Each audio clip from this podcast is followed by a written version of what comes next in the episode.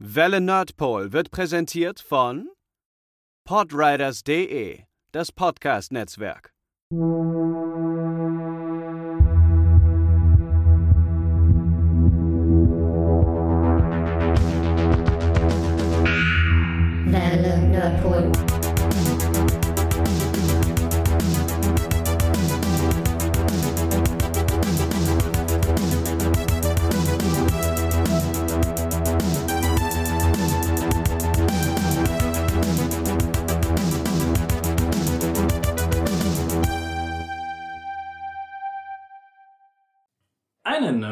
Wunderschönen guten Tag, liebe Zuhörerinnen, bei einer weiteren Ausgabe der Welle Nerdpool. Wir haben uns wieder an einem der heißesten Tage des Jahres höchstwahrscheinlich äh, innen drin verschanzt, um über irgendwelche seltsamen Weep-Themen zu reden. Mit dabei sind neben mir Matze noch Pascal. Milena. Und Sascha. Ich hatte heute Morgen überlegt, wann war das letzte Mal, dass wir in dieser Konstellation zusammensaßen? War es Sitcoms? Das war Hörspieler, oder? Nee. Die da Nein, Gaben Hörspiele war Matthias nicht dabei, da war Da war Gaben. Gaben dabei. Ja, es kann sein, dass es kommt. Das müsste Sitcoms, das dann aber sehr lange It's her. been a while. Das war 17 oder so. Echt, ich wollte gerade sagen. Es, es, ist, es ist eine lange Zeit. Das war früh in deiner Karriere. Ja, ich erinnere mich jetzt. Der Podcast Fame. Fame, finde ich schön. Ja, wir wollen uns heute mit den Filmen des äh, Regisseurs Mamoru Hosoda äh, auseinandersetzen, zumindest mit einem äh, Großteil dessen. Und äh, dementsprechend habe ich auch versucht, das Essensspiel ein bisschen äh, japanisch anzuhauchen. Und äh, ich habe eben gerade sogar von Milena ähm, äh, ein Lob dafür bekommen. Ich streite alles ab, es ist nicht auf Audio. Also, technisch gesehen ist es auch Audio. Ich nehme schon lang genug auf, ich kann das noch einschneiden. Das kommt, das kommt dann in die, äh, in die Outtakes, die Pascal ja immer so sorgfältig äh, schneidet.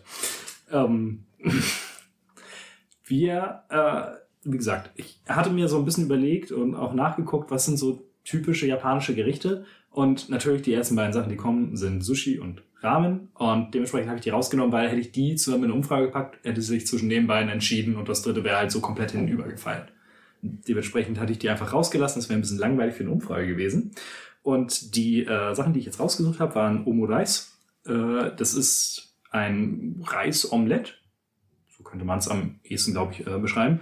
Tempura, ähm, bekanntermaßen frittierte ja, Gemüse- oder Fleischstückchen oder Yakitori, ähm, Spieße, Fleischspieße, meistens Hühnchen. Yakitori ist. Also ja, Tori ist. Genau, Tori ist Vogel. Ähm, es gibt es aber auch noch in verschiedensten Formen und Ja. Weisen. Ne? Es geht, also ich glaube, das musst du vielleicht genauer sagen, Milena, ob das vielleicht sogar nur der Oberbegriff ist für diese, für diese Fleischspießchen oder ob das dann wirklich immer die, die Also Yakitori selbst ist Genau, das sind definitiv immer die mit diesen, also manchmal hast du die noch, dass du da irgendwie äh, Zwiebel oder Stückchen Frühlingszwiebel mit äh, drin hast auf so einem Spieß, aber Ja.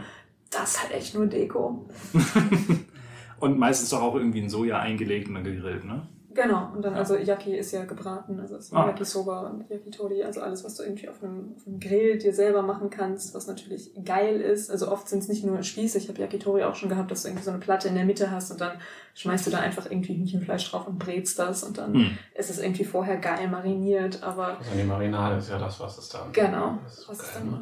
macht. Ja. Aber da gibt es ja auch unterschiedliche äh, Varianten, also je nachdem, wo du bist. Ich weiß nicht, ob es die eine, ob du auch so eine Soße irgendwo im Supermarkt kaufen kannst, so eine Yakitori-Soße und dann schmierst du es hier drüber und dann ist nice. Also, Ja, Ich glaube, wenn du wenn du's, wenn du's so auf, auf untersten Basislevel machst, schmierst du wahrscheinlich auch nur Teriyaki-Soße drauf, ist gut. Und äh, wir haben das mal vor Jahren mit, erinnerst du dich, Pascal, an Jan m, vom, vom Anime.de Forum?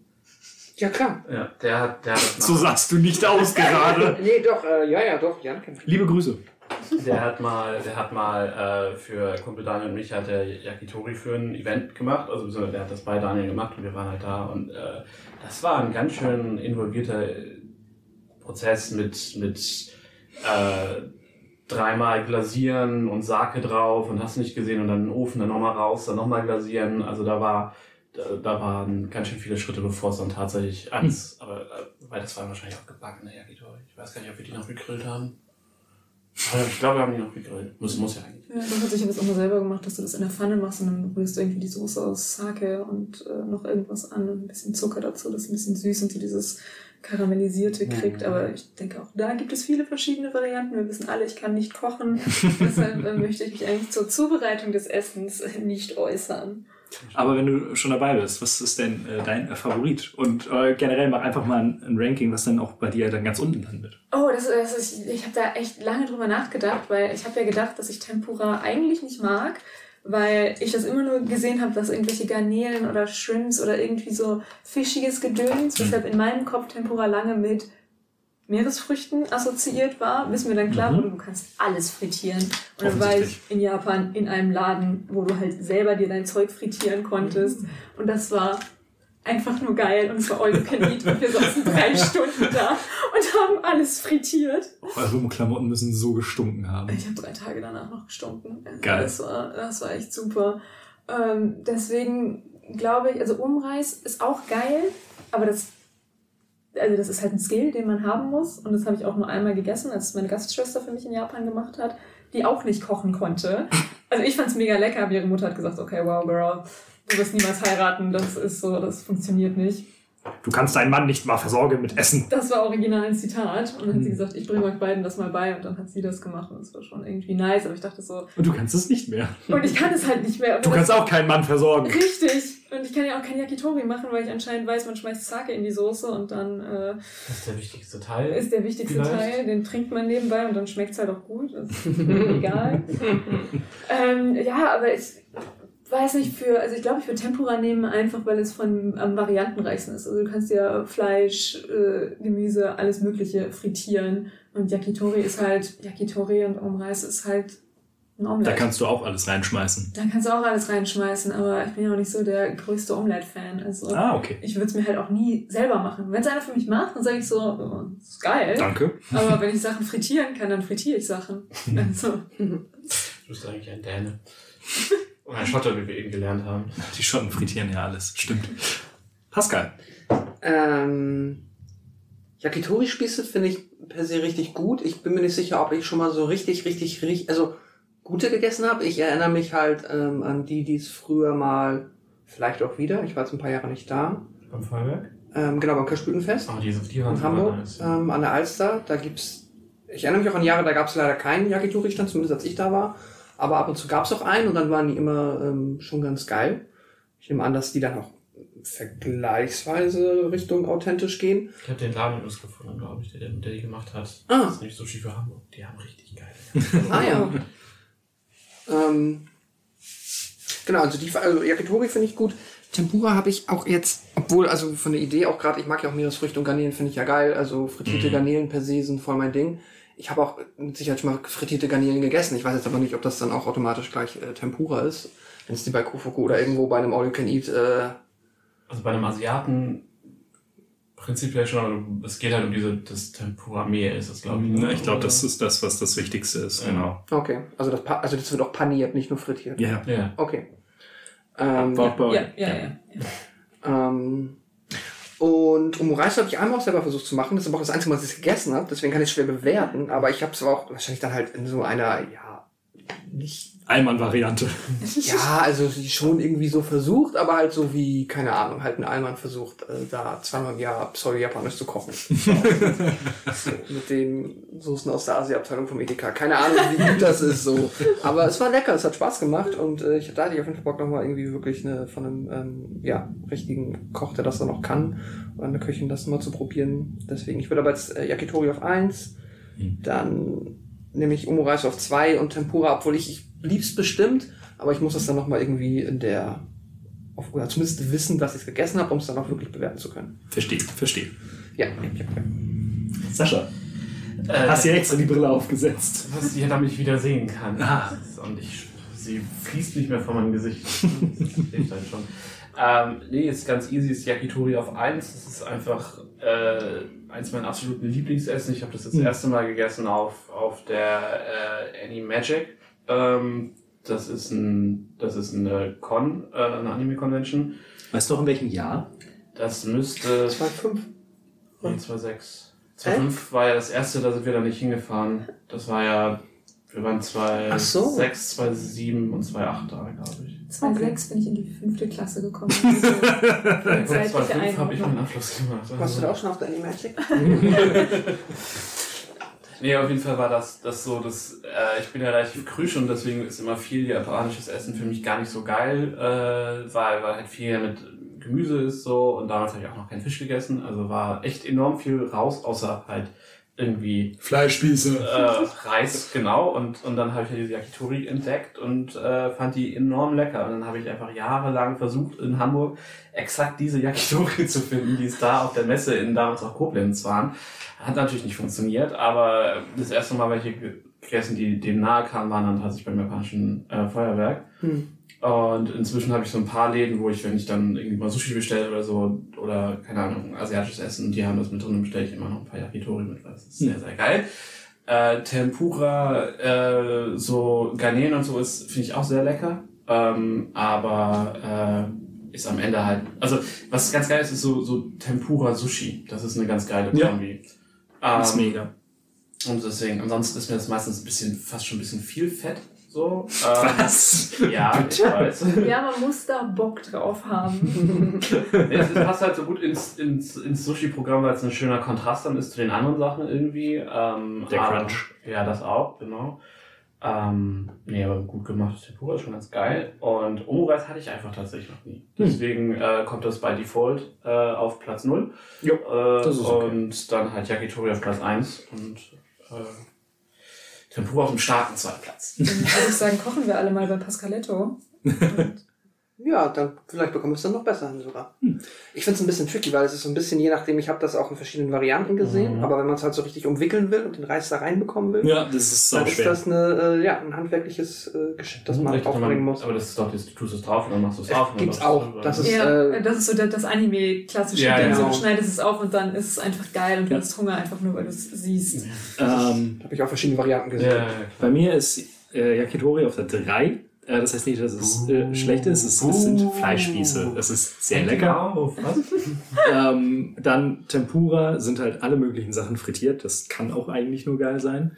Und ich glaube, Omurice hat bei mir so einen schönen Stellenwert, weil, ähm, oh, wie hieß denn die Serie?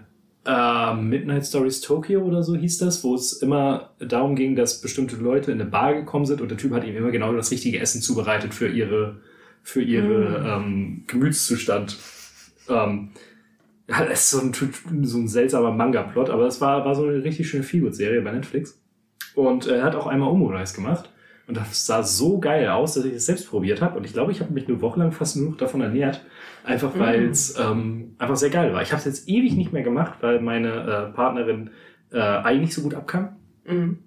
Aber ähm, ich hätte mal wieder Bock, das zu machen. Und ähm, im Grunde genommen schmeißt du den Reis, kochst ihn und schmeißt ihn in den Rührei. So als Grundlage ungefähr. Und was du mit dem Reis noch dazu machst, irgendwie Genau. Erbsen, was auch immer, ist halt alles Genau. dein- Und, dein ähm, Gusto, ne? Und davon bin ich einfach riesiger Fan. Und das ist einfach äußerst lecker.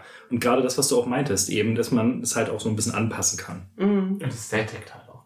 Ja, da ist es, es ist wirklich durchaus viel. Ähm, aber die äh, Twitter-Umfrage ist durchaus ähm, ja, auf, auf der Seite, wie wir es hier ungefähr äh, abgebildet haben, von den elf Votes, die wir bekommen haben. Sag das doch nicht so. Repräsentativ. Äh, 18% Omurice, äh, 27% Tempura und 55% Yakitori. Gut so. Also kommt ja ungefähr hin mit, mit dem, wie wir es hier auch Ja, also gesagt haben. Wenig Streitpotenzial. Oder? Au Ausnahmsweise. außer irgendjemand in der WhatsApp-Gruppe sagt, du hättest viel leckerere Sachen nehmen können. Okonomiyaki zum Beispiel. Ja, aber ich finde, geil. Okonomiyaki passt da irgendwie nicht rein. Ich weiß spontan einfach nicht, was es ist. Alter, Okonomiyaki ist auch einfach. Es Ja, ist geil. Pizza. Nee, alle Aber- sagen, es ist japanische Also, Pizza. ja, es ist halt Und ich habe wirklich bei, bei Ranma, wir erinnern uns alle an Ukio, die Ja. Okonomiyaki-Breterin ist, die mit ihrem riesigen Pfannenwender rumläuft. Ich glaube, daher kommt das. Deswegen sagen Ja, alle genau. japanische Weil, Pizza. und weil es- Okonomiyaki wirklich war untertitelt mit japanische Pizza. Und ich echt gedacht habe, das ist halt eine Pizza, wo du, keine Ahnung, Fisch drauflegst Nein, oder sowas. Ja ich weiß jetzt, was Okonomiyaki ist. Nachdem ich mit einer Halbjapanerin, die Mirai heißt, die, über die ich auch noch sprechen werde bei Oh. Film Mirai no Mirai, äh, die gesagt hat, ey, lass mal Okonomiyaki essen gehen. Und ich so, haha, es ist ja japanische Pizza. Und sie so, haha, lol, nein.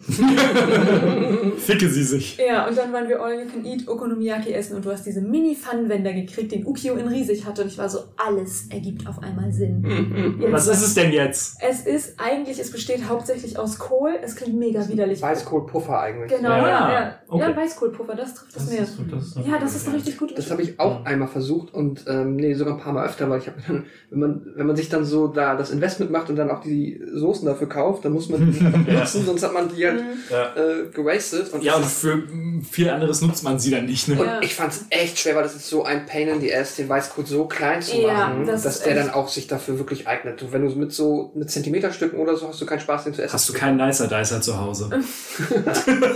Nee, Deep Cut, Mann.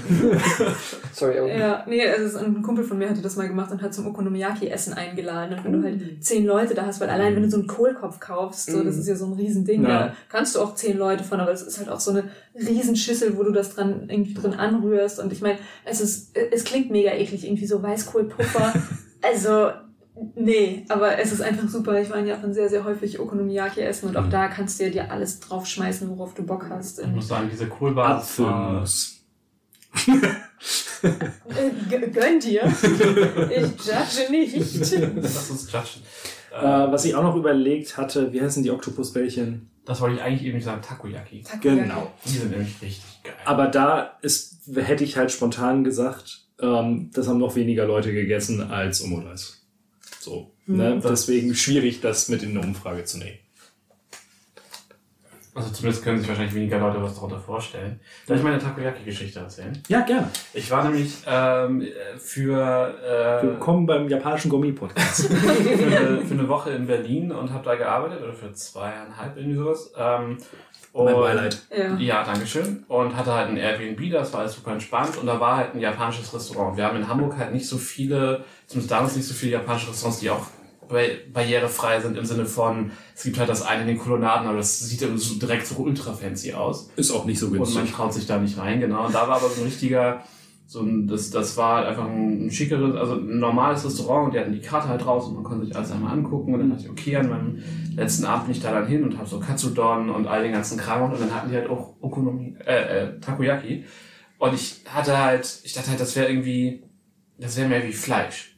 Also, oder Fischbällchen oder irgendwas. Ich wusste halt nicht, ne, die, die, man sieht das in den Anime immer und die haben diese Bällchen auf diesen Spießen. Spießen, das sieht immer ich so, lecker aus. Ja, ja, es sieht immer lecker aus. Ich so, geil, okay, das ist halt irgendwie wie eine Frikadelle, dachte ich. Wie eine frisch Fischfrikadelle oder was. Irgendwie sowas. Ja. Und dann isst du's und es ist cremig. Und dann ist es cremig mit kleinen Tintenfischstückchen. Und das war, die, der erste war einfach so der Kulturschock. Danach war es geil. Aber der erste war so, was esse ich hier? Ich hatte auch, Was ist das für eine Konsistenz? ich hatte halt auch so überhaupt keine Vorstellung, worauf man sich da einlässt, wenn ich, wenn ich mal essen würde. So im ersten Moment. Einfach super seltsam. Ah, super. Aber es sieht immer lecker aus. Es ist todeslecker. Äh, äh, ja, nee, äh, Momo hat welche und Kufuku hat welche. Also bestell dir die mal, ist mega. Irgendwann machen wir noch mal einen Food Wars Podcast und dann Oh ja. kochen wir vorher alles nach. Ja, unsere mal Instagram-Story muss aussehen wie im Manga. Oder lesen. Das geht eigentlich auch recht schnell. Ja, ist auch Film mit 30 Bänden, oder? 30, glaube ich, ziemlich genau. Aber nicht sehr dialoglastig eigentlich, oder? Nö. Geht, da geht's mir um die Bilder. Ja, viele große Aber Bilder. wenn, wenn wir dann alle zusammen zu Kufuku gehen dafür, das ist, da bin ich dabei. Dann lese ich das auch dafür. Hä? Selbst machen, Spaß, das easy. ist gut. Also ich hab, Wars war über sehr weite Strecken fantastisch. So gegen Ende ist halt. das Hier. weit bin ich noch nicht. Okay. Aber äh, vorher reden wir über andere Anime. Was? Meister der Überleitungen. Meister. Und zwar über äh, die Filme von, wie gesagt, äh, Mamoru Hosoda, der in äh, diesem Jahr mit Bell wieder sehr hohe Wellen schlägt. Und auch der Film ist letztes Jahr auf diversen Festivals und teilweise auch, glaube ich, übersee rausgekommen und hat da ähm, bei ganz vielen Top-Listen, wenn es um die besten Animationsfilme des Jahres ging, äh, doch durchaus, war er immer mit weit oben und teilweise halt auch als auf Platz eins. Dementsprechend haben wir das als Anlass genommen, um mal über die restlichen Filme von ihm zu reden. Sascha, Nun, äh, wer Lara Loft singen hören möchte, kann das dann bei Bell tun, habe ich gehört. Auf, auf Deutsch, im Deutschen, ne? Ja, ja, genau. Ich habe jetzt auf Englisch geguckt. Auf Englisch. Auf Englisch Ich habe so Englisch geguckt. Warum hast du nicht Omo geguckt? Weil das die Seite nicht hatte. ihn stand auch- nicht zur Verfügung. Ja. auf Englisch geguckt, weil ich aber auch in einem Podcast gehört habe, aber gut, das sind auch äh, Engländer, äh, die meinten, dass halt die, äh, dass sich das lohnt für die Songs. Ich weiß aber gar nicht, ob die, wurden die Songs wurden dann auch verdeutscht? Nee, nee, ja, Doch, ja, ja, äh, sie singt, sie äh, singt ja. Okay. Also, Die wurden auch auf Deutsch übersetzt. Okay. Da äh, hat Quint sehr viel äh, gerantet in unserer Gruppe, der heute nicht Ich glaube, er hat sich einfach nur aufgeregt, weil er, weil er Originalton gucken wollte. Und nein, er musste es auf Deutsch gucken. Oh nein. Ja, er hat wohl, glaube ich, die Tickets falsch gekauft. Ja, hätte er oder? mal mit mir kommen sollen. Ich hatte gar keine Untertitel. Hast du es auf Plain Japanisch geguckt?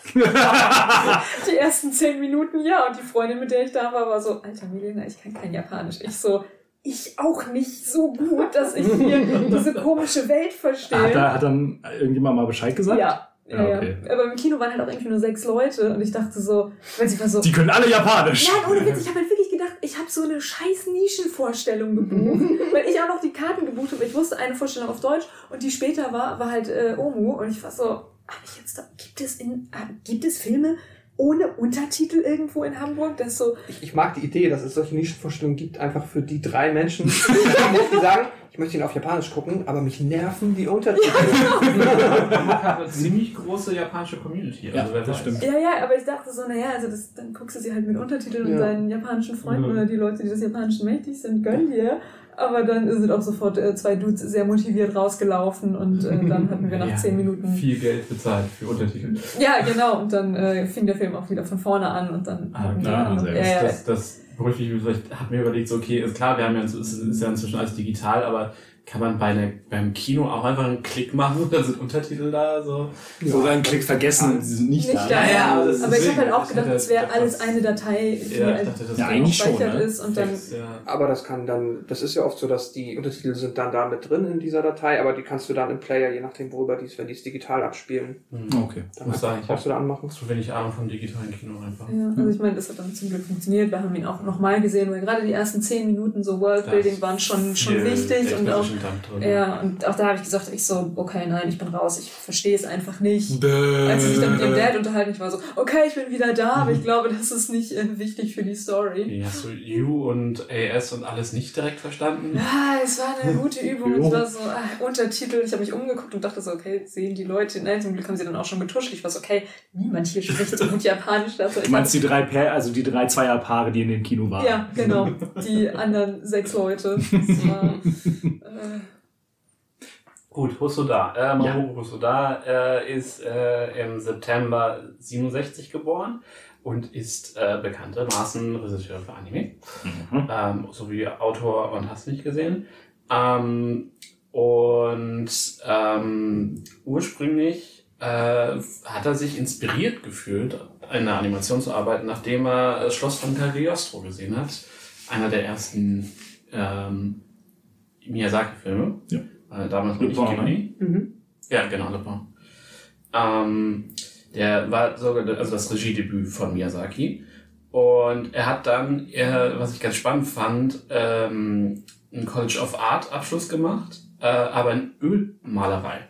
Hm. mhm. Okay. Also in Oilpaint. Das erklärt vielleicht ein bisschen was bei Girl Who Led Through Time. Ähm, er hat dann, ähm, er hat dann irgendwie angefangen bei, direkt nach dem Studium nach, bei Toei Animation zu arbeiten, was ein großes Haus ist. Und er hatte sich ja, was ich ganz spannend fand, vor bei Ghibli beworben. Und Ghibli hat ihn aber abgesagt. Aber die waren so begeistert von ihm, dass er ein persönliche, also, also quasi eine, sein Rejection Letter von Miyazaki persönlich bekommen hat, mit viel Lob da drin. Oh. Mhm. Ähm, das fand ich ganz, ganz spannend. Ähm, genau, und äh, bei Toei hat äh, Hosoda an, an unheimlich vielen Dingen gearbeitet. Ich habe hier mal eine grobe Liste mit den, mit den Serien, was er so gemacht hat. Er hat zum Beispiel, ich, ich nenne jetzt nur die Sachen, die, die man auch wirklich kennt. Er hat eine Digimon-Folge gemacht von der ersten Staffel.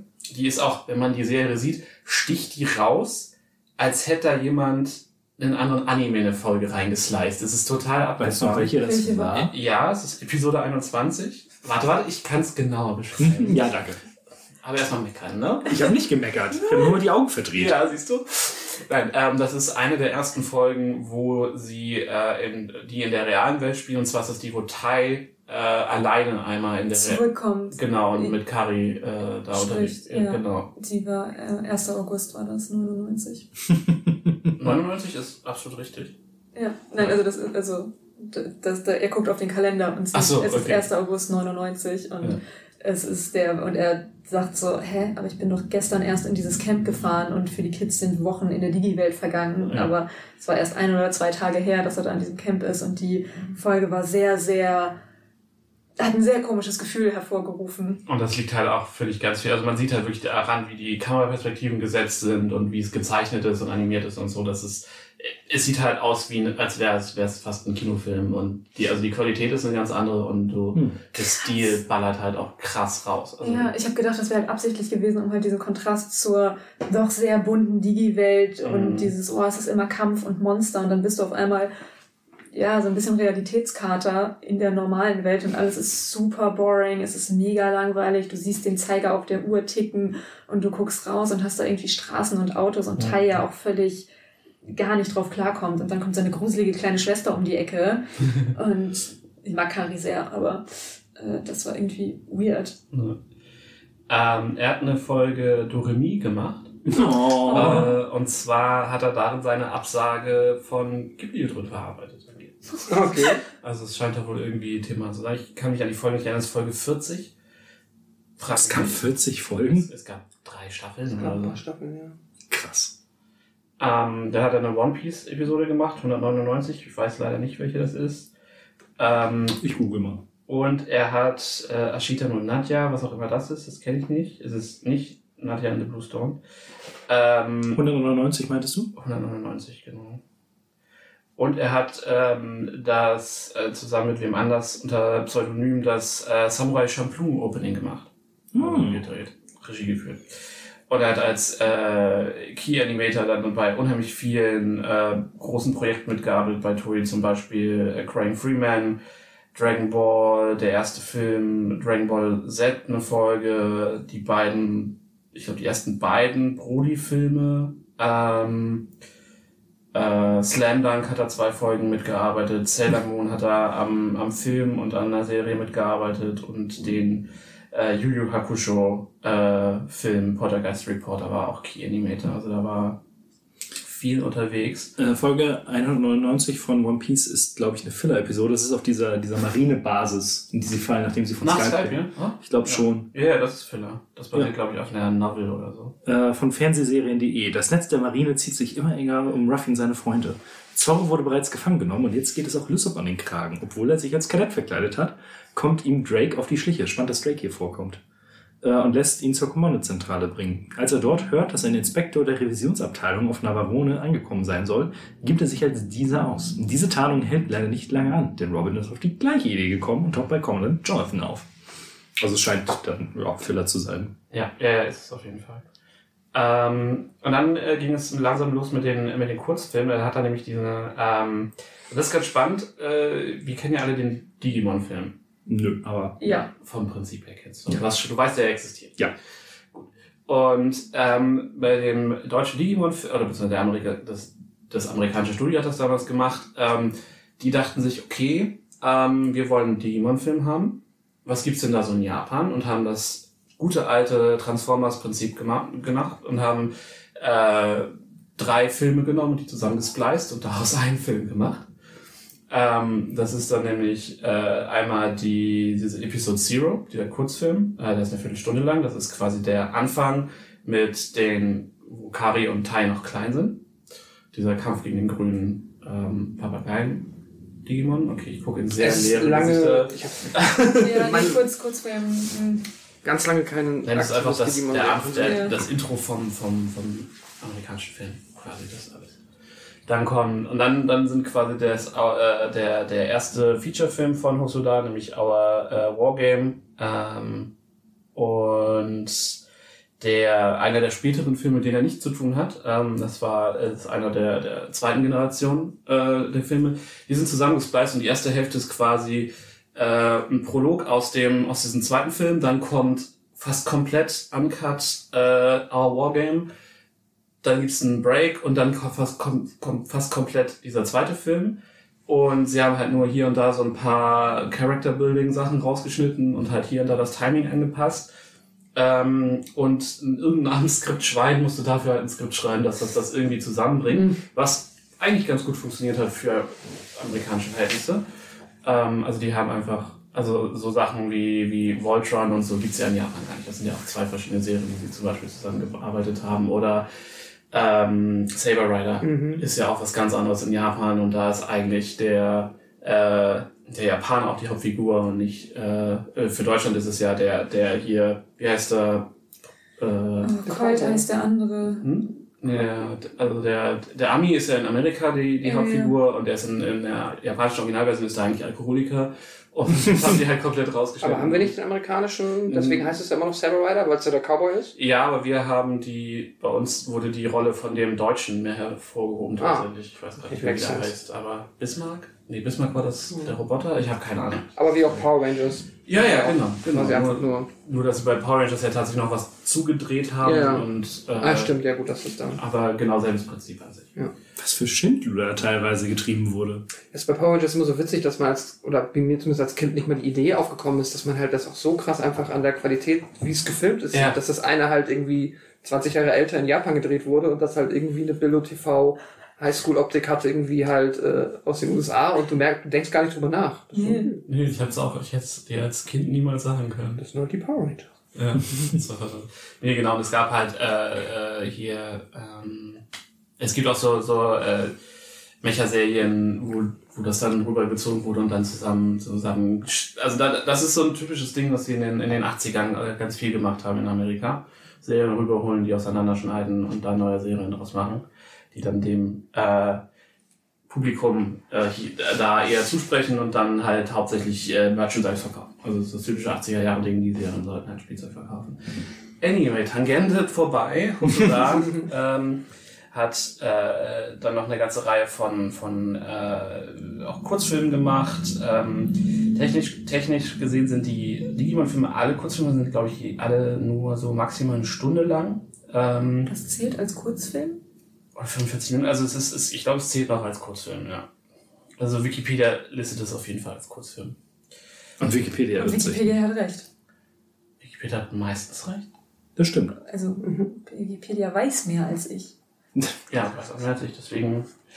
Anyway, ähm, und das erste, was dann halt offiziell als, als wirklich als Feature-Film, also als äh, kompletter Film zählt, ist dann der One Piece-Film, äh, Baron Omatsuri in the Secret Island. Hast du ihn gesehen? Ja. Äh, ich habe irgendwann mal bei Saturn 2010 oder so alle damals erschienenen One Piece Filme nachgeholt. Äh, weil die damals auch alle rauskamen in Deutschland. Und der war, der ist gut, der ist, der hat halt auch diese Hosoda Animationsqualität einfach. Also der hat ja so eine ganz geile Art und Weise, Action auch in Szene zu setzen. Und das sieht man hier halt ganz krass. Bei einem anderen Film eher selten. Also bei Boku no Wargame, deswegen mochte ich den, als ich klein war, gar nicht, weil der Stil, du hast ja schon gesehen, dass es ein anderer Stil ist Ja. als die Digimon-Serie. Ich mochte diesen Stil als Kind einfach so unglaublich gerne und ich war von dem Film einfach so extrem unterwältigt, weil sie sich so komisch bewegt Sieht so haben. viel geiler aus. Für, natürlich ist es super witzig. Aber für Kinder, die die Serie feiern, Ich genau. den Film auch gefallen. Aber ja, ich verstehe Milenas Punkt. Für, und im Nachhinein habe ich es dann mir angesehen und war so, okay, ja, es ist ein anderer Regisseur, ich verstehe das, ich kann das mit ein wenig Abstand äh, betrachten, finde es trotzdem nicht gut, weil ich dachte so, warum holst du nicht das gleiche Studio dafür ran? Aber klar, natürlich mit den ganzen Hintergründen, äh, deswegen mochte ich den Digimon-Film einfach nicht, einfach weil ich ihn optisch nicht als Digimon wahrgenommen habe. Das finde ich ganz spannend, weil, weil das, was man dann als den Stil wahrnimmt, ist ja eigentlich viel auch die Budgeteinschränkung, die so eine TV-Serie hat. Deswegen sieht das aus, wie es aussieht, während der Film halt viel aufwendiger animiert ist und, und in Szene gesetzt ist und das dann aber fürs Kinder aus- aussieht, wie, das ist jetzt nicht mein Digimon. So, Ja, das ist ja, spannend genau, eigentlich. Ähm, nee, und Baron Omatsuri ist eigentlich äh, deswegen ganz spannend, weil er super düster ist und es geht irgendwie um, um äh, so eine Blume, die Leuten die Lebensenergie raussaugt und Persönlichkeit. Und es hat so ein bisschen was von den Body Snatcher. So. Wow. Es, es ist wirklich, wirklich düster und die End, äh, der Endkampf ist mega krass und äh, ja, also der sticht auch aus den anderen One Piece Filmen raus wie sonst was. Also das ist echt ganz krass. Kann ich jedem nur empfehlen. Ist, äh, äh, bringt wirklich Spaß. Muss man One Piece dafür gesehen haben? Mm, Ja, also man sollte halt grob wissen, wer die Figuren sind, das reicht. Okay. Also ansonsten ist er echt losgelöst. Okay. Ich glaube, der ist so mit, der ist mit Chopper und Robin, also müsste er Post Alabaster sein, aber ich glaube Frankie und, und Brooks sind noch nicht dabei. Ne, ich guck gerade, aber Ja. an dem Zeit, ich glaube, der ist auch, der hatte halt auch so einen komplett anderen Stil als die anderen Sachen, ne? Ja, der sticht, sticht halt da. Da hatte ich neulich mal, mal irgendwie, weiß nicht, wie das kam, irgendjemand hatte da GIF oder so aus dem Film gerepostet, das sah schon sehr weird aus. Ja, es ist super geil. Also es ist wirklich, das ist, das ist, da ist so viel Fluss drin, das ist mega. Das war 2005. Ähm, dann hat, hat äh, Hosoda dann gesagt, okay, fuck it, kein Bock mehr auf Toei. Ähm, und ist zum Madhouse gegangen, einem ebenfalls großen bekannten Studio. Und hat da dann The Girl Who Leapt Through Time gemacht. Das ist dann 2006. Dann hat er die, äh, war bis 2009 war da und ist dann später zu, äh, beziehungsweise hat dann gegründet oder mitgegründet das Studio Shizu. Shizo, nicht Genau. Suso. Shizo. Genau, das ist sein Studio und ab da hat er dann auch, äh, beziehungsweise er hat dann die ersten Filme, sind alle von äh, Satoko Okudera, Okudera äh, geschrieben ähm, und dann ab The Boy and the Beast schreibt Hosoda dann die Filme auch alle selbst, was man auch so ein bisschen merkt vielleicht. Ähm, und äh, ja, wir reden dann jetzt über die Filme alle einzeln und ich glaube, das ist auch das Wichtigste. So, also die Filme waren halt alle sehr erfolgreich, aber reden wir dann glaub ich, bei den einzelnen Filmen zu. Okay. Und ja. Also es gibt, es ist ja wie bei Japanern so oft so, es gibt jetzt keine krassen, krassen Hintergrundgeschichten und hast du nicht gesehen und so. Also die Leute sind ja alle sehr, gerne sehr bedeckt und wenn du nicht ein Miyazaki bist, der halt einfach so, so eine krasse Persönlichkeit ist, dass selbst sein normales Dasein schon irgendwie skandalös ist, so ähm, dann Animation war ein Fehler. Skandalös. ja, über Miyazaki kann man halt echt auf so vielen Ebenen reden und da ist so da ein bisschen, bisschen bedeckter, glaube ich einfach. Ja, ist, ist glaube ich, eher so ein flauschiger Charakter. So. Weiß nicht, ich, ich habe ich hab am Rande mal gelesen, dass er sich wohl auch mit, mit äh, Ghibli äh, nochmal angelegt hat Mhm. später, aber ich habe da, hab da jetzt nicht nochmal zu recherchiert. Ich weiß nicht, wollen wir nochmal dieses, wann haben wir ihn das erste Mal Mhm. wahrgenommen, Ding machen? Ja, und dann die Top 3 der persönlichen, also die persönliche Top 3 und dann steigen wir die Filme ein. Okay. Ähm, ich habe Girl Who Leapt Through Time irgendwann vor Ewigkeiten mal gesehen, in so einer Phase, wo ich mir gedacht habe, guckst du mal, was für, was für äh, Anime im Internet gefeiert werden und dann gönnt man sich die mal. Ähm, ich hätte aber niemals sagen können, okay, das, ist, das gehört zu Hosoda irgendwie.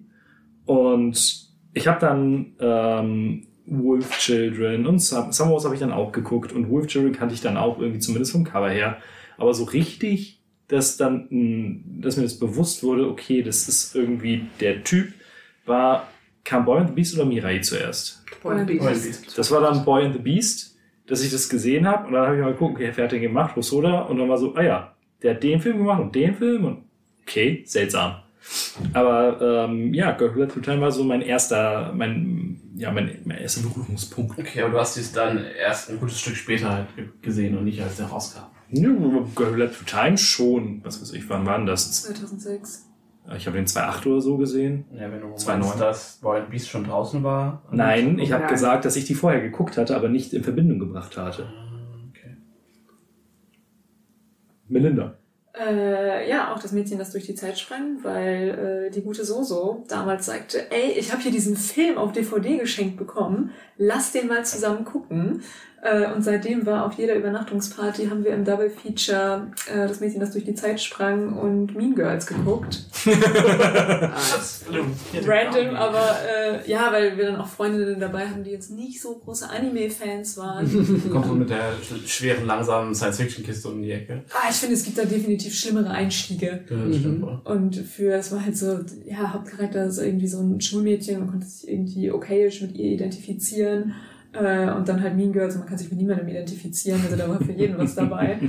ähm, und darauf folgte dann, dass in den späteren Jahren immer wieder jemand zu mir kam und sagte zu alten Filmen, über die wir noch sprechen, hey, du magst doch das Mädchen, das durch die Zeit sprang so gerne das ist vom selben Macher. Und bei jedem Film ist immer wieder eine andere Person zu mir kam und genau das gesagt hat. Und jetzt bei Bell war ich richtig stolz auf mich, weil so schließt sich der Kreis, dass ich zu Soso ankam und sagte, hey. Du magst doch das mit dir, dass durch die Zeit sprang. Ganz genau. Hast du Bock, mit mir ins Kino zu gehen und den neuen Film von dem Typ zu gucken? Und sie war so, ich bin sowas von an Bord. Aber sie kann kein Japanisch. Ja, und dann buche ich eine Vorstellung ohne Untertitel. Scheiße. ja, also das war äh, der erste und dementsprechend auch sehr, sehr viel Liebe, weil er mich auch, glaube ich, äh, geprägt hat. Und es ist nach wie vor auch mein Lieblings-Anime-Film. Überhaupt? Äh, überhaupt. Okay. Von allen Anime-Filmen, die ich bis jetzt äh, gesehen habe. Dann weiß ich schon, was auf deiner Top 1 ist. Spoiler! Pascal. Ähm, bei mir war es auch ganz lange so, dass ich überhaupt nicht wirklich den Namen dahinter, also hinter den Film äh, wusste und auch dann die Filme untereinander connected habe. Aber was ich definitiv als erste Erinnerung überhaupt an einen Hosoda-Film erinnere, ist halt einfach, dass es damals so einen kleinen Bass gab um Summer Wars drum. Mhm. Und vor allem das Cover ist halt so dieses ganz Mhm. äh, ikonische Bild, wenn sie halt dann da steht. Mit der, Ähm, mit der Fahne oder mit der Ja, Fahne, dem genau. Haus im Hintergrund und so. Und da wird es, The Boy and the Beast, das Cover ist ja fast das gleiche. Zumindest so von Ja. der Komposition. Und da habe ich dann auch, da habe ich das, als ich das gesehen habe, habe ich direkt, ah, okay, das ist genau wie Summer Wars.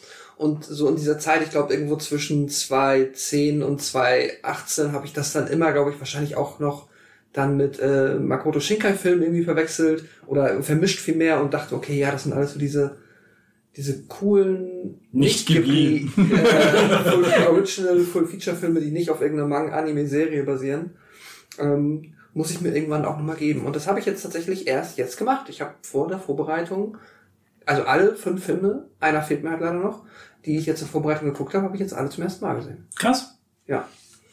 Dann, wird- das wird spannend. Dann kann ich jetzt den alten Mann raushängen lassen. Ich äh, habe nämlich Ich kannte das, bevor es rauskam. Technisch gesehen ja. Äh, nein, ähm, und zwar war, also Girl Who Left the Time äh, kam 2006 raus und das war so die Hochphase von, äh, ich gucke mit Kumpel Daniel Anime mit Untertiteln aus direkt aus Japan halt. Dann hat man halt irgendwie Naruto auch wöchentlich geguckt und irgendwie die ersten Gundam-Serien geguckt und, und Bleach und all diesen Kram. Und ähm, dann kam halt dieser, der erste Trailer für The Girl Who Left Time raus und es war so, das sieht ziemlich cool aus, das gefällt uns, das wollen wir gucken. Und dann, da stand dann, glaube ich, halt schon hier von dem Typ, der Digimon Wargame gemacht hat, weil das da bis und, und halt One Piece, weil das bis dahin irgendwie der einzige große, die einzigen großen Credits waren, die er hatte. Ähm, und dann war das so ein, ah, bei den One Piece Film kannte ich da noch nicht, aber den, den Digimon Film kannte ich da halt schon und dann mit so ein bisschen Recherche konnte man, ich dachte ganz lang, dass der, der, die Fortsetzung von Our Wargame auch von ihm ist, aber das war mein Fehler. Ähm, nee, und dann, dann kam der Film halt, war der Film verfügbar? und äh, dann haben wir geguckt und es war so ein, schon so ein, so ein, boah, geil. Moment und dann war Hosoda eine Zeit lang das, was heute Shinkai ist für mich, so dieses, okay, der macht die geilen, gut aussehenden Filme alle paar Jahre, die halt immer so Benchmark-Animationen sind, gefühlt mal von neben Ghibli Mhm. halt. Ghibli läuft, ist, Ghibli ist halt irgendwie das, so ein Disney-Ding, das läuft halt immer Mhm. separat. Hast du, hast du, wie hieß jetzt der neueste mit den Hexen?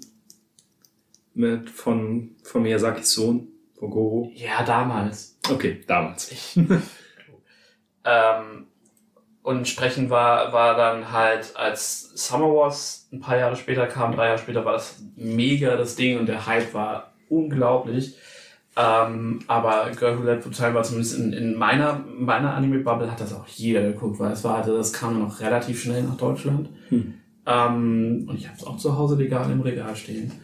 Und Same. äh, das, das, das, äh, ja, das war halt schon so ein Phänomen äh, damals eine Zeit lang. Und es war halt so diese, ja, es war halt so gefühlt war der in einer Linie mit Ghost in the Shell und Akira, so diese Sachen, die sind so gut, dass du sie halt jedem Mainstream-Dude halt auch geben kannst. Und hier, wenn du mal wissen willst, was ein Anime ist, dann guck doch mal das. Das ist nämlich auch einfach ein, ein guter Film. So. Und ähm, Dann war, ja, Summer Wars war ein megas Brett, habe ich hart gefeiert. Und bei Wolf Children, als Wolf Children rauskam, war es ein bisschen, war es ein bisschen durch, weil das Thema so ein bisschen an mir vorbeigezogen ist. Der Weißt du dich nicht mit einer alleinerziehenden Mutter. Ich wusste, ich wusste nicht, worum es geht. Also ich Okay. habe damals den ersten Trailer gesehen und da war, das war halt irgendwie fantastisch, das war okay. Und dann war, glaube ich, aber zum einen, also ich meine, der kam raus 2012, da wurde das schon ein bisschen ruhiger bei mir, was Anime anging. Und dann war halt auch Van mal eher so Makoto Shinkai spannend. Ähm, und dann Boy and the Beast war ich noch mal ein bisschen gehypt und danach ist, habe ich nur noch so am Rande mitbekommen, wenn mal ein neuer Hosoda rausgekommen Mhm. ist. So, also das war halt immer so, ja klar, man hat ihn auf dem Radar und man weiß, die sind auch bestimmt gut. Und ich habe auch an allen jetzt irgendwie Spaß gehabt, ähm, habe aber auch quasi die bis, also Wolf Children, Mirai und Bell kannte ich vor der Vorbereitung nicht. Also bisher habe ich nicht geguckt, kannte ich, aber Ja. hatte ich nicht geguckt. Aber deswegen ist äh, Hosoda schon ziemlich lange irgendwie für mich Name und auch sehr präsent. Grundsätzlich. Das ist doch schön. Dann unsere äh, persönliche Top 3 der Filme, damit man das vielleicht auch dann in der Diskussion um die Filme drumherum ein bisschen besser einordnen kann. Ähm, bei mir, äh, kleiner Disclaimer, ich habe halt äh, Summer Wars seit 2011 oder so nicht mehr gesehen. Dementsprechend äh, habe ich den jetzt nicht mit in die Bewertung mit eingenommen. Äh, Platz 3, Bell. Platz 2, Girl Who Through Time. Und ich bin ganz, ganz, ganz großer Fan von The Boy and the Beast. Ich finde den ganz fantastisch. Aber dazu dann äh, später mehr. Ähm, ja, Was ist dein 3 und dein 2? ähm, zwe- zweiter Platz ist Boy and the Beast, kann ich mich nur anschließen, der ist sehr, sehr fantastisch. Ähm, und dann Summer Wars, weil Hm. den, ich hatte den überhaupt nicht auf dem Schirm und dann kam der und ich war so, wow, es war auch irgendwie was völlig anderes, als ich es erwartet hatte, aber da äh, erzähle ich mehr zu, wenn wir... Ich bin sogar im Kino gesehen damals. Das ist so geil. Ich habe den vor, vor drei Jahren, glaube ich, das erste Mal gesehen und war angetan. Und jetzt, also zu Mirai und Mirai habe ich eine sehr starke Meinung. Ja, das, Ähm. wird, das wird eine schöne Diskussion. Ja, Pascal, Ähm, als Neuling. Yes, Platz 3 ist äh, The Girl Through Time. Platz 2 ist, äh, jetzt habe ich den, The Boy? nein, Wolf Children, so, Ah. ich kam nicht auf den Namen. Und Platz 1 ist Summer Wars. Den Okay. fand ich super, super. Ja, das dachte ich mir auch. Sehr gut. Ähm, wenn, wenn äh, Our Wargame und Summer Wars nicht fast der gleiche Film wären, ich dann nochmal Wie heißt der andere? äh, der Digimon Our Wargame. Ach so, ah, okay. Ähm, nee, deswegen, ich habe jetzt auch nur auf, fokussiert auf die nicht äh. Ähm, puh, würde ich sagen, Summer Wars ist Safe Platz 1, Boy and Beast Safe Platz 2 und dann sind äh, The Girl Who Left to Time und, und äh, Wolf Children und Mirai sind bei mir alles vier Sterne. Also ich würde die da alle so... Äh, ja, ja, ich weiß, ich weiß. ich Milias. Gesicht. was ein Ähm, YouTube-Channel macht, meine Facial Expression, die einfach nicht verstecken. das Ding ist, dass hätte ich die nicht nochmal geguckt, hätte ich Girl Who Left Time safe Platz zwei oder drei gehabt, so kein Ding. Aber ich habe ihn halt jetzt heute Morgen nochmal geguckt und vielleicht war es auch eine Mühe, hing es damit zusammen, dass so ein bisschen ich das Gefühl hatte, okay, ich bin, ne, ich habe einen Timer. Mach mal schneller Film. ja. Ähm, Komm mal zum Punkt. Nee, und ich hatte ihn davor sehr lange nicht geguckt und ich äh, habe das Gefühl, dass der äh, für mich vielleicht dann nicht so gut gealtert ist, was das Pacing. Er ist nicht schlecht, er ist halt an keiner Stelle schlecht, aber ich fand ihn, er hat mir nicht mehr das gegeben, was er mir früher gegeben hat, weil ich glaube, weil, weil ich die anderen Filme dann noch besser finde einfach. Deswegen ist er halt nicht pauschal Platz zwei. Ähm, und Boy and Beast hat mir zum Beispiel beim letzten Mal, ich habe jetzt das zweite Mal geguckt zur Vorbereitung, der hat mir so viel besser als beim ersten Mal gefallen. Also es ist Mhm. halt immer so eine Sache mit äh, auch Erwartungshaltung und, und, und all diesen Dingen und deswegen, äh, ja, das würde ich das ist so ja- stehen lassen. Ist mal spannend zu sehen, dass jetzt, also dann, wo bei niemandem von uns äh, Bell jetzt die Welt komplett krass gerockt hat. So. Wie gesagt, das ist bei mir halt auf der 3. Ja, Kann halt okay. sein, dass Summer Wars, ich, dass ich Summer Wars vielleicht drüber gesetzt hätte. Mhm. Summer Wars ist einfach so fantastisch. Das ist so ein richtiger Sommer-Feel-Movie. So. Und er war auch einfach lustig. Ja. Und Bale war nicht wirklich lustig. Nee, will er ja Gar auch nicht. sein. Will auch nicht sein, ja klar. Aber das ist also für, für mich im Ranking halt eine andere Sache, dass ich sage, okay, was ist mir in einem Film persönlich wichtig und ich wähle es aus nach, würde ich diesen Film nochmal gucken. Ja, ja, Wolf klar. Children Super toller Film. Würde ich ihn nochmal gucken? Absolut nein. Nein, ich weiß auch genau, wegen welcher Szene. Ja, und äh, kommen wir noch zu, es ist zehn Jahre her, dass ich den Film gesehen habe. Ich habe ihn besser in Erinnerung als Summer Wars, den ich vor drei Jahren gesehen habe. Aber Summer Wars hat einfach ein besseres Gefühl bei mir hinterlassen. Mehr Feelgood-Film. Mehr Feelgood-Film. Mehr Summer Wars. Dann wollen wir über das Mädchen aus viel Zeit sprechen. Milena, magst du den Plot einmal zusammenfassen? Oh, ich versuch's. Er ist sehr, also es, es ist cool. Nicht nacherzählen, Es- zusammenfassen. Zusammenfassen. Es geht um Makoto, die ihre äh, zwei besten Freunde hat, den hübschen Chiaki, einen rothaarigen, der im Deutschen Chucky genannt wird, was weird ist. ähm, es ist auch wichtig, ich habe diesen Film auf Deutsch gesehen. Habt ihr ihn auf Deutsch oder auf Japanisch gesehen? Japanisch. Japanisch. Du Okay. wirst lachen, Englisch. Ich habe nämlich die englische Blu-ray zu Hause. Ähm, okay, dann, dann darfst du mir gerne ähm, zu der Übersetzung etwas erzählen. Und es geht um äh, und deren dritten Kumpel Kosuke und die chillen so zusammen und die haben eine Die einfach so. Ach, Koske, da ist auch da. Äh, nein, ich mag Kosuke auch richtig gern und je älter ich geworden bin, umso mehr habe ich Kosuke als Charakter schätzen gelernt. Weil damals war ich so, okay, komm, ne, wir wissen alle, es ist so typisch Manga-Anime-Gedöns, so die beiden Hauptcharaktere kommen zusammen und er ist halt einfach da, damit man sieht, dass die beiden überhaupt Freunde haben. ähm, naja. und, ja, wie hättest du ihn beschrieben? Warum ist er da? Da, um sterben zu können. Äh, Spoiler! Oh, sorry, wir reden über die Filme. Und äh, ja, Makoto stellt dann irgendwann fest, äh, als sie auf eine walnussgroße Kugel gefallen ist. Auf den Walnuss. Auf, war es eine Walnuss? Das ist eine Ich dachte, Walnuss. nur- okay. Also es ist nicht literally eine Walnuss, Das- aber, aber sie hat die sieht Form. von- so, ja, ja. Und sieht so aus. Ja. Ja, und äh, dann stellt sie fest, dass sie literally durch die Zeit springen kann, wenn sie irgendwo runterspringt. Ich finde das so cool, weil halt im Englischen sagen sie auch immer Leap. Ja, weil das ein Sprung ist und Time Leap ist ja durchaus ein fester Begriff. Dementsprechend, das fand ich super, super cool. ja, und das also es hat Ist mir das jetzt nicht sogar Japanisch? Liebe oder so? Ähm, das Ding ist, ich habe diesen Film, ich habe den immer auf Deutsch gesehen, weil wie gesagt, als der rauskam, war ich zwölf äh, und besagte Freundin den dann mitgebracht hat. Hast du noch nicht Omo geguckt? Nee, Mann, da war ich auch noch nicht so ein Nerd. Da habe ich auch gesagt, so, boah, nee, Mann, Japanisch, das irgendwie, das fühle ich gar nicht. Ähm, Zehn Jahre. zehn Jahre später. also ich habe den äh, auf Japanisch ohne Untertitel geguckt. ähm, Ich stelle mir so gerade vor, du so zwölf, oh ne, Japanisch irgendwie seltsam. Und dann wirklich dieses Wort, zehn Jahre später, Ja. du mit irgendwelchen Waifu-Kissen oder sowas. Oh! Und äh, wir haben den Film deswegen immer auf Deutsch geguckt und ich liebe ihn auf Deutsch, weil äh, Chiaki, Chucky, äh, wird von Ruffy und Zac Efron gesprochen. ähm, und das ist, das ist ein bisschen schön. Vielleicht, dass der von Deutsch kommt. Ja, da Er ist talentiert. Und die teilen sich, die sprechen ja gleichzeitig oder abwechselnd? Oder? Immer einer Sätze abwechselnd. Nein, also derselbe Synchronsprecher Ja, von ja, äh, Zac Efron und Ruffy in der deutschen Synchro. Äh, Im Japanischen, ich habe keine Ahnung, ich kenne mich auch mit japanischen Synchronsprechern äh, gar nicht aus, obwohl das ja auch ein krasses Ding ist. Hm. Äh, aber deswegen fand ich den äh, super toll. Das Ende ist mega dramatisch, weil äh, ja, Makoto irgendwann ihre Zeitsprünge äh, alle aufgebraucht hat und äh, dann aber der gute Kosuke fast drauf geht, weil er sich ihr Fahrrad geliehen hat, wo die Bremsen nicht mehr funktionieren. Das ist schön, wenn, wenn, äh, wenn sie konfrontiert wird sagt, ja, zum Glück hast, warst du das, weil du machst nichts Wichtiges damit. das war halt so richtig schön. Ja, okay, das ist schon irgendwie richtig. Du hast Pudding gegessen und 10 Stunden Karaoke gesungen. Also ich hab's geliebt. Warum ist deine Stimme eigentlich so belegt? Sie- Also, echt. Sie hat meinen Traum gelebt, dass sie, wenn sie durch die Tür rollt und sagt, wir singen weiter.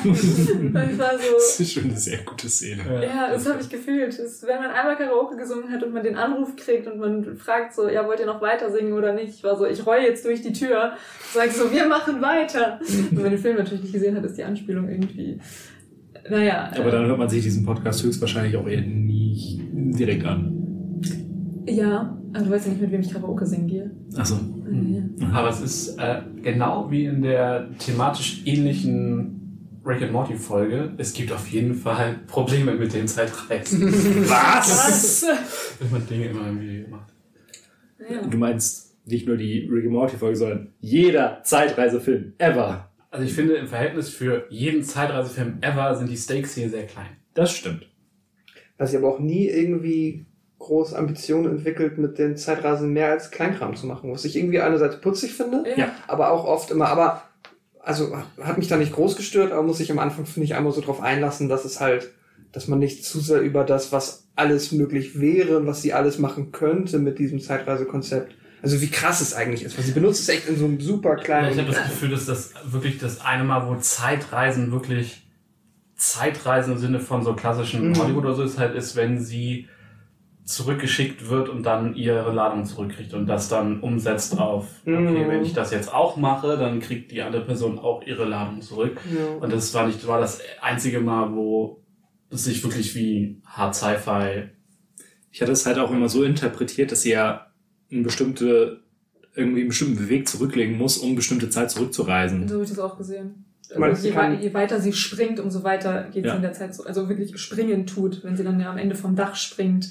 Und dann ist es natürlich schwierig, irgendwie großartig irgendwas anderes. Naja, geht so. Ne? Wenn du bei Pferde wetten oder so, dann musst du halt auch nur eine Stunde zurück und dann. Ja, das stimmt wohl. Ich hatte aber schon das Gefühl, dass, es, dass, dass sie, wenn sie, wenn sie diesen letzten Sprung macht, sehr aktiv in dieser, dieser weißen Uhrenwelt dann einen Zeitpunkt anvisiert hat. Also als hätte sie, Hm. also kann natürlich, ich finde eure Theorie genauso schlüssig und so. Aber- also, Aber die, die, die Regeln des Ganzen sind schon sehr ähm, schwammig. Aber ich mochte halt gerade das, weil sie ist halt ein Teenager und sie macht halt so Teenager-Sachen. Dadurch, dass ich den Film halt mit zwölf gesehen habe, fand ich sie super nachvollziehbar in Das- allem. Wo dann auch gerade mit ihrem Kumpel, der dann sagt so, hey, ne, ich habe mich in dich verliebt und es war jedem klar, der diesen Film gesehen hat. Mhm. Und sie ist so, wow, nein, Bro. Äh, Und Koska auch nur so. Däh. Ja, so jeder, jeder hat's halt gewusst und kommen sehen, nur sie halt nicht. Und das war irgendwie super schön. Und dass sie dafür dann den Zeitsprung eingesetzt hat, weil sie sagte, hey, ich will hier unsere Freundschaft nicht kaputt machen, fand ich einfach. Ja, sehr gut. Ich gehe jetzt in die andere Ich, Richtung. ja, für, ja, wollen wir nicht zusammen? Oh, ich bring dich noch ein Stück. Nein, tust du nicht. Ich hatte immer nur das Gefühl, dass sie vor der, vor der, vor der Entscheidung, also weil sie, sie wird ja dargestellt als jemand, der sich nicht entscheiden kann, dass sie ja dafür vor der Entscheidung wegläuft und nicht, dass sie ihre Freundschaft retten will oder irgendwie. Das ist halt Ja, es ist halt unangenehm. Halt. Für, so. ja, ja, so kann man das auch sehen. Sie möchte halt, dass alles so bleibt, wie es ist. Dass sich halt nichts ändert. Das sagt sie auch am Anfang irgendwie Ja. so, oh Mann, ich will eigentlich die ganze Zeit hier nur mit euch Baseball spielen und dass die Sommerferien quasi nie zu Ende gehen. Das Es ist ja durchaus was, was bei, mal überlegen, ja, es gibt halt immer so dieses eine, dieses eine fantastische Element, was in den Film von Husserl irgendwie reingeworfen wird. Und die Geschichten, die sich da rumdrehen, sind aber doch dann deutlich humaner als die fantastischen Sachen, die da irgendwie mit reinspielen. Und das ist halt bei Girl Who Lived Through Time einfach perfekt so. Es ist halt, es gibt dieses Zeitreise-Gimmick, aber es ist viel mehr ja noch, doch eine relativ klassische Coming-of-Age-Geschichte. ja. So am Ende dreht es halt noch mal ein bisschen freier, was das Ganze angeht. Äh, auch so Thema Ende und so ist schon ganz spannend, aber ähm, das ist halt, was den Film auch irgendwo so mega, der ist halt unfassbar sympathisch. Er ist So, es sympathisch. Alle Charaktere Relativ, sind auch sympathisch. es gibt Das relativ, ist auch die Mutti. Welche Mutti? Die dicke Mutti, die Ach sie so, ja. Ach so, ja, gut. Und ja. der, und der gemobbte Junge, den finde ich auch ein bisschen, ein bisschen drüber. Ja, vor allem, weil sie das nicht auflösen. Ja, das, war, das war auch halt ein irgendwie bisschen weird. hart. Warum Ich hatte, hatte das echt nicht mehr in Erinnerung, dass sie das nicht auflösen. Ja. Aber zum Beispiel auch die drei Mädels, die, wo, wo die beiden äh, ihre Freundin mit Koske ver verkuppeln Mhm, wollen. ja. Auch super cute. Gerade- Aber Makoto ist halt, die ist halt auch nicht klug. Die Nee. ist schon relativ bräsig Ja, an das sagt manchen sie auch vielen so. Ich Stellen. bin, Ja. ich bin nicht dumm, aber ich bin auch nicht schlau. Ja. Woher kennst du meine Mutter? Vom Bowling. meine Mutter ist berglegrig. Ach so, was. Ja. Ja, oder auch dann, wo sie in der Zeit zurückspringt und dann mit denen reden will und die, wer bist du? Das ist, ist halt, ja. Aber das macht, aber wie gesagt, ich finde den Film halt grundlegend sympathisch. Der ist halt irgendwie, ist halt irgendwie schön. Und gerade wenn man weiß, worauf das Ganze am Ende so halbwegs hinausläuft, fallen auch so ein, so ein paar Dinge auf, wie zum Beispiel, dass eine bestimmte Person andauernd in dem verdammten Museum rumhängt. Mhm. Den siehst du da die ganze Zeit. Ja. Ja, am, Anf ganze Zeit. am Anfang siehst du seine Haarfarbe noch nicht. Also sie versucht, es, ist, es wird quasi mit jedem Mal, wo man ihn sieht, wird es ein bisschen klarer, dass er es ist. Ja, es ist da, dann, da, aber man kann mit ihm sehr, sehr, sehr gut Spot the Main Character spielen. Ja. Wollen wir nicht spoilern? Doch, also Ja. wir, wir können, ne, Achtung, Spoiler. Also Für alle Filme übrigens. Äh, Surprise, Surprise! Chucky kommt aus der Zukunft! What? Und er ist in der Zeit zurückgereist, um sich ein Gemälde anzugucken. Das ist auch Was die Japan Zeit der japanischste. Grund der Welt. Das- Das wäre auch eine meiner, oder in dem Zusammenhang, eine meiner inhaltlichen Fragen. Ich hatte mal schon mal vorher in WhatsApp gesagt, dass ich Es gibt ein paar sehr, sehr seltsame Ja. Sachen, die irgendwo angedeutet werden. Und da genau, da war ich mir jetzt einfach nicht sicher, ob ich etwas quasi nicht mitgeschnitten habe oder ob das tatsächlich einfach so vage belassen wurde. Das war zum Beispiel auch wo, was hat es jetzt mit dieser Auntie, mit dieser Tante auf sich? Die kommt aus der Geschichte, aus der Kurzgeschichte, auf dem das Gesamte nämlich basiert. Da springt sie durch die Zeit. Ne? Richtig. Ja, ja, genau. Okay, also Da hat sie sich nämlich in jemanden verliebt. Und das ist im Grunde genommen die gleiche Geschichte, nur halt mit anderen Protagonisten. okay. Und das, sie ist jetzt halt da und weiß Bescheid äh, über die Sachen, die halt vor sich gehen. Dementsprechend kann sie Makoto auch so helfen. Es gibt nämlich auch eine fantastische, die fantastische Theorie, dass die Auntie Makoto selbst Die ist. habe ich auch mal gelesen. Aber ist das also okay und Es wäre super seltsam. Weil sie, sie ja sagt, sie kümmert sich darum, dass das Bild erhalten bleibt. Deswegen finde ich die Zufälle so interessant, dass dann halt sie, die aus der Zukunft kommt, dieses Bild restauriert, dass der andere aus der Zukunft irgendwie auch so wichtig findet. Und dann ist sie aber noch mit Makoto verwandt, die dann zufällig die Person ist, die auf das Zeitreisegerät tritt, in der Schule tritt. Es ist super seltsam. Okay, gut, aber dann habe ich zumindest Ja, nicht das das- Gefühl, dass ich irgendetwas Nein, nein, äh, das ist- Nicht verpasst habe. Aber das war genau das, wo ich mir so dachte, ist sie das selbst? Weil es würde ja auch hinkommen, einigermaßen, mit der, ähm, mit ihrer Schwester, weil die Auntie ist auch die ältere Schwester Mhm. von den beiden und die sind sich äh, vom, vom Charakter auch relativ ähnlich. Das ist gar nicht ihre Tante. Die, Doch, doch, das ist ihre Tante. Ach so, ach, die ältere Schwester von der Mutter, okay. Ja, ja, genau. Und mm, Makoto ist ja auch die ältere Schwester. Mit dem Unterschied, dass ihre Toch äh, ihre kleine Schwester natürlich überhaupt nicht aussieht wie ihre Mutter, was auch seltsam wäre. Also das ist halt so, da, da, Äh, da ja, da hakt's halt, aber ähm, was halt, was ich nachgelesen hatte und wo es halt, was am meisten zumindest Sinn ergeben würde, zumindest halbwegs, weil sie ja durchaus jetzt die Technologie kennt, dass Makoto in der Zukunft die Technologie entwickelt, um in der, für die Zeitreise. Ja, nein. Ne? Das ist halt das, ja, was, ja, Reverse Engineering, klar, natürlich, es ergibt Sinn, aber sie ist, so wie sie im Film dargestellt ist, ist sie halt so bresig, als dass sie. Sie ist ein Teenager. man kann also, immer noch lernen. Man kann immer noch Äh. lernen und auch irgendwann mal den Moment kriegen und sagen, wow, ich bin jetzt einfach nicht mehr bresig. Und gerade das, wo sie halt sagt, so, äh, so, ich kümmere mich um das Bild. Kann ja sein, dass sie dann äh, da irgendwie. Ist aber auch so, dieses, wenn man, wenn wir schon darüber reden, so keine großartigen Veränderungen an der Vergangenheit vornehmen, rette doch einfach das Bild. Du Horst. ja, wahrscheinlich ist das eben genau das. Also, aber er sagt ja auch, man weiß nicht, äh, man weiß nur von Alles diesem einen existiert. Zeitpunkt, wenn es hier im Museum hängt. Ansonsten weiß man, ist es ja vor, was danach passiert, weiß man nicht und was davor passiert, weiß man nicht. Hm. Und dann ist wahrscheinlich das Bild da zu entfernen ein zu großer Einschnitt. Hm. Außerdem entstehen ja sonst Paradoxa. Wenn du es da wegnimmst dann, und dann in die Vergangenheit, in die Zukunft bringst, hast du einen Grund, es zu holen, ist dann verloren. Also das ist ja. Ja, da, Wie würdest generell dieses ganze pa pa Paradoxon-Ding, da, da nimmt sich der Film das relativ leicht raus und sagt, ach, darum kümmern wir uns nicht.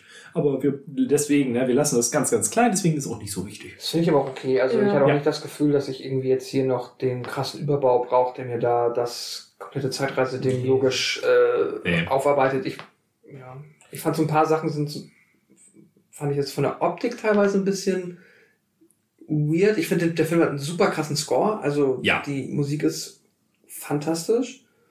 Ich fand zum Beispiel, sie haben ja dann hier ähm, irgendwie am Arm, haben sie ja dann auf einmal, weil sie jetzt Zeitreise Diese Ladung. able sind, Ja. genau, haben sie diese Ladung, haben sie diese Font dann da stehen, wo dann drauf steht, wie oft sie noch können. Sie hat das aber ja da, wo die, äh, wo die Venus raufgekommen ist. Genau, da wo sie ja auch drauf knallt. Er hat es ja unter seinem Schweißband, Genau. dass er dieses Ding trägt. Ich finde, ich fand das, so- ich finde auch, das ist auch die gleiche Font, die dann immer in diesen Zwischensequenzen, wenn dieser rote, Ja. das schwarze Bild mit dem roten Band ist, das halt diese, keine Ahnung, diese Klischee Mitte 2000er Sci-Fi-Font, Ja, ja, die ist so ein bisschen, weißt du, so bisschen äh, ja, Ja. so ein bisschen cringe, aber das ist ja, das ist jetzt, du? ja, ich finde, Ich mag das. Ich auch. ich fand das ein bisschen Ich fand es halt passend, aber ich weiß, Ja. was du meinst. ja, ist aber, aber nicht keine ernsthafte Kritik oder so, das ist mir nur noch aufgefallen. Es gab auch noch, wenn ich mich richtig entsinne, hatte ich irgendwo die Theorie gelesen, dass Makoto eigentlich gestorben ist und Chiaki dann halt seine letzte Ladung benutzt hat, um so weit in der Zeit zurückzureisen, dass es dann halt zu dem Anfang kommt des Films. Weil am Anfang kriegt sie ja auch durchaus von sehr weit oben Baseball auf, auf den Kopf. Und da soll sie angeblich gestorben sein. Was denn der war dann der Wecker, ist der Schnitt, wo es der Wecker ist. Ja, ja, deswegen, da, deswegen wird das so erklärt. Fand ich auch ein bisschen seltsam, aber. Ich finde, Ganz niedlich. er erklärt halt, ich finde es halt das, was im Film ist, reicht halt an sich. Also sobald du Zeitreisen machst, aufmachst, machst du natürlich die Theoriebox auf so und man kann da reinschmeißen, was man will, aber Und dafür, dafür, funktioniert in sich aber rund genug. dafür ist das Ende aber irgendwie zu seltsam, fand ich. Ist ja japanisch. Ja, aber auch das mit ich dem. warte auf dich, weil wir können auf keinen Fall eine erfüllte Liebesbeziehung Da haben. ähm, möchte ich die Synchro ansprechen, Ja. weil im Deutschen die ganz dramatische Szene, wo er, ich dachte, die beiden küssen sich, was nicht passiert ist, ich war übertrieben enttäuscht und ich bin es auch 20 Jahre später immer noch oder werde es noch sein, bis in alle Ewigkeit und er zu ihr kommt und sagt, ich warte in der Zukunft auf dich und dann geht er raus aus dem Bild und man sieht sie, wie sie heult und dann hört man ihn noch aus dem Off sagen im Deutschen, ich liebe dich. Passiert im, im Japanischen nicht. Das passiert nicht. Das Nee. passiert nicht. Und ich habe den Film zehn Jahre später auf Japanisch gesehen, weil ein Kumpel mich gezwungen hat, ihn auf Japanisch zu gucken. Und ich war so, oh, Wie wow. konnte er nur? Ja, echt mal, Zac Efron und Ruffy sind nicht dabei, also es macht auf Englisch oder Japanisch gar keinen Sinn.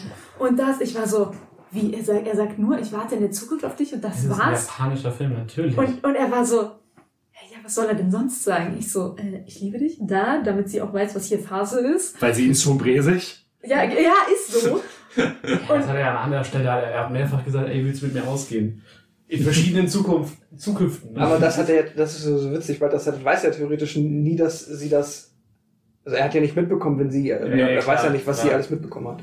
Ja. Was so schräg ist, weil es ja theoretisch auch jetzt in seiner, ich weiß, weiß mir auch nicht, wie oft er vielleicht noch in der Zeit irgendwie schon Quatsch gemacht hat oder, Und was, also, wird er denn, wieso muss er dann eigentlich wieder zurück in die Zukunft? äh, Ja, danke. Er hat noch einen Sprung. Er hat den ja bekommen, als sie dann quasi, Ja, aber wenn du deinen letzten Sprung gemacht hast, wirst du dann automatisch wieder in deine, Au- in deine normale Zeitlinie nee, zurückgeschickt. dann das bleibst du da, aber das war am Ende, war das so, achso, Entschuldigung. Hörst du auf zu existieren? Ja, er verschwindet doch. Das ist doch der, das Ding. So, er hat seine letzte Ladung benutzt, um sie zu retten. Äh, beziehungsweise um, um Kosuke zu retten war? Nee, um sie zu retten, ne? Weil sie da. Ja. Egal, um das, das Problem aufzulösen, nutzt er seine, seine, seine Ladung.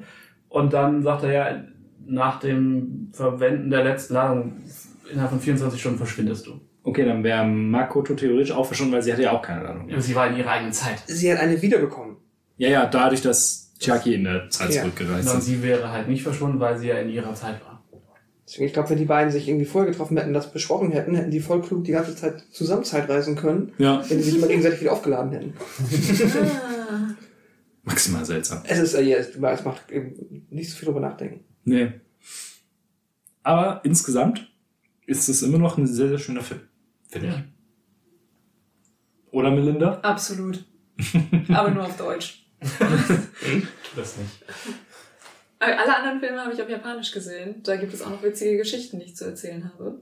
Noch witziger als die Kinogeschichte. Ich finde die schon ziemlich Oh nein, gut. es wird, es ist auch eine Kinogeschichte, aber die wird noch witziger. Also ich komme nicht gut weg in der Geschichte, aber Oh, Das sind die besten. ich habe es verarbeitet mittlerweile. Das ist gut. Das ist gut.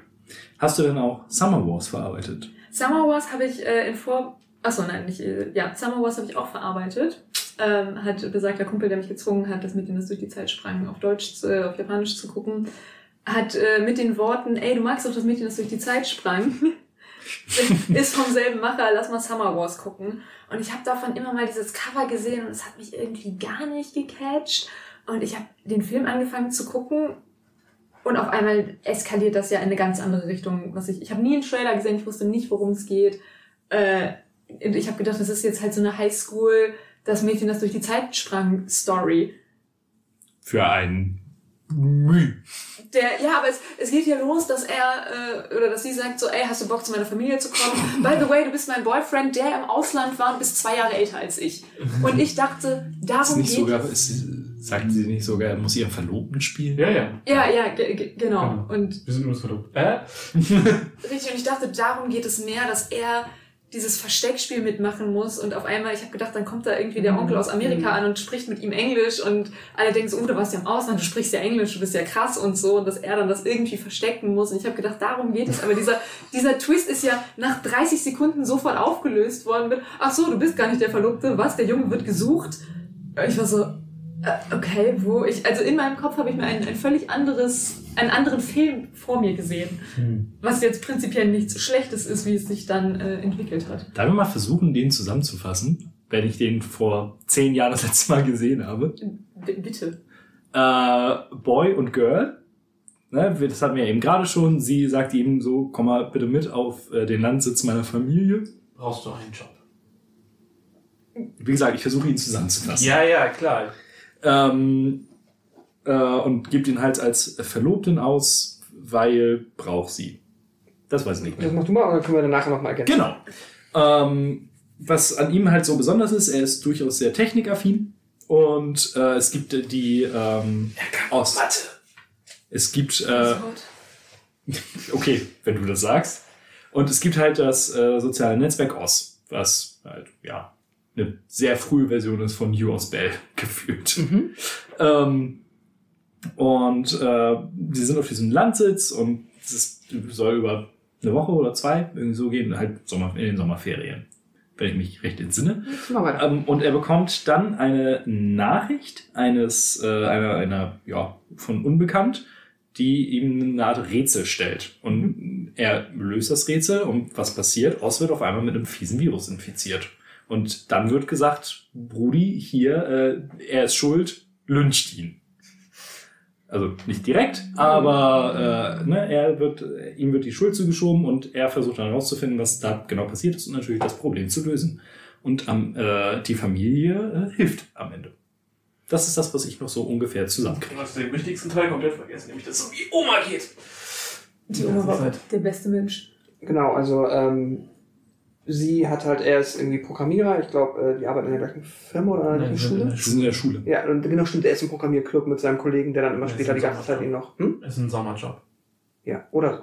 Ähm, und das ist da sein Kollege, der die ganze Zeit auch per Remote hilft und sie nimmt ihn dann mit, ohne, was bin ich halt am Anfang ein bisschen drüber gestolpert, weil das schon so auch sehr japanisch ist im Sinne von, er hat nie nachgefragt, um was für einen Job es geht. er fährt einfach mit ihr irgendwo hin, weil es ist ein Job und sie ist ja eigentlich ganz cool. Und dann wird dann dort erst im Gespräch mit der Oma, die wird nämlich, ich glaube, 90 oder 95, I don't 90. know. Ähm, genau, die hat einen Geburtstag und sie ist halt von diesem Clan das Oberhaupt, an das quasi sich die ganze Familie halt so, die das alles zusammenhält, so maximal. Und weil sie halt der Oma gefallen wollte oder halt der Oma einen Gefallen tun wollte, wollte sie halt noch, dass sie quasi zu Lebzeiten mitbekommt, äh, wie sie halt einen Verlobten findet und weil sie auch da nicht kommunizieren, das fand ich halt so lustig, ist es halt, äh, sitzen die dann irgendwann zu dritt da mit der Oma und er denkt halt immer noch, ich bin einfach, ich weiß auch nicht, warum ich hier bin. Vielen Dank für die Gastfreundschaft, ich bin eine Bekannte von und dann sagt sie, ah, ah, ah. nein, er, er ist mein Verlobter. Und quasi live im Gespräch, wo es halt äh, zehnmal hätte schief gehen können, äh, ja, wird ihm dann beigebracht, wofür er eigentlich hier ist. Ja, genau. Und dann, äh, das mit dem Rätsel, genau, da hattest du recht. Da ist dann halt noch der Twist, dass ähm, er wurde dann halt von der, das ist ganz humoristisch, weil dann halt, wenn man mitten im Haus dann halt immer mal wieder der Fernseher läuft, wo dann halt so ein Bild von ihm, aber mit einem schwarzen Streifen über den Augen, Ja. quasi als Fahndungsfoto ähm, auserkoren wird und er dann halt live dort mitbekommt, er wird gesucht, hä? Dann redet er mit seinem Homie und dann ist so, ja, du, Oz wurde gehackt und anscheinend warst du's. Angeblich hast du ein Rätsel bekommen gestern Abend und also, oh fuck, ja. Aber das wird dann, finde ich, ein bisschen faul aufgelöst später, weil sie dann sagen, ah, okay, äh, es ist, 50 Leute haben dieses Rätsel gelöst. Da gibt es eine Liste mit allen, die quasi dazu beigetragen haben, dass es gehackt wurde. Und du hast es eigentlich nicht gelöst, weil du hast die letzte Zahl falsch gehabt und dass sie dich am Anfang als Schuldigen ähm, auserkoren haben, war schlichtweg ein Fehler. Das war ein bisschen. Ich fand es insofern ganz nett, als, weil es das ein bisschen realistischer gemacht hat, dass jetzt natürlich nicht er der Einzige ist, der Ja, dieses, er ist nicht so, er ist nicht. Äh, den Codelösung, also so ein Mathe-Rätsel, ja. Mathe-Rätsel irgendwie auf die Reihe kriegt. genau. Weil er ja äh, es ja auch nicht mal ins, Mathe, ins olympische Mathe-Team geschafft hat, sondern nur in, also in der Vorauswahl war. Ja. So, also deswegen fand ich das irgendwie. So ein Loser. Genau. Ja, es wird halt sehr betont. Und ähm, ja, Oz ist dann äh, gehackt und das ist hat ganz viele überwiegend ähm, logistische und Infrastrukturauswirkungen, dann halt auch dort in der Umgebung. wenn dann der Polizist, der auch zur Familie gehört, glaube ich, Ja. der eine, der ist Polizist, ähm, will ihn dann abführen, will ihn quasi zurück zur Wache fahren erstmal. Und dann stehen sie aber im Stau, weil durch die Hackeraktion halt schon alle Ampeln und alles mögliche Infrastruktur kaputt ist. Und dann, äh, Wird das irgendwie vernünftig erklärt, warum, warum ein soziales Netzwerk an der es ist nicht das Sozial, es ist Nee, das das- super Internet Virtual Ja. Es Reality. wird dann im, Int im, im Intro wird erklärt, dass Oz quasi fängt an als, ist, okay, es ist ein Facebook und es ist aber so erfolgreich, dass irgendwann das quasi auch das Windows ist und das OS und dass halt quasi alle Läden und alle Ämter und alle haben halt quasi ihre Dependance in Oz und du kannst deine Steuern da zahlen und du kannst halt, weiß ich, die, die Leute, die das Wasser regulieren, arbeitest, die haben halt alle da Schnittstellen und deswegen kann dann dieser Virus, der dem, dem die Hauptfigur die Tür und Tor öffnet, quasi mit diesem, oder denkt, dass er Tür und Tor öffnet, kann halt da dann Unruhe stiften, weil halt alles da einen Verknüpfungspunkt hat und das deswegen alle Systeme durcheinander bringt. Ich finde es mal am, ja, genau, am einfachsten natürlich vorzustellen, einfach, es ist quasi das Internet. So. Ja, ja. Nur das natürlich gibt es dann wahrscheinlich noch recht, das Internet, und da drin ist es dann, aber es ist irgendwie so wie da. Und dann, dann stirbt die Oma, weil das ja gehackt wurde und, ähm, also, vielleicht war sie auch so gestorben, aber was dann nachher quasi die Familie dazu anstachelt, halt richtig wütend zu sein auf diesen, Auf Boy. Na, Ja. auf Laufmaschinen. auf, äh, genau, auf die Hackerperson, ist halt, dass dann ähm, der Mensch, der sich halt einfach um die Ges Gesundheit der Oma gekümmert hätte, meinte, eigentlich hätte auf seinem Handy ein Alarm losgehen sollen, wenn irgendwelche Blutwerte oder so bei ihr äh, zu niedrig sind, aber weil es gehackt wurde, auch das wieder Infrastruktur, hat das nicht funktioniert und niemand konnte Oma nachts helfen, dann ist sie gestorben, dann schweißt die Familie so ein bisschen zusammen, streitet sich hier und da, dann wird irgendwann noch rauskristallisiert, dass der Onkel, äh, der aus den USA war, den die, ähm, das Hauptmädchen, ich habe den Namen alle Natsuki. vergessen, hm? Wer ist Natsuki? Natsuki, die sie irgendwie so ein bisschen so halb pseudo kindheitsversüßt, incestuös ganz toll findet. Also das wird manchmal so ein bisschen awkward. Ähm, aber sie war halt als Kind einfach in ihn verliebt und findet ihn jetzt einfach immer noch einfach als der... Hot. Der hotte Onkel. Genau. Ne, Es ist halt, zum einen ist es in Japan legal, Cousins zu heiraten. Äh, Onkel nee, ist noch was anderes. Ja, aber ja, nee, warte, aber es ist halt, äh, er ist, er ist, glaube ich, halt auch nur, er ist halt Onkel im Sinne von, äh, das ist ja so eine krass, so ein krasser Familienclan mit irgendwie Nebenfamilien und, und allen möglichen, äh, also ja, es ist immer noch weird. Es war nicht mal judgy, es war einfach nur, also ich Ja. finde auch nicht, dass das im Film irgendwie jetzt wirklich problematisch rüberkommt, weil das ja auch wirkt halt, es wird ja auch nochmal so gezeigt, dass das halt so ihre, so wie, keine Ahnung, irgendwie ein Kind irgendwie sagt, ich will meine Eltern heiraten Ja, oder ja. Weil die einfach da eine Hyperfixierung haben oder was auch immer. Ähm, aber den mag eigentlich in der Familie sonst niemand, der ist dann aber auch nur nochmal wiedergekommen wegen dem Geburtstag seiner Oma. Und weil er ähm, halt ihr sagen wollte, dass er ganz viel Geld gemacht hat, weil er jetzt Big Business in den USA macht. Und ähm, dafür hat er aber eine äh, künstliche Intelligenz entwickelt in den USA, die dann doch von, der ist äh, ja sehr anti-US-amerikanisch, zumindest militärisch. Also das US-Militär hat ursprünglich dazu beigetragen, dann diese AI von ihm abzukaufen. Und dann in deren Händen hat die, äh, hat sich dann Love Machine entwickelt und Die, die Idee war, dass er, er hat, er hat, er hat die KI quasi Mhm. erschaffen und wollte die dann verkaufen Genau. und hat dafür dann ein Angebot vom US-Militär bekommen. Die haben aber gesagt, okay, wir brauchen einen Live-Test. Und dann haben sie die AI quasi auf Oz losgelassen. Da, das ist quasi Laufmaschinen, der Bug, Genau. äh, der Virus, der Hacker, das, der Antagonist dann quasi. Genau. Und später endet alles in einem unfassbar dramatischen, alle versuchen zusammen äh, Love Machine zu killen und weil Hanafuda äh, so ein krasser Ankerpunkt irgendwie in der Familie ist, weil sie das alle dauernd spielen, äh, mündet es dann in einem Digital-Duell, wo es dann um die Accounts geht irgendwie, weil sie müssen, glaube ich, einen speziellen Account finden, der dann zu Love Machine gehört oder I don't know. Die, sie, äh, es, es, es, es, gibt, die- es gibt die ganze Zeit so, ein- so ein Z-Plot, dass, dass äh, ein Asteroid, äh, dass, dass, dass ein Satellit äh, dabei ist, wieder in die Erde, Atmosphäre einzutreten. Und äh, Laufmaschinen hackt dann diesen Mhm. Satelliten und lässt den abstürzen und zielt Mhm. damit auf ein Atomkraftwerk. Und sie müssen halt jemanden finden, der Zugriff zu diesen Atomkraftwerken hat oder zu, den, zu der Steuerung von den Satelliten, um das, um den quasi umlenken zu können. Und davon gibt es irgendwie nur eine Handvoll Accounts und die müssen die unter Und ein da- paar Milliarden Accounts finden. Genau, und da der aber alle gehackt hat, ähm, Genau. sind die alle in seiner Kontrolle und dann spielen sie um diese Accounts quasi Hanafuda. Hanafuda, genau. Was übrigens das erste Spiel war, was Nintendo produziert hat. Ja. Die waren ursprünglich Hanafuda Company.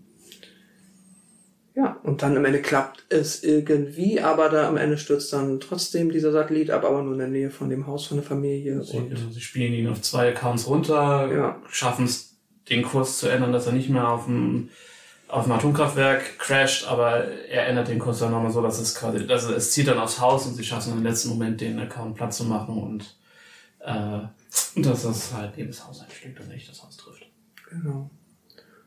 Ja, und dann am Ende, in Tier küssen sie sich tatsächlich sogar. So sehr süß, kindlich, aber weil die ganze Familie dann den Boy doch so toll findet und dann, Außerdem Gefahr schweißt zusammen. ja, und dann ist es so, Und das war schon alles sehr da. es war ganz süß dann am Ende so, oh, ich finde sie auch gut und dann sagt er, ja, ich finde dich auch gut.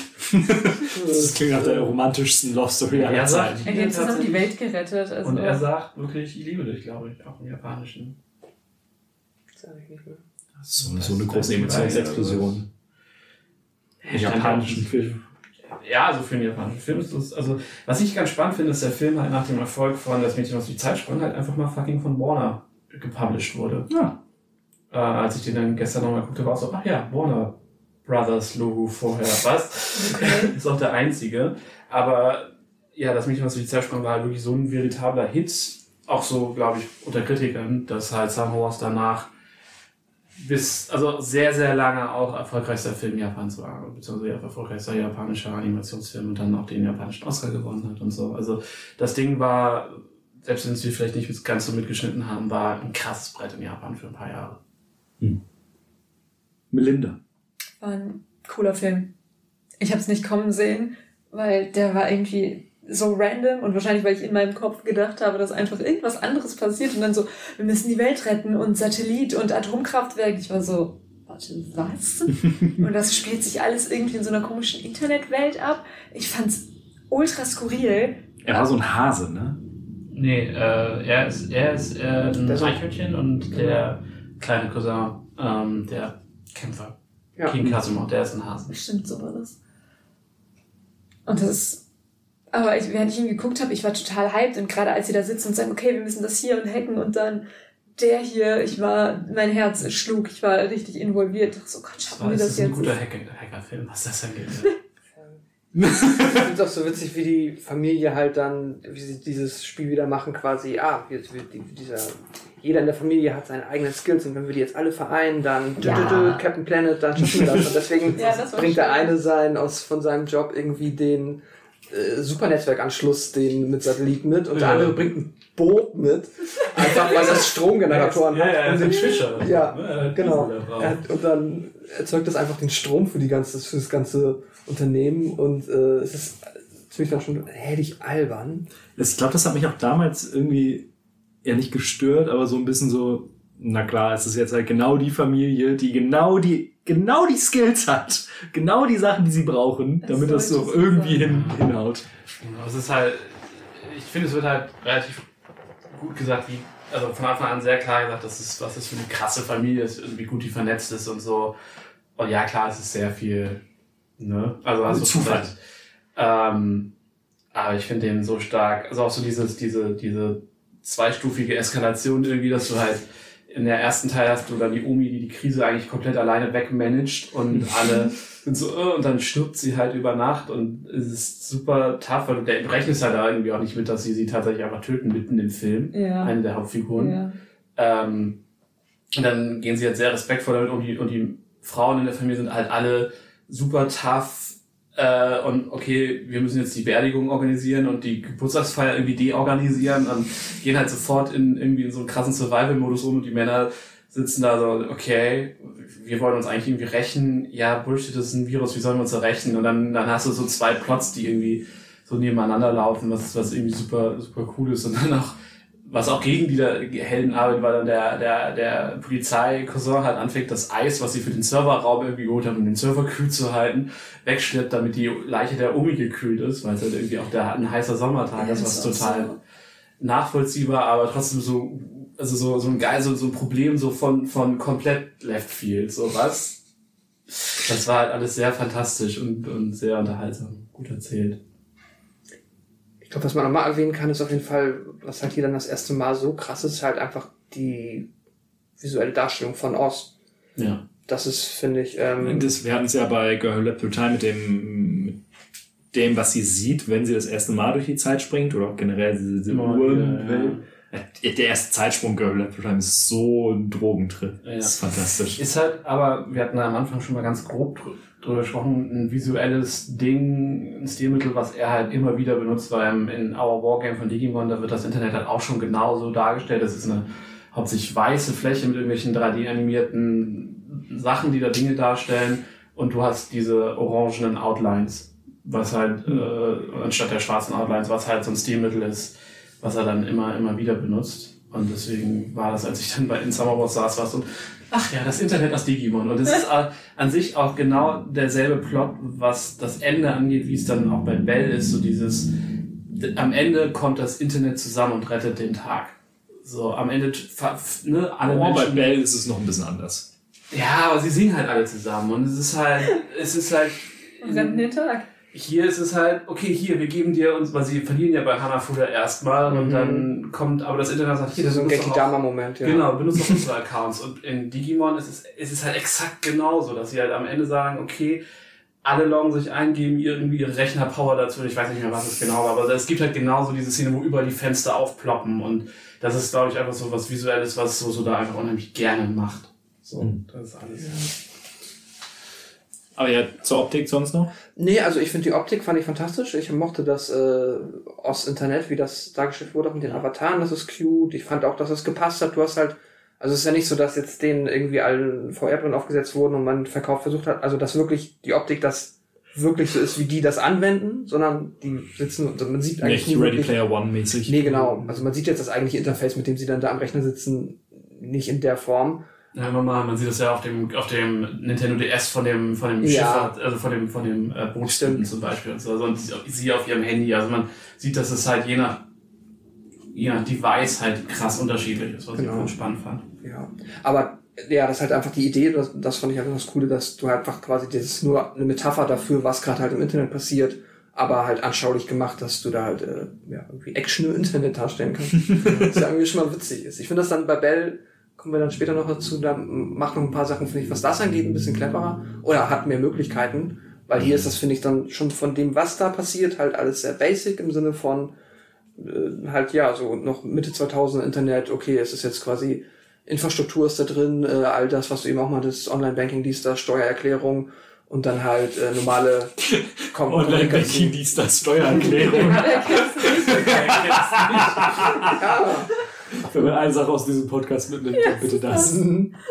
Und halt so das Normale. Aber was dann später bei Bell, finde ich, spannend kommt, ist, wenn dann halt so die ganzen äh, sozialen ähm, Dynamiken über so, äh, soziale Netzwerke und so da aufgegriffen werden. Aber da kommen wir dann zu. Ist ja auch durchaus plotrelevant. Richtig. Ja, da merkt man aber schon, was irgendwie dann elf, zwölf Jahre Mhm. Zeit ausmachen. Ich hatte- gesellschaftliche Entwicklung.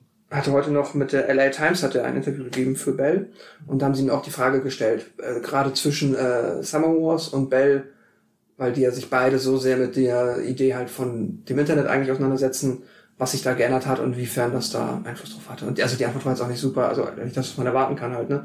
Er beschreibt einfach, was sich wirklich geändert hat. Aber ähm, Clever. Danke. ja, eine gute Antwort. Ähm, Du stellst Fragen, du kriegst Antworten. ähm, generell, also das Interview ist frei äh, zur Verfügung und ich glaube, so viel hat er sonst ja auch nicht westlich Medien gegeben, also kann man sich mal angucken. Sonst noch irgendwas zu Summer Das Wars? ist ein fantastischer Film. Guck ihn dir Den noch mal auf jeden an. Fall angucken. Ja. Es ist halt, der ist halt äh, streaming-technisch relativ schwer zu irgendwie zu greifen. Das ist das Problem gewesen. Ich kann dir die DVD geben und Das ist gut. Das ist gut, Seiten. Sascha. Ich habe Ähm, die DVD zu Hause, ich wollte nur nett sein. ja. ähm, dann 2012 äh, Harvest Moon, der Film. Zumindest Dann für, wäre es ein geiler Film gewesen. es ist Bei ja Harvest Moon, da ist meine Kuh gestorben und ich habe die Zeit zurückgedreht. Ich habe das Mädchen, was durch die Zeit springen gemacht. Und meine Kuh ist nicht da gestorben. bist du auf einmal über das Feld gerollt und auf einmal war die Kuh wieder da. Alles ist gut. Ja, speichern, ne, nicht speichern, neu laden. Ja, und dann war alles gut. Das kannst du bei Harvest Moon der Film nicht machen. Reden also jetzt über den Film, in dem Matze als Wolf auftaucht. Richtig, Ja. der gute alte Emo-Wolf. äh, Amme und Yuki, Yuki äh, die Wolfskin. Juke. Yukata-Palme. Pascal. Plot-Zusammenfassung. Oh, ja, ähm, wir haben, das Ding ist, mit den, okay, müssen wir den Namen helfen. Äh, wie heißt? Amme und Yuki. Wie heißt Okay. Hannah? Hanna? Ja. okay. Hanna ist äh, eine Frau. Hanna trifft einen Mann. Nicht falsch. ja, Hanna äh, Startet gut. trifft und verliebt sich in einen Mann. Dieser Mann ist ganz besonders, denn er ist eine Art Werwolfi. Er ist ein Werwolf. Ja, nur dass die nur mit Rot Wolfsmensch. lassen sie raus. Genau, ja. Der, Also- der, der, der, der Subtitle sagte Werwolf. Ja, also dass man jetzt aber nicht die Assoziation bekommt, dass er halt nur bei Vollmond sich verwandelt und das nicht kontrollieren kann, sondern er Das sagen sie sogar extra im Film. Ja, genau. Ähm, er kann sich halt, äh, diese Spezies, besondere Art von Mensch kann sich halt verwandeln in einen Wolf. Ähm, und dann verlieben die sich und ähm, Auch in so einer Halbwolf-Form, was sie anscheinend sexy findet. offensichtlich. Und ähm, sie ist so ziemlich die Einzige, die das überhaupt weiß, weil er aus guten Gründen kann jeder nachvollziehen, dass er es nicht immer geheim gehalten hat, aber jetzt halt bezüglich dieser Beziehung hat es ihr dann offenbart. Die sind zusammen und eigentlich ist erstmal alles gut. Sie bekommen ihre erste Tochter. Äh, die Tochter ist auch permanent dann dabei. Äh, die Tochter erzählt dann quasi auch aus dem Voice-Over-Monolog so ein bisschen Narration, Exposition dazwischen drin immer mal wieder. Sie sagt halt, das ist die Geschichte meiner Mutter. Genau, ja. Und erzählt dann halt quasi nochmal zwischendrin ein bisschen was dazu, zur Geschichte. Und dann ähm, bekommen sie noch ein zweites Kind, einen Jungen, und sind erstmal eigentlich eine ganz happy Familie, natürlich schon sich so ein bisschen anbahnt, dass es halt mit den Kindern, die die gleichen Fähigkeiten haben wie der Vater, äh, unter Umständen ein bisschen knifflig sein könnte. In einer großen Stadt muss man aufpassen, dass das halt niemals jemand mitbekommt. Und das wird alles sehr viel schwieriger gemacht dadurch, dass der Mann dann halt irgendwann stirbt. Weil er sich wohl, ähm, das habe ich nur so halb gerafft, also sie, es wird erzählt im Voice-Over, dass er vermutlich irgendwann die Kontrolle verloren hat über seine Fähigkeit, zum Wolf geworden ist und dann wurde er halt erschossen. Oder ist Ja, ja, nee, runtergefallen. es- Jagdinstinkt. Das wird dann Ja. mit den, Ja, mit dem er Jagdinstinkt, kommt, genau. ja, er kommt ja nach dem ersten Kind einmal, beziehungsweise vor dem ersten Kind, dass es ihr so schlecht geht, kommt er ja mit dem Fasan Mhm. nach Hause und sagt, hier, ne, Ja. mach die Suppe, dann geht's ihr wieder gut. Und seine Leiche ist halt auch voll wieder mit Fasanfedern, als sie sie Mhm. aus dem Kanal ziehen. Und er, Genau, das sagt sie ja auch, dass er nur, er ist halt in, in, in Um für die Kanal Familie zu sorgen. Also äh, ertrunken. ja, okay. Ähm, Schlimme Szene. Die ist hart. Die ist wenn hart. Sie, wenn sie, Wenn sie wenn sie Müll werfen, finden, wenn sie, generell, wenn sie ihn finden. Und, Weil es super lange drauf gehalten wird. ja, Ja. Das war, das Das- ist wahrscheinlich die Szene gewesen, die du meintest? Ja, genau. Okay, ja, die ist, äh, Und danach ist der Film für mich halt auch nicht mehr besser geworden. Also er ist halt auf diesem Level geblieben, weil ich dachte so, ey, ganz ehrlich, das kann jetzt auch gut sein. Und das Ende war dann auch maximal enttäuschend für mich. Da kommen wir gleich noch hin. Ja, gut, okay. Ähm, genau, auf jeden Fall ist jetzt ähm, Hannah äh, alleinerziehend in der großen Stadt mit zwei Kindern, die eine Fähigkeit haben, die sie halt nur von ihrem Mann kannte, um zweimal zu Wölfen zu werden. Und weil die halt Kleinkinder sind und das alles selber nicht so richtig verstehen, ähm, machen die das halt erstmal so mehr oder weniger nach Gutdünken oder je nach Emotionszustand. Und Sie sind so unendlich cute ja, als das- kleine das ist der Wölfe. Film. Macht Ja, sie sind cute, aber sie sind maximal anstrengend. Es sind halt Kleinkinder. Ja, und das ist maximal anstrengend. Ja. Ja, das ja. ist es halt. Also ich finde, aber er spielt halt ganz, ganz spannend mit dieser, mit diesem Ding so, okay, sind es jetzt Hunde oder sind es Menschen oder sind es beides? Wenn sie da, diese Mhm. Szene steht zwischen, okay, mein Kind hat gerade äh, Waschmittel gefressen, gehe ich jetzt in die Kinderklinik Ja. oder zum Tierarzt? Und du denkst so, ja, okay, Ja, jetzt aber habe ich das nicht drüber so- nachgedacht, aber, Aber jetzt ja, war so eine, so eine Szene, bei, so, es ist gerade hochdramatisch und da musste ich dann aber auch leider lachen, weil es da so ein bisschen witzig ist. Ja, sie spielt es dann ja auch ein bisschen auf die Comedy, glaube ich, so. Ja. Auf einen gewissen Punkt. Aber genau, das ist das, was der Film dann ähm, zu dem Zeitpunkt macht. Äh, man bekommt dann halt auf verschiedenste Art und Weisen mit, was für Probleme sie einfach aufgrund der Tatsache des Zustandes ihrer Kinder hat, weil sie kann halt, du hast es eben schon gesagt, eigentlich kann sie zu gar keinem Arzt gehen, weil der Tierarzt im Zweifel rausfindet, dass das kein normaler Hund ist und auch der Arzt rausfindet, dass das unter Umständen kein normaler Mensch ist. Ja. Und dann hat sie ebenso Probleme mit äh, den Nachbarn, weil die Kinder dann in der Voice-Form sehr laut sind oder dann mit dem Jugendamt, weil das mal irgendwie nachkommt, hinkommt und fragt so, äh, warum haben ihre Kinder denn nie Impfung bekommen? Äh, oder war nie beim Arzt und deswegen entschließt sie sich quasi aus der Stadt zu fliehen und findet ein altes, großes Haus, das mich so ein bisschen von der Form, also aber war wahrscheinlich, weil es ein traditionell altes japanisches Haus auf dem Land ist, an das aus Summer Wars erinnert hat. Ähm, nur halt erstmal mega runtergekommen. Ähm, Ich hatte halt instant irgendwie Totoro-Vibes, auch Ja, wie klar. sie das Ja, dann ja. da irgendwie fertig macht und vor, alles. vor allem, wenn dann die beiden Kinder dann auch, während sie das fertig machen, dann halt rumtollen und dann Guck mal, Mama, was ich mitgebracht eine habe. Schlange. es ist schon, es ist, das ist schon, das ist schon super, super süß. Das fand ich, die Kids sind auch echt mega putzig. Und naja, die Mutter, also Hannah hatte halt die Idee, okay, hier sind wir ein bisschen ungestörter. Hier ist die Wahrscheinlichkeit, dass solange meine Kinder quasi, sagen wir mal, nicht in der Lage sind, das so zu kontrollieren, wie der Vater es konnte und auch das Verständnis dafür haben, was das Das für ist, Auswirkungen ich haben glaube, könnte. kontrollieren können sie es ja die ganze Zeit, aber halt Außer wenn sie dieses, ein fast, wenn sie zu- sind. ja. ja. wenn sie, aber halt das genau. Verständnis, so warum darf ich das denn nicht? Genau. Ähm, solange kann man es hier dann vielleicht äh, so ein bisschen aushalten. Und es gibt natürlich Nachbarn, es gibt dann, das ist halt irgendwo ja auf dem Land, wo dann halt viele Reisfelder, Kartoffelfelder und einfach viel angepflanzt wird, hast du dann halt andere Nachbarn in weiter Entfernung, die auch Bauern sind.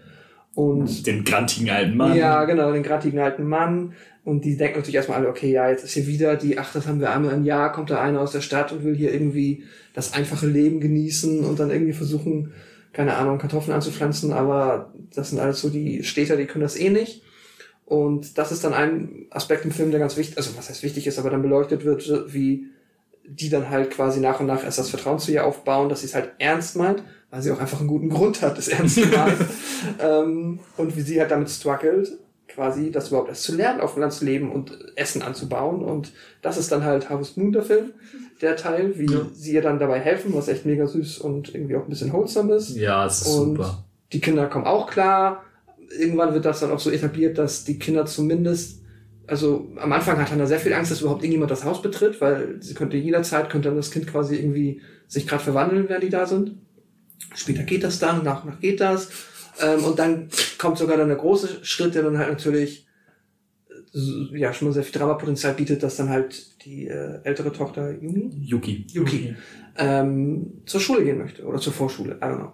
Und das erlaubt dann Hannah nach einer gewissen Zeit, wahrscheinlich weil auch das sonst irgendwann Jugendamtprobleme gegeben hätte, ähm, wobei es später beim Jungen egal ist, aber hey, ähm, Ah, naja, nicht egal, aber äh, kann, ist es, egal. es wird ja irgendwie anders gelöst. Ja. Ähm, und genau, dann geht sie zur Schule und bekommt dann halt super gut zu zu verstehen gebracht oder sehr intensiv, sagen wir es mal so, dass sie halt in der Schule nicht zum Wolf werden darf. Und das geht dann irgendwann mal schief mit einem anderen Jungen, der dann da ist. Und dann langt sie ihm eine.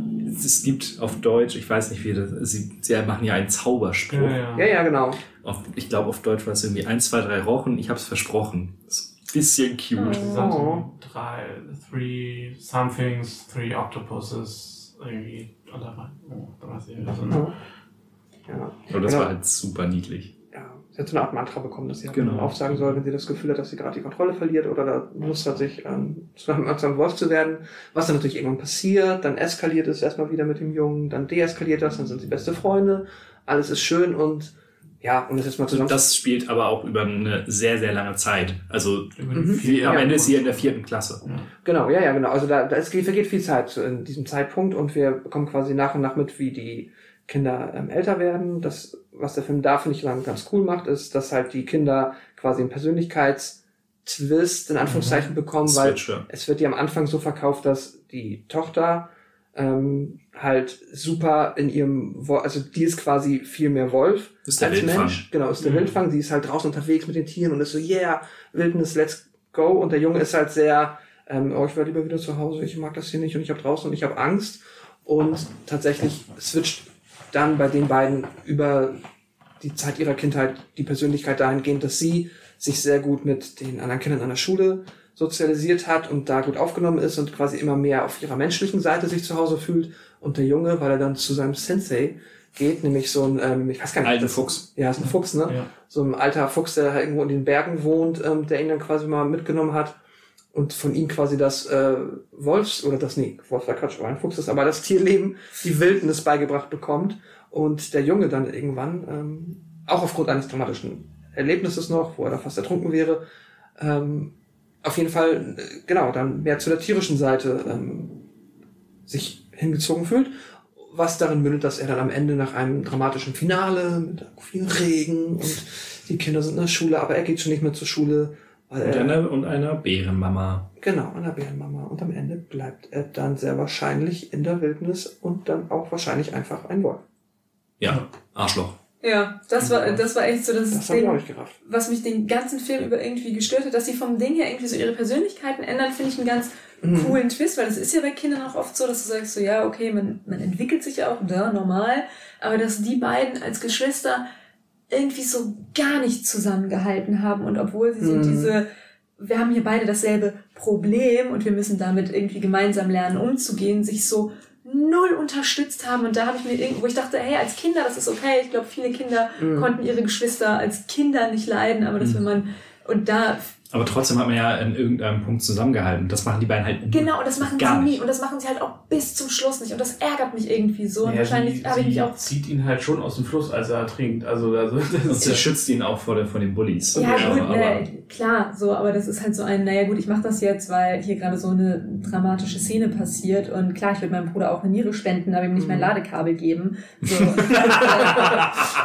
das sind äh, so die Sachen, was man, glaube ich, wenn man Geschwister halt gut nachvollziehen kann, aber dass gerade so in dieser Dramatik mit dem Vater und die Mom hier echt alles auf die Beine stellt, um diesen Kindern ein auch sich selbst ein einigermaßen stressfreies Leben zu ermöglichen und von den beiden Kindern so gar nichts da irgendwie zurückkommt. Ich das. Also bei der, bei der, die Tochter, die gibt ja schon irgendwie alles, um sich, um sich anzupassen und. aber das macht sie ja aus egoistischen Gründen, weil sie sagt, Ja, ich möchte zur Schule gehen, ich möchte mit anderen Kindern ganz abhängen. kurz den Schritt zurückgehen und ähm, ich weiß nicht, ob das in Japan jetzt krass anders ist, aber äh, Grundschule startet bei uns mit sechs, sieben. Das heißt, dass die, diese ganze krasse Zeit, die da gezeigt wurde, das, das, das sind die Kinder in einem Alter, wo sie nicht reflektieren, nicht auf die Art und Weise reflektieren können. Richtig, und deswegen hätte ich mir gewünscht, dass wo der Film schon über einen so langen Zeitraum geht, dann hätte er noch mehr abdecken können und sagen können, hey, wir haben hier diese Kinder, die eine Entwicklung durchmachen und meinetwegen dann auch reflektieren und sagen, wow, da habe ich irgendwie Scheiße gebaut. Und auch das ist ja oft so, dass sich Geschwister dann auch erst im Erwachsenenalter annähern und sagen, wow, damals, du bist mir mega auf die Nerven gegangen und wir hatten absolut nichts gemeinsam, weil wir halt unterschiedliche Charaktere waren, aber irgendwie uns doch noch was verbindet. Und das war einfach ein, wow, ich bin jung, ich bin, keine Ahnung, der Sohn ist nochmal was, zwei Jahre jünger. Mhm. Ist, am Ende ist er zehn Jahre. Ja, genau. Und dann sagt er, wow, ich bin zehn und ich lebe hier einsamer Wolfleben bei. Ich war so, okay, alles klar, bitte verreck einfach im Wald und niemand Ja. ist da, um dich Wow. zu retten. Also so, so Stolle nicht, aber äh, wir hatten ja dann auch geschrieben und so diese, dieses ganze Ende, so die Mutter reißt sich wirklich die gesamte Zeit den Arsch auf. Ja. Dass er das nicht gut heißt, okay, es ist ein Kind, ne? Aber dann rennt sie ihn im strömenden Regen hinterher, weil sie sich um ihn sorgt. Was macht er? Er trägt sie raus, legt sie dahin, wartet darauf, dass sie aufwacht, rennt als Wolf weg, uh, Cutter X bye und ist weg. Und Ja. ich, das ist so eine Szene, die sollte, glaube ich, irgendwie so diesen Abschied zeigen und total schön sein. Es wirkt einfach, als ob er der größte Arsch dieser Ja. Welt wäre. Na ja, gut, er ist ein Zehnjähriger. Also Zehnjährige sind halt immer irgendwie ätzend und deshalb habe ich mir, glaube Ja, ich, nicht immer. so. ist halt auch ein wildes Tier an einem Punkt. Nee, ich weiß nicht. Also ich Ich glaube, der halt, Film will dir das nicht, also ich glaube, der Film will dir nicht suggerieren, dass er ein Arsch ist, sondern einfach, dass Nee, aber es, Nee, er kommt so die ist- gesamte Zeit Ja. rüber. ja, Auch, auch die Streitszene, wo sie dann das Haus ja, verwüsten die ist krass. und mit seinen roten Augen so, das macht ihn nicht sympathischer. Ich weiß nicht, ich finde, finde die, die Charakterentwicklungen sind eigentlich relativ, relativ schlüssig, weil du hast halt sie, sie ist von Anfang an sehr selbstständig, also auch schon als kleines Kind ist sie irgendwie sehr, oder wird halt als sehr selbstständig dargestellt. Mhm. Und sie ist dann die, die selbstständig in die Schule will, da ne, ihr eigenes Ding macht und dann ja auch in ein Wohnheim zieht, irgendwie in der Mittelschule. Was Let- Am Ende, ja. Ja, ja, genau. Also das heißt, sie ist die, die sich als erstes abkapselt und ihr Ding macht. Er ist die ganze Zeit der, der so mutterbezogen ist. Und Nee, sie, das, die Mittelschule kommt, nachdem er weg ist. ja, ich weiß. Weil du als erstes gesagt hast, dass sie sich als erstes abkapselt. Aber er ist vorher weg. Warum will ich eigentlich? Ist doch egal, also, was ist denn jetzt richtig? Hä? Nee, ja, das, was er sagt, ist richtig. ähm, aber was ich, was ich sagen wollte, ist, dass halt er die ganze diesen Mutterbezug hat und das ist dann halt dieser Teil der Switch. So, Mhm. sie macht ihr Ding weiter, sie bleibt kohärent, sie macht, ne? Das stimmt sie ja zieht dann Ja. später halt auch weg. Ja, okay. Ähm, an, und er sucht sich dann halt diesen, diesen, diesen, er kapselt sich dann halt von der Mutter los. Er rettet sie irgendwie, finde ich schon ziemlich ein guter Move, so anstatt sie da im Wald verrecken zu lassen. Wow, nett von dir, seine eigene Mom mit Ja, abzulassen. Der, er hat halt ungefähr 15 Mal gesagt, folgt mir nicht, so, ich gehe jetzt. ja, klar kommt ihm hinterher, das ist alles logisch und er, er ist sicherlich nicht der Sympathieträger des Films, aber ich fand jetzt auch sein, also das, das Schlimmste an ihm war seine Emo-Frisur. Ich, also ich finde halt diese, Das war das Beste. dieser, dieser, dieser, dieser Cut zwischen den super niedlichen Mhm. äh, Anime-Wolfskindern und den ganzen sehr realistisch restlichen Tieren, das fand ich halt ein bisschen weirder, wenn du dann halt den, Mhm. ihn in seiner Wolfsform mit seinen großen Ja, Augen. das war so ein und dann hast du den Fuchs, der halt todesrealistisch dargestellt ist und aussieht, als wäre er aus einem Oder den, normal, Miyazaki-Film. oder den normalen Wolf auch, der Ja, da ja, eingesperrt genau. ist. Ähm, nee, also ich weiß, ich fand die, ich fand, also als er dann gegangen ist, hatte ich nicht das Gefühl, mich das, über- dass mich das überrascht. Ich fand, das waren halt, Nee, überrascht. Richtungen waren gut erzählt und führten genau dahin, wo sie hingeführt Überrascht hat es auch nicht, aber es ist halt trotzdem, er, er kommt halt wirklich wie ein ganz, ganz schlimmer Wolfsmensch. Mensch wäre jetzt falsch gewesen. Aber auch, du hast halt dann so diese Szene, wo er sich das Bilderbuch anguckt und warum sind Wölfe immer die Bösen? Er ist ja nicht böse. Er, er lernt, okay, ich habe die, ne, ich habe die Wahl, Mensch oder Tier, ich entscheide mich fürs Tier. Tschüss. Aber er sieht ja auch durchaus, eigentlich, eigentlich muss er sich nicht entscheiden, er kann halt beides sein, aber er entscheidet sich halt für die Ja, Tierseite. genau, so, das das- ist ja, also das ist rein von der Charakterentwicklung und alles, das ist gut, also es ist nachvollziehbar erzählt. Also ich glaube aber schon, dass der Film da dir irgendwie äh, das nicht als beides geht, sondern als Wahl auftischen möchte, weil die haben ja auch ganz am Anfang diesen Dialog. Also so habe ich zumindest verstanden, weil wenn die ähm, noch das Elternpaar neben der Tochter liegt und dann reden sie immer, was wird's immer werden, so alles, Ja. was sie will. Wir müssen nur dafür sorgen, dass sie quasi den Weg finden, das zu sein, was sie wollen. Das ist, glaube ich, auch so ein bisschen der Das Gag ist, dann. das ist ja die, das, die Thema, Moral das dahinter, genau. Thema. Ja, genau. Ich glaube, Und die Moral des Themas ist, habe nicht ungeschützten Sexualverkehr mit einem Wolfsmenschen. wieso? Weil du dann als Studentin... Wolfskinder. Kinder. Ja, Wolfskinder. Ja, Äh, die, die, die Sexszene war echt so ein bisschen so, okay. Also zum einen fand ich, also den, den, den äh, Furry King, okay, ne, wir King-Shame nicht in diesem Podcast, ist okay, fand ich auch ein bisschen viel vielleicht, aber, aber auf der anderen Seite war es halt gefühlt so, okay, das ist die, das ist halt deren erste Nacht zusammen, sie wird instant schwanger, es halt, fühlt sich direkt an wie so ein Afternoon Special. Es Ja. ist, ist ein Märchen, ne, irgendwo. Ja, klar. Ich meine nur, dass ähm, es sich für mich irgendwie natürlich angefühlt hat, dass, auch wenn ich weiß, was du meinst, so im Sinne von, er könnte ja auch, keine Ahnung, irgendwie tagsüber vier Stunden bei der Mutter als Mensch abhängen und dann Ja, irgendwie acht Stunden mit seinem Sensei da irgendwie auf dem Berg rumtollen. Aber es, ich hatte schon das Gefühl, dass es sich natürlich anfühlt, dass beide sich entscheiden. Quasi für einen Pfad. Und ja, natürlich behält sie ihre Wolfskräfte. Und wenn sich äh, Kind Emo dann nochmal in fünf Jahren daran erinnert, dass er auch für zwei Tage Mensch sein kann, hilft ihm das vielleicht auch nochmal. Weiß ich nicht, ob ihn das so noch interessiert oder ob er da kein Interesse mehr dran hat. Wo ich mich dann die Frage stelle, hat er dann die Lebenserwartung eines Menschen? Oder was ist die Lebenserwartung eines Das ist Menschen? halt, es ist halt auch so mega seltsam, wenn er dann sein, sein, seine Emo-Phase hat und sie halt sagt, aus Versehen, äh, ja, mit zehn Jahren Wolf wärst du halt erwachsen, aber du bist halt noch ein Mensch. Mhm. So, das ist halt, ne? Ja, das ist das, ja, das, das, das wird nicht ganz auserzählt. Also wird Aber da sie ja mit einem erwachsenen Mann die Kinder gezeugt hat, würde ich sagen, es sind Menschen. Ja. Hätte ich jetzt auch gesagt. Mensch, Ja. Menschenjahre. ich, ja, ich denke auch. Wobei, was sind die durchschnittliche Erlebe Lebenserwartung eines Wolfes? Wahrscheinlich ähnlich wie große Hunde. Nee. Ich guck mal. Nee, nee. Wolf. Redet ihr mal weiter. Milena. Was, so ein Wolf? Das ist meine, meine Schätzung oder soll ich zu Ich schätze, ich schätze, ich schätze acht Jahre. Nee. Ich hätte gesagt, keine Ahnung, können die so eine freien Wildbahn 30 bis 40 Jahre machen? In, nee, 15 so viel auch nicht. Also weiblich in der Wildnis 14 und männlich in Gefangenschaft 16. Ein bisschen mehr als Okay, ein ja, ja, Hund. das ist ein großer Mhm. Eher wie ein kleiner Hund. Das stimmt.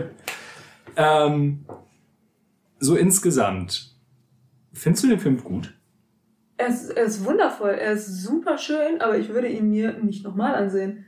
Ich habe ihn damals mit der damaligen Freundin meines Bruders geguckt, die hat gesagt so, ey, lass mal so einen Mädelsabend machen, lass mal Double Feature Pocahontas und Arme und Yuki gucken. Ich war so, okay, kann Weiß ich ich nicht, welcher Film besser ist. Und ich war so, ich habe viel, Arme von- und Yuki. ich habe viel von dem, ich habe viel von dem gehört. Nein, Pocahontas, ganz klar. Also, Nur wegen einem guten Song?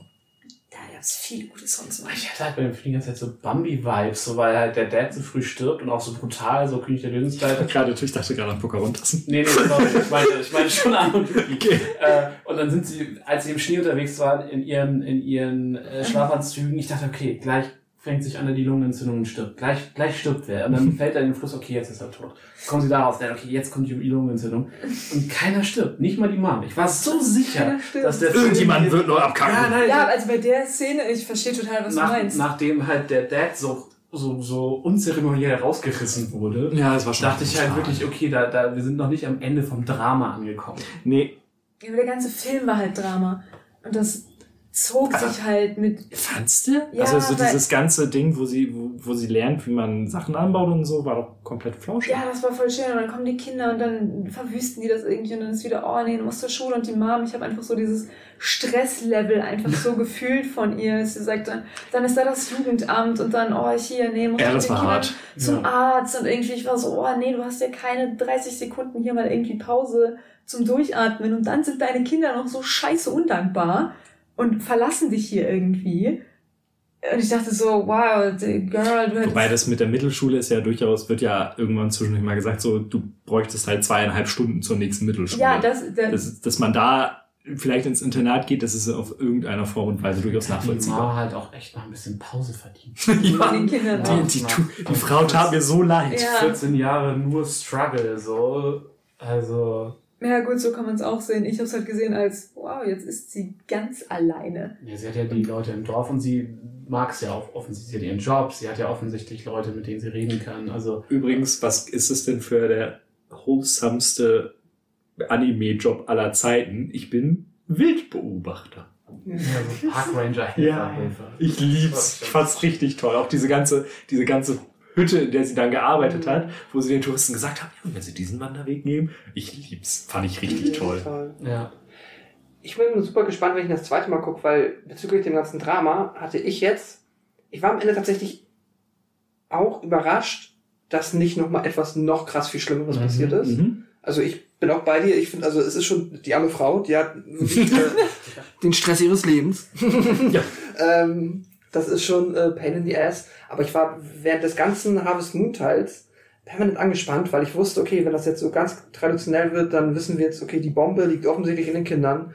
Irgendwann werden die Kinder die Bombe platzen lassen, aus Versehen in einem emotionalen Moment. Wir bekommen es ja fast, aber die Eskalation, die daraus in der Schule resultiert, ist eigentlich nicht so krass Nee. die ist dann halt einmal, hat man kurz Angst, denkt sich so, oh fuck, und jetzt werden es alle mitbekommen und Aber das fand ich schön.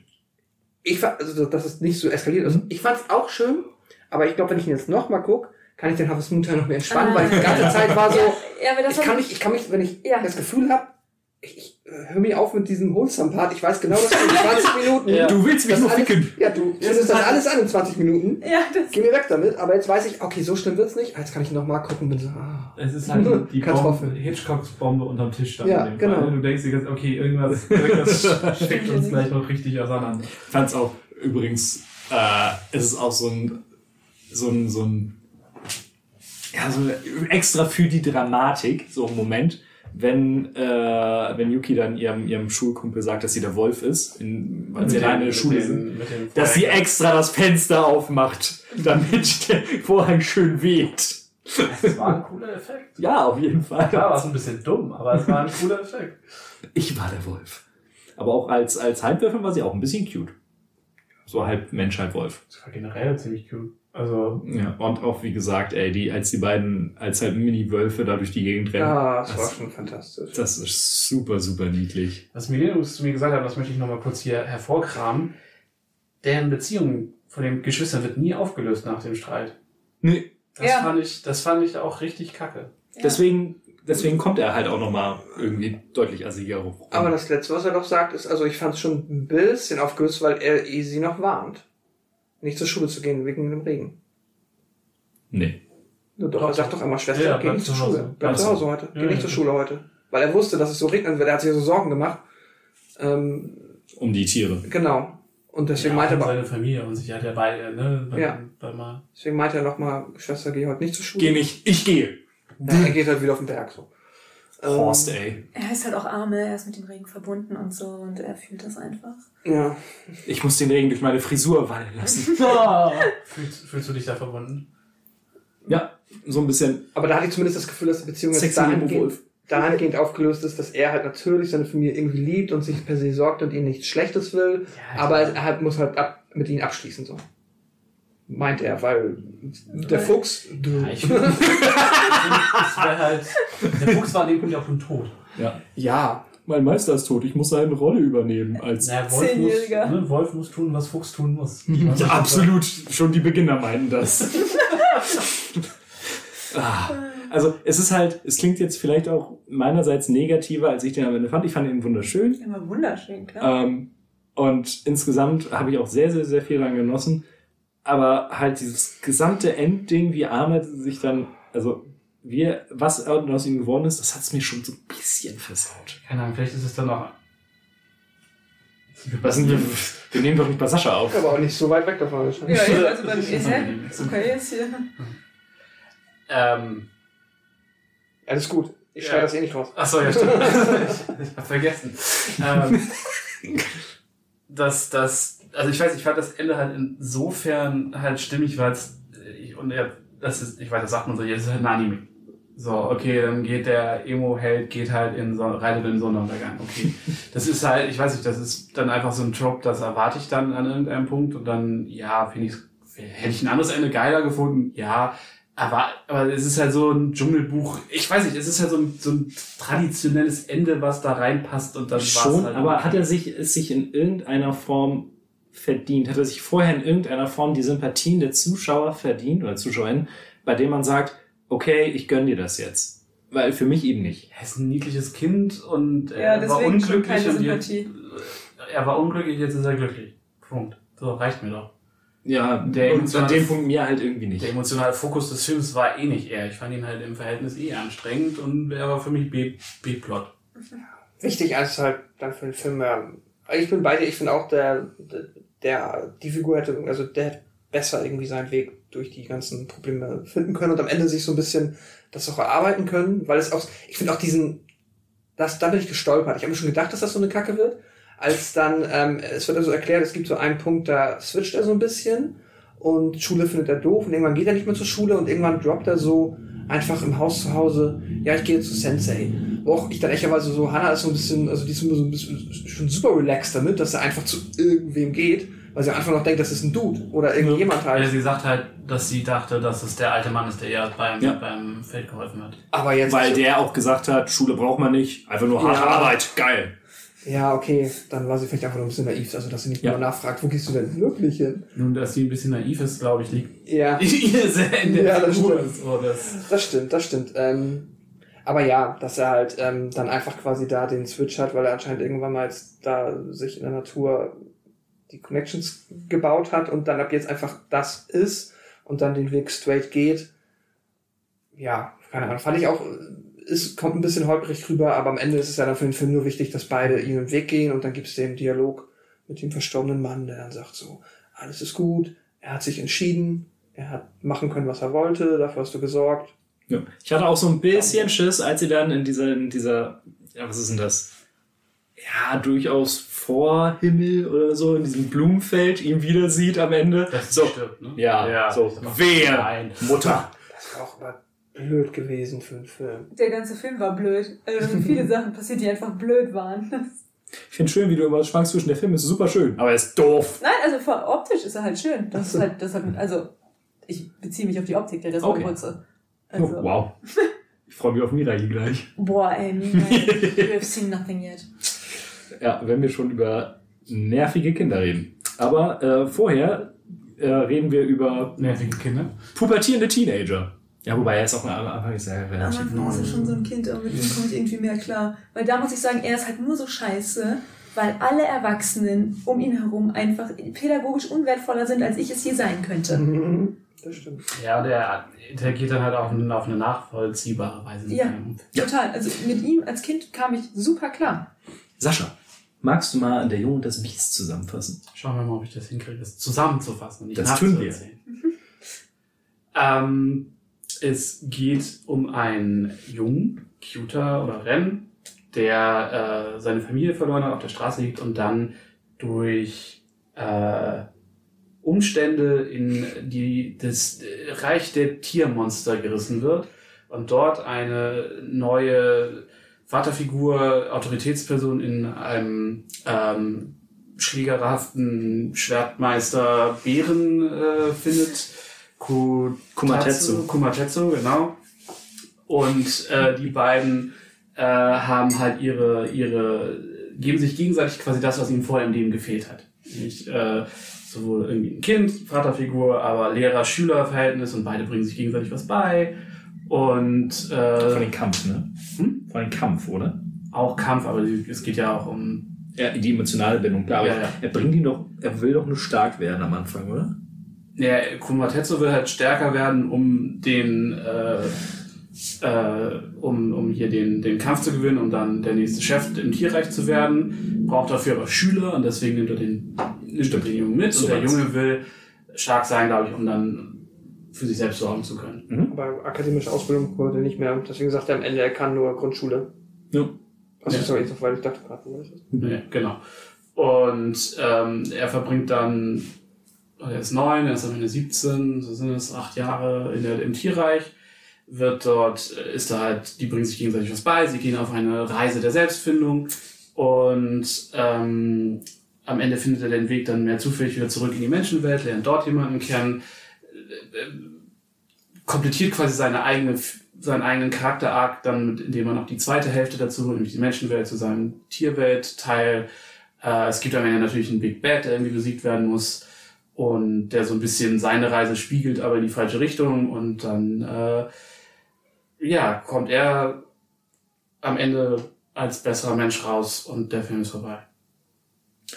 Trifft er nicht am Ende auch seinen Vater? Ja, ja, klar. So war das, ne? Das war das Ende. Genau.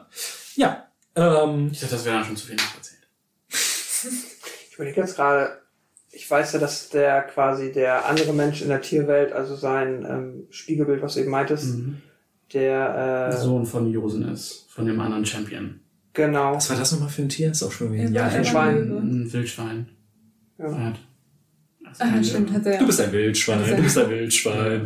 Sein anderer Sohn ja auch, Ja, genau. Niehauer. genau. Stimmt. Ähm, der äh, Big Bad, der äh, schießt dann ja telekinetisch das Schwert in Kumatetsu und ich weiß, dass Kumatetsu dann ganz lange Dunstor verletzt ist, aber am Ende stirbt er nicht, ne? Doch. Nein, Nein. nein, er stirbt nicht, er wird wiedergeboren.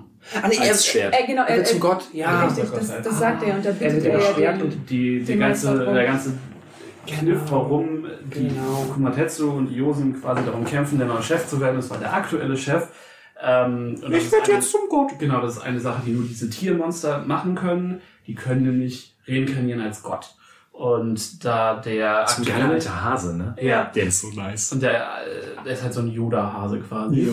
Und der ist halt in einer zehnjährigen Überlebensphase, in, als was für eine Go Art von Gott er denn äh, reinkarniert das werden muss sich möchte. gut überlegt werden. Ja, und die Lösung ist dann ein Gott der Entscheidungsfindung zu sein, was ich finde eigentlich eine sehr schöne Schleife ist. ähm, naja, auf jeden Fall, äh, ne, deswegen prügeln sich quasi die beiden stärksten Kämpfer, die wichtigsten Persönlichkeiten, wie man es auch immer nimmt, dieser, dieser Stadt im Tiermonsterreich. Äh, und einer ist halt der Kumatetsu und der muss aber, der ist halt so der, dieser typische Seven. Samurai, genau, der, der Yotaro oder wie heißt mit dem großen Schwert und der großen Klappe und er ist stark, aber hat halt sonst nichts. Und der andere ist halt der äh, edle Samurai-Typ, der wichtig ist in der Gesellschaft und ganz viele Schüler hat und alle sind super, mm, ne, wir sind respektvoll und benehmen uns gut und all das. Und genau, das in diesen, diesen Kontrast wird dann der äh, Kyotaro geworfen äh, und ja, es ist dann halt einfach eine, es ist eine Heldenreise, Coming of Age, so ein bisschen beides. Es ist, schon, ne? es ist schon eine sehr, sehr klassische Heldenreise. Gerade auch wenn man sich diese, diese Sachen anguckt mit äh, dem Übergang in eine neue Welt und der Rückkehr in die, in die alte. Es ist schon sehr prototypisch, aber das macht es auch irgendwie sympathisch. Es ist dadurch ist halt sehr rund, weil er halt nicht groß was Neues probiert. Genau. Ich habe beim ersten Mal gucken, ich fürchte dieses Problem, dass, also ich hatte das Gefühl, dass der Film sehr viel mehr, weil, also es ist eine eigenständige Welt so, die nicht auf irgendwas basiert und dann muss der Film natürlich in seinen auch gerade mal zwei Stunden Laufzeit halt all, alles erklären, also so die, die Figuren erklären und die Welt erklären und ähm, beim ersten Mal gucken hatte ich das Gefühl, okay, da ist sehr viel erklären, was halt irgendwie, äh, beim zweiten Mal gucken floss das aber alles sehr viel Vor allen Dingen, er, er erklärt sehr viel und trotzdem hast du manchmal so Stellen, wo du denkst, okay, eigentlich müsste hier doch noch 10.000 Sachen kommen. Sie suchen ja, ich weiß gar nicht mehr, warum sie auf so eine große Reise gehen, irgendwann zwischendurch. Sie reden mit den Meistern, um äh, zu lernen, was wahre Stärke ist. Genau. Und aber das wird dann immer in so einem, das ist, das ist dann so eine, eine äh, Montage irgendwie. Genau. Und dann ist es nach zwei Minuten noch gut. Es ist halt So. jedes Mal so eine buddhistische Weisheit an sich. So, ne? Meine Stärke liegt darin, meine Stärke liegt darin. Und da hatte ich immer so das Gefühl, halt ich- nicht nur körperliche Stärke. Und ich das hatte immer das Gefühl, dass es gibt ja auch Manga dazu. Und ich habe so das Gefühl, okay, das sind die Stellen, die dann im Manga irgendwie weiter auserzählt Ja, aber ich glaube, der Manga ist wie bei Summer Wars auch nur Adaption vom Film. Okay. Das- Aber so hat es sich für mich irgendwie immer angefühlt, dass da irgendwie irgendwas fehlt da.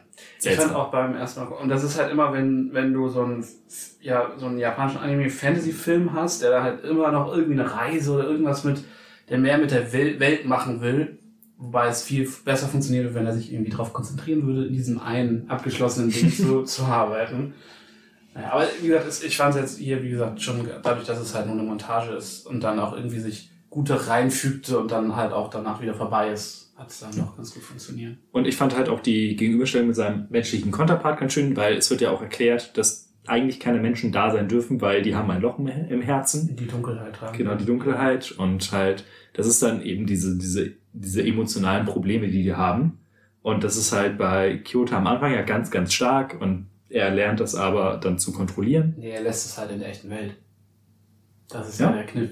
Genau, er hat diese seltsame, wirklich seltsame Szene, dass er ganz am Anfang, nachdem er zu Hause weggelaufen ist, äh, das ist, glaube ich, mit die erste Szene mit ihm, äh, steht er halt mitten in der Einkaufsstraße und schreit, ich hasse, ich hasse alles. Und dann geht er weiter, dann fängt er sich, geht wieder weiter und dann steht dieses, dieses kleine Schattenkind da. Genau. Ja, und dann geht er quasi in die andere, in die andere Welt und äh, die haben zwar alle die Angst vor ihm und so, aber theoretisch hat er die, das nicht. Und erst als er dann wieder in die Menschenwelt zurückkommt, sammelt er das wieder ein, ob das einfach nur sagen soll, hey, deine Pubertät hat jetzt angefangen, weil ich habe das Gefühl, dass das so ein bisschen die Metapher ist, dass halt der Mensch irgendwie die konnten, ne, man wird älter und die emotionalen Ko Emotionen kommen über, keine Ahnung. Aber trotzdem sein, sein Vorteil gegenüber seinem menschlichen Kont- Konterpart ist ja dann, dass er in der Lage ist, mit diesem emotionalen Ballast umzugehen. genau, genau. Im Gegensatz zum anderen, der das scheiße findet, dass sein Ziehpapa nicht der Big Boss geworden ist. Ja, er hat vor allem das Problem, dass er, dass sein Ziehvater ihm die ganze Zeit sagt, doch, du bist auch ein Wildschwein und ihr werden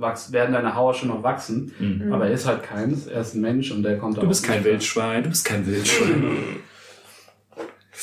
ja. Ähm, ich fand beim ersten Mal das Actionfinale sehr, sehr seltsam. Ja, Wie der da? ist super weird. Dem Wahl. Ja. Ich fand das irgendwie mega geil.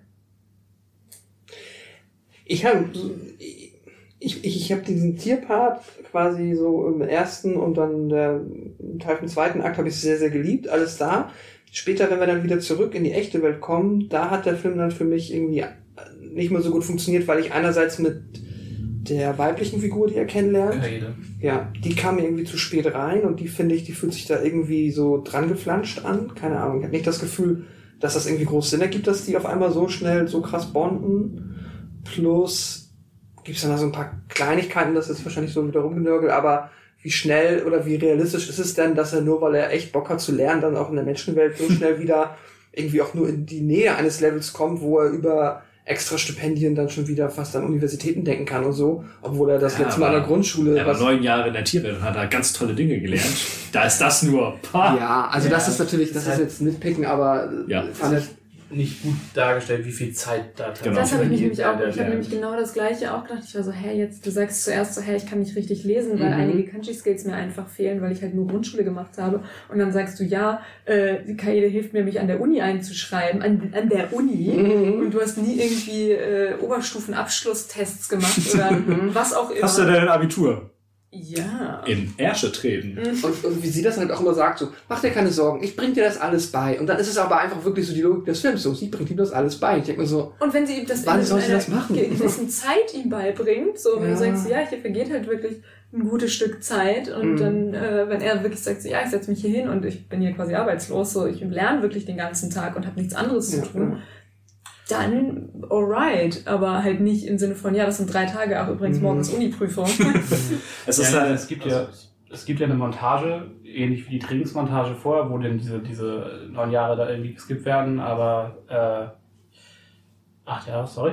Ähm, aber die Montage bringt die, den Verlauf, also diese Länge der Zeit halt auf jeden Fall nicht so gut rüber, weil klar, sie Mhm. kaufen sich einmal Klamotten irgendwie und äh, ansonsten lernen sie halt sehr viel und es ist irgendwie logisch, dass das nicht ein langes Lernwochenende war, aber Ob das jetzt Ähm, drei Jahre waren, weiß man halt auch nicht. ja, genau.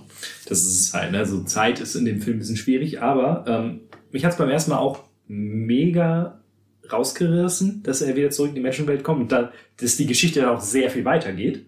Ja, und wie, wie reibungslos halt einfach tatsächlich sein Wiederauftreten in der Menschenwelt ist, quasi als ja ein Mensch, der sieben Jahre oder acht Jahre erstmal auch vermisst war. Ja, der für tot erklärt sein muss ja dann auch schon. Ja. genau. Und dann trotzdem wird er ja dann irgendwo wieder dann quasi, ne, hat dann der Typ an der, diesem Unicenter dann die Adresse von seinem Vater und so weiter. Also es wird mir alles so ein bisschen zu, so, ach, jetzt ist er wieder da, so, ja, let's go. Mhm. Es ist so ein bisschen zu simpel dargestellt. Ich fand es beim zweiten Mal deutlich, wenn man weiß, dass das passiert, Mhm. Dann kann man damit sehr viel besser irgendwie umgehen. Okay. Also ich fand den jetzt auch beim zweiten Mal nochmal ein ganzes Stück schöner und angenehmer Mhm. als beim ersten Mal.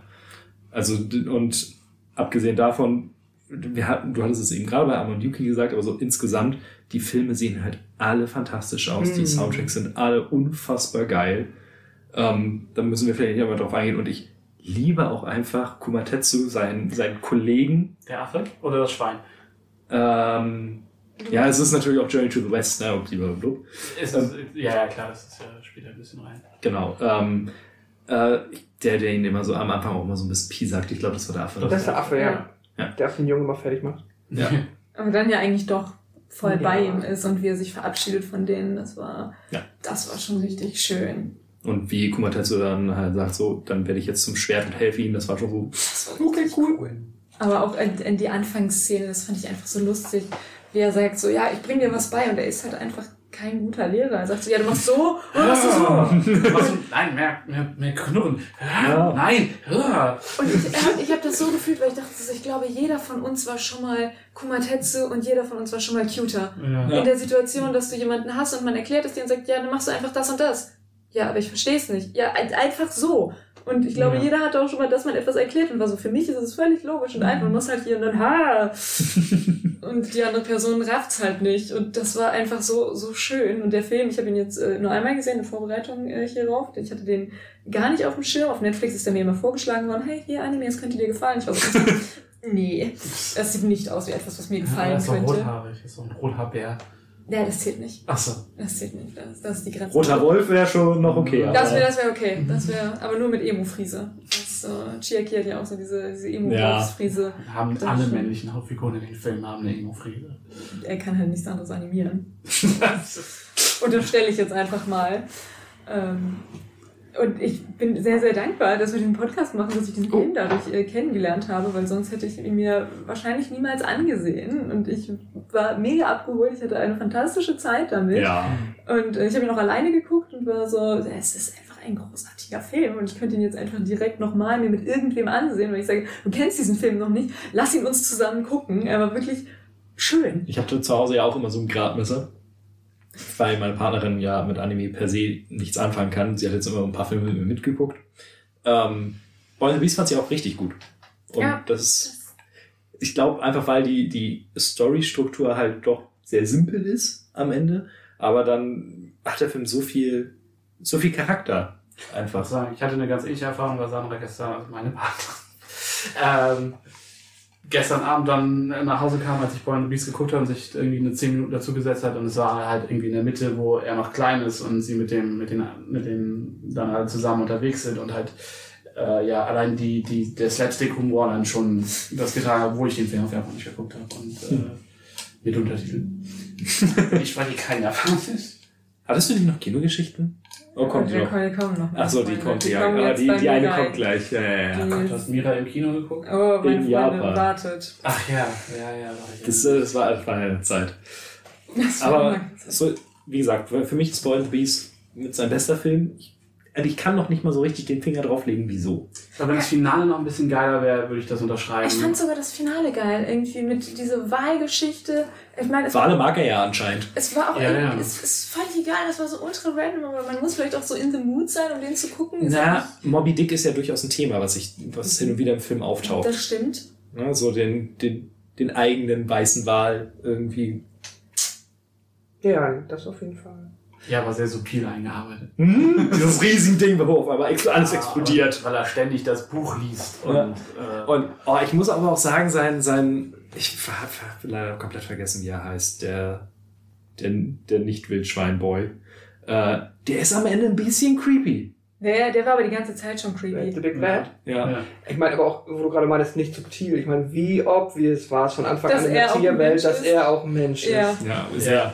Also sie haben halt glaub, versucht, am Anfang hat er halt noch so ein bisschen sch- so Reißzahn. Aber doch immer den Charles schon einmal vor der Nicht, Fresse. nicht, nicht in den ersten Szenen. Nee, Nee, das ist erst, sobald sie quasi, sobald er ein bisschen da ist. Also wenn sie diesen, diese Zwischenstufe von, weiß nicht, erst zehn oder so, keine Ahnung wann. Also wenn er schon ein bisschen trainiert Okay. und wenn er dann nicht mehr vom äh, Bruder fertig gemacht wird. So, dann. Aber, äh, aber halt so, gerade am Ende, wenn man eigentlich seine Augen nicht mehr sieht, sondern nur seinen Mund und sowas, Ja, das war schon, ist- Der war boah. schon gruselig, ja. Aber ich mochte, ich mochte seinen Bruder, also das, den Wild- Wildschweinjungen. Ja, der war auch so wholesome. Der war super wholesome. Hey, wann kommst du mal wieder bei uns zum Essen vorbei? Hey, wir können doch mal wieder kämpfen. Und du denkst so, bist du ein Loser? Oder hat er echt keine Zeit für dich? Und der war einfach, der war, der war cute. Ja. Ja. Und auch so ein toller Charakter-Switch, weil das ja war die erste Szene da ja auch Ja. andersrum. Da war, hat er ihn gemobbt und dann kam der Big Bad hin und hat. Ja, auch nicht super nett, aber ein bisschen netter. ja, ja. Ich fand, das, also für mich ist irgendwie das, das, das Action-Finale halt der Kampf zwischen Yosen und Komatetsu und dann ist der Mhm. Wahlteil danach fühlte sich dann halt so ein bisschen Angetackert. Ja, und ich fand halt, das ist halt auch sehr schade, dass du sagst, okay, Kumatetsu ist halt irgendwie, hat endlich seine Arc dann irgendwie durch, so, gewinnt und dann wird er zum Schwert und ist raus. Und Ja. ist, ich fand ihn halt einfach als Figur selbst so unterhaltsam, dass ich sehr schade fand, dass dann der Fokus so sehr auf den Jungen und dann auf ein rot leuchtendes CGI-Stück gelegt Das ist dann ja, die, es ist ja am Ende dieses, dieses Ultimate Sacrifice. So. Ja, ja, klar. Ich verzichte auf das, worauf ich die gesamte Zeit hingearbeitet habe, weil der Mensch mir jetzt einfach sehr wichtig ist. So, aber ja, äh, es ist sehr, sehr schade, dass man nur noch seine Stimme hört. Ja, und halt auch nur noch zwei Sätze so ungefähr. Also das ist halt, da, das ist halt einfach schade um die Figur, so, dass es, dass es klar von der Story- Storystruktur Sinn ergibt und dahin gehört und so ist mir auch klar. Aber äh, schade fand ich trotzdem. Ja, verstehe ich. Aber insgesamt, ich mag ihn sehr, sehr gerne. Habe jetzt auch wieder Bock, den wieder zu gucken. Ja, können wir den auch nochmal geben. Ich finde auch die Idee ganz lustig, dass sie mit den Schwertern halt immer nur mit den quasi Schwertern in der Scheide kämpfen Ja. dürfen. Ja. Und auch wie es das dann, äh, dann in dem Finale dann quasi einmal so doll zugehauen hat, dass das die Scheide zerbröselt und dann das Schwert boing. War ganz nett. Milena. Mirai no Mirai. Ich werde aber mich ganz kurz was zu trinken holen, weil ich den Film eh nicht kenne. Alles Ah klar. ja, eine gute Sache. Dann, äh, ja, möchtest du zuerst von deiner Kinoerfahrung reden oder zuerst den Film Meine zusammenfassen? Kinoerfahrung ist wichtig Okay. für den Film. Ja. Äh, es begab sich äh, wie folgt, 2018 ist der Film rausgekommen. Ich habe äh, in Japan studiert zu der Zeit und äh, Langjährige Hörer werden es wissen. langjährige Hörer werden es wissen. Ähm, ich da in Tokio, es war alles gepflastert mit den Filmplakaten. Also überall war dieses Bild, wo die beiden fallen und sich so Mhm. fast an den Händen halten und es So war ein schönes Poster. ist ein schönes Poster. Ich fand das richtig cool. Und ich habe mich gefragt, so, okay, wo, worum geht's hier? Ich ähm, konnte tatsächlich äh, Kanji lesen. Mirai konnte ich lesen, weil ich mit einer sehr, sehr coolen Frau namens Mirai zusammengearbeitet habe, die gesagt hat, oh Mann, wenn der Film rauskommt, bin ich nicht mehr in Japan. Guck ihn für mich. No. Und ich war so, Girl, ich werde wahrscheinlich keine Freunde haben und werde mich alleine nicht ins Kino trauen. Aber ähm, es begab sich, dass ich äh, Freunde hatte und ein Kumpel zu mir Scheiße. kam. Scheiße, ja, ist wie mit euch quasi. Ich komme meine ganze Uni-Zeit ohne Freunde aus, aber naja. Äh, ein Kumpel zu mir kam und sagte, hey, hast du schon von Mirai no Mirai gehört, wo ja überall diese Filmplakate sind? Du magst doch das Mädchen, das durch die Zeit streicht so gerne. Hast du Bock, den mit uns im Kino zu gucken? Und ich war so, der ist ja auf Japanisch ohne Untertitel, for real halt, weil es in Japan ist und warum solltest du in deinem eigenen Land den Film untertiteln?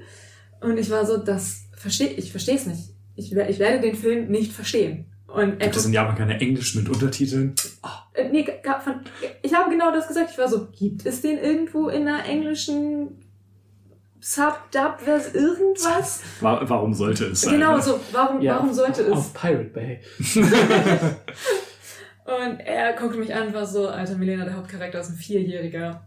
Ich glaube, du wirst den Film sehr, sehr gut verstehen. Und dann hat er ein gutes Argument gebracht und war so, und selbst wenn nicht, dann sind die Bilder schön und die Musik ist gut. Mhm. Weil ist Stimmt. halt, das ist ein Stil, der gefällt dir, die Musik war in den vorigen Filmen auch geil. Lass uns den zusammen gönnen. Wir waren dann mit acht Leuten im Kino, die natürlich alle mega gut Japanisch sprachen. Ich, ne- also alles Ausländer und äh, Skill-Level C1 und höher. Und ich. Ich hatte eine unfassbar schlechte Zeit. Der geht auch noch relativ lang. Ne? Der ist auch geht zwei Stunden. ultra lang. Das Beste am Film war die japanische Werbung davor, die ich nicht verstanden habe, die mich aber trotzdem ultra unterhalten hat, weil es ja war ja japanische Werbung. Und Gab es da auch Trailer dann vorher zu anderen Filmen? ja, die ich auch nicht verstanden habe, aber Hm. das war. Aber läuft das dann so wie im, wie im, im normalen, im deutschen Kino? ja, genau. Okay. Also auch, du hast einmal vorher Werbung, dann ist Dann auch, Trailer und dann. und dann geht der Film los, genau.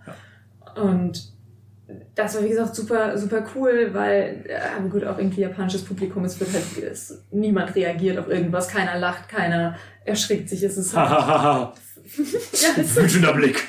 Ja, und wir halt so die Ausländergruppe, so acht Leute irgendwie in der letzten Reihe. Der Film, es war ja. Und das Schlimme war, ich habe ihn nicht verstanden, weil ich ihn halt literally nicht Verstanden. verstanden habe. Und dann dachte ich so, okay, ich halte mich jetzt mal lieber bedeckt, weil auf dem Rückweg haben wir natürlich alle über diesen Film gesprochen, beziehungsweise alle, bis auf ich, haben über diesen Film gesprochen. Und alle fanden ihn gut. Alle fanden ihn sehr, sehr gut. Und ich Mhm. so, okay, dann, dann habe ich ihn einfach schlichtweg nicht verstanden. Dann muss ja irgendwas an dieser grandiosen Message völlig an mir vorbeigeflogen sein. Und dieses Kind war einfach nicht scheiße und ätzend. Also ich kann natürlich dein, deine Erfahrung nicht nachvollziehen, weil ich den Film jetzt das erste Mal geguckt habe und mit Untertiteln und deswegen direkt verstanden habe, worum es geht. Ähm, Ich habe ihn natürlich noch ja, ja, ich weiß, gesehen. ich weiß, ich weiß. Ich meine nur, also ich, die Vorstellung, den Film zu gucken, ohne zu wissen, worum es geht, erschreckt mich. Weil der Film ist, ich, ich, das ist schon mal ein Spoiler, ich finde den Film nicht so schlimm wie ihr, aber, äh, Schlimm ist zu viel, aber. aber Doch, das war schon der schlimmste Film, mit den ich in den letzten Jahren gesehen habe. das ist okay. Ach stimmt, du warst beim Pirates, äh, Pirates Podcast ja nicht dabei. Stimmt, den fünften habe ich nicht gesehen. Hey, du hast, also haben wir letzt, letztes Jahr erst Schweigerhöfer? Nee, äh, letztes Jahr beim Barek. Aber also wir haben. Voll. Naja, Jahr haben wir ja, das war ja nicht ernst zu nehmen da. Also, weil hier der das Film, sind auch Filme. große Anführungszeichen. Das Medium. Ja, anyway. Aber, aber ja, die, die Vorstellung, mir einfach nur zwei Stunden dieses Kind anzutun, ohne den Rest wirklich zu raffen, stelle ich mir sehr, sehr anstrengend vor. Ich musste schon, ich glaube, das ist ja relativ weit am Anfang, wenn die Haushälterin zu ihm mehrere Dinge sagt und er immer nur mit, ah, Das ist seine Oma. ah. Ja? Ja.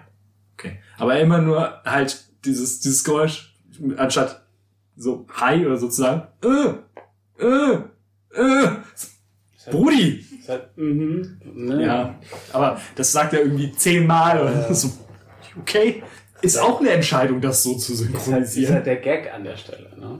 Für, hast Ich du- hab tierisch hast du gelacht. Auf Englisch gesehen? Äh, nee, auf Japanisch. Okay. Und, äh, weil danach hatte ich einen Bonding-Moment mit einem Typen, mit dem wir zusammen im Kino waren, mit dem ich vorher nie irgendwas zu tun hatte. Der fand den auch kacke. Er fand ihn auch kacke. Ah, sehr Und schön. er kam dann, ich glaube, zwei Tage später zu mir und war so, ich habe es an deinem Gesicht gesehen. Und ich war so, ich so, Sind wir wieder bei dem Thema, dass du deine Gesichtszüge nicht kontrollieren ja, kannst. weil wirklich alle haben darüber geredet und waren so, oh wow, der Film war so toll. Und ich war so, hm, naja, ich habe ihn wohl nicht verstanden. und der Typ kam zu mir und er war so, Milena, ich habe ihn verstanden. Aber nein, das Kind war einfach nur ätzend, wie es die ganze Zeit Okasan ruft. Und das war cool. Und dann haben wir uns so in der Uni begrüßt und haben uns beide gegenseitig nur Okasan genannt, weil wir... Das war mit Sicherheit sehr seltsam für alle Umstehenden. Es war sehr seltsam für alle Umstehenden. Was heißt denn das auf Deutsch? äh, Mama. Hm? Hat immer nur Mama, Mama gerufen und es war einfach, es war einfach ätzend. Und dann hat der Kumpel, mit dem ich auf Summer Wars äh, geguckt habe, sagte so, ey, du magst doch das Mädchen mit dem fragen. Ich, ich habe hier Mirai und Mirai auf DVD, wollen wir uns den ansehen? Und, Äh, hast du ihm eine Flasche an den Kopf geworfen? und ich habe gesagt, ich habe den damals in Japan im Kino gesehen, ich habe ihn nicht verstanden, ich würde ihn mir gerne nochmal mit Untertiteln ansehen, damit ich dem Film eine realistische Chance geben kann. ist fair von dir. Ja, fand ich auch Mhm. sehr fair. Und der Kumpel, Für deine Verhältnisse ist es sehr fair. ah ja, ich hatte, ich hatte einen echt guten Moment 2019. Da habe ich auch Summer Wars geguckt. Ähm, direkt im Anschluss tatsächlich. Und der Kumpel, der, man muss dazu sagen, der ist auch noch mal ein guter, der ist noch, sogar noch älter als Sascha. Und ich Wow. dachte so, vielleicht fühlt der, vielleicht bin ich einfach zu jung für diesen Film. Vielleicht fühle ich dieses ganze, boah, Kinder und ätzend und anstrengend und Haushalt. Halt Eltern auch. Und genau, Eltern sein, vielleicht, I'm not there yet. Und der Kumpel ist, wie gesagt, ein gutes Stück älter. Und es war sehr schön, er ist non-judgy. Er findet eigentlich alles per se immer gut und sagt, das war eine Erfahrung und ich kann es als Erfahrung abstempeln. Und zu diesem Film sagte er, was war die Zielgruppe?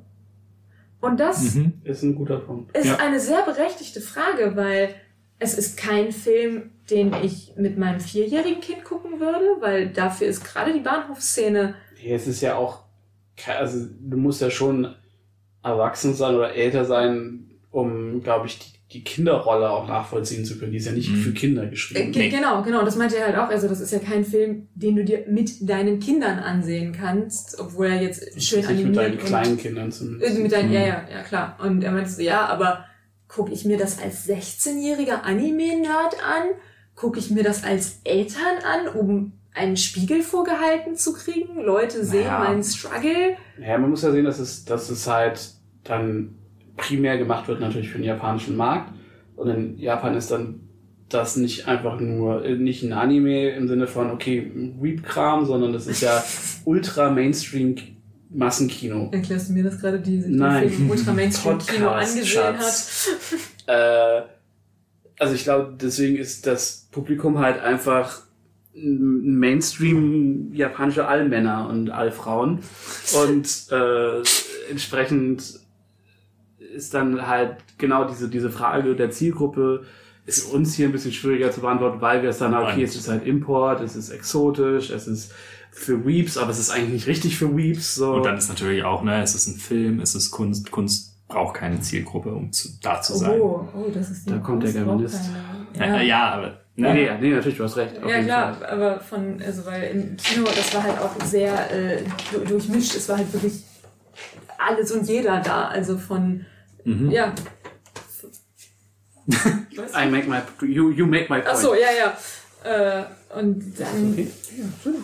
also wie gesagt, der Film war einfach auf sehr vielen, Matze, du hattest den Artikel geschickt, wo einer sagt, gebt mir einen Film über Mirai aus der Zukunft, gebt mir einen Film über den Opa. Das hatte ich dir geschrieben. Ja, Das, ja, ich weiß sagen, das hast du in die Gruppe, glaube ich, auch geschrieben. Ja. Ja. So alles wäre interessanter gewesen. Richtig, und das habe ich auch bei dem Film, ähnlich wie bei Summer Wars, hatte ich eine andere Erwartungshaltung, als es losging und du Mirai aus der Zukunft kommen siehst. So, und Mhm. der Film heißt ja auch Mirai no Mirai oder im Deutschen das Mädchen aus der Zukunft. Und ich dachte so, äh, geil, darum wird's gehen. Und der kleine Junge ist nur anfangs nervig, weil danach gehen wir ja in die Zukunft mit ihr und machen irgendwie geilen Zeitreise, das Mädchen, das durch die Zeit sprang, shit. Mhm. Und Unterschied bei Summer Wars, ich habe etwas völlig anderes erwartet und etwas ganz anderes bekommen, was aber geil war. Und hier bekam ich die absolute Ungeilheit. Man muss dazu auch sagen, dass du nicht der größte Kinderfan bist. Ja, und es war einfach, nee, sorry, es war einfach so maximal anstrengend. Und dann, aber man sieht ihn ja später auch noch als Teenager Mhm. in, in dieser, Als Emo-Boy. als Emo-Boy, ganz genau. Und da war, er halt, da war halt auch einfach ätzend. Und nur diese Ja. 30 Sekunden, die man ihn sieht, und ich war so, nee, das liegt nicht daran, dass du ein scheiß ätzendes Kind bist, sondern du bist einfach ein ätzender Charakter. Du bist ein ätzender Teenager und du wirst ein ätzender Erwachsener sein. Magst du denn einmal die Geschichte zusammenfassen? Äh, es geht um den ersten kleinen Jungen, ich glaube Kuhn heißt er, Mhm. äh, und seine Eltern, und die leben in so einem echt nicen Haus mit einem echt nicen Garten. Also, es ist auch so geil. Wieso sieht denn das so seltsam aus? Er ist Architekt. Ach so, na dann. Ganz ehrlich, das erklärt so vieles und entschuldigt gar nicht. Ich, aber Ted Mosby. Und äh, er ist, er ist äh, und er ist vier Ja. oder irgendwie so und äh, bekommt eine kleine Schwester.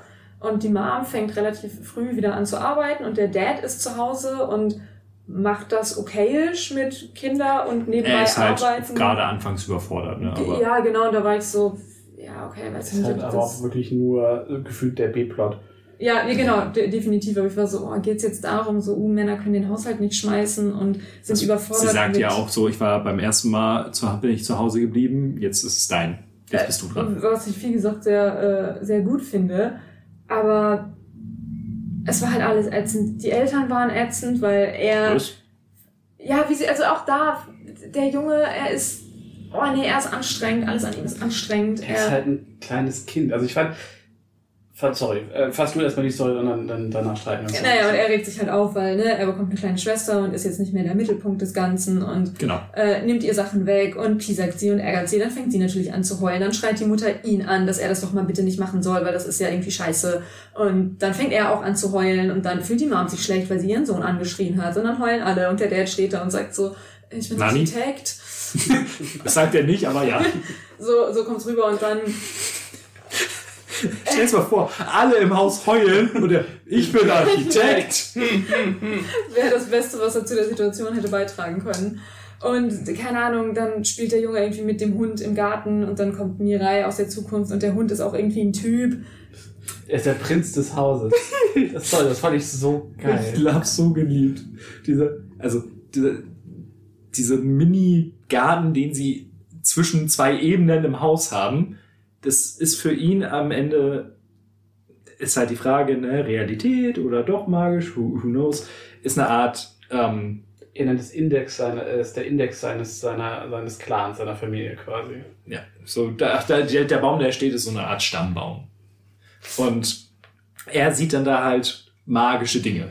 So, zum Beispiel, dass der Hund auf einmal ein Mensch ist. Und der sagt ihm, ja, bevor du gekommen bist, war ich hier der Wichtigste. Hoho. Es ist nämlich ein unfassbar niedlicher Dackel. Ein blonder.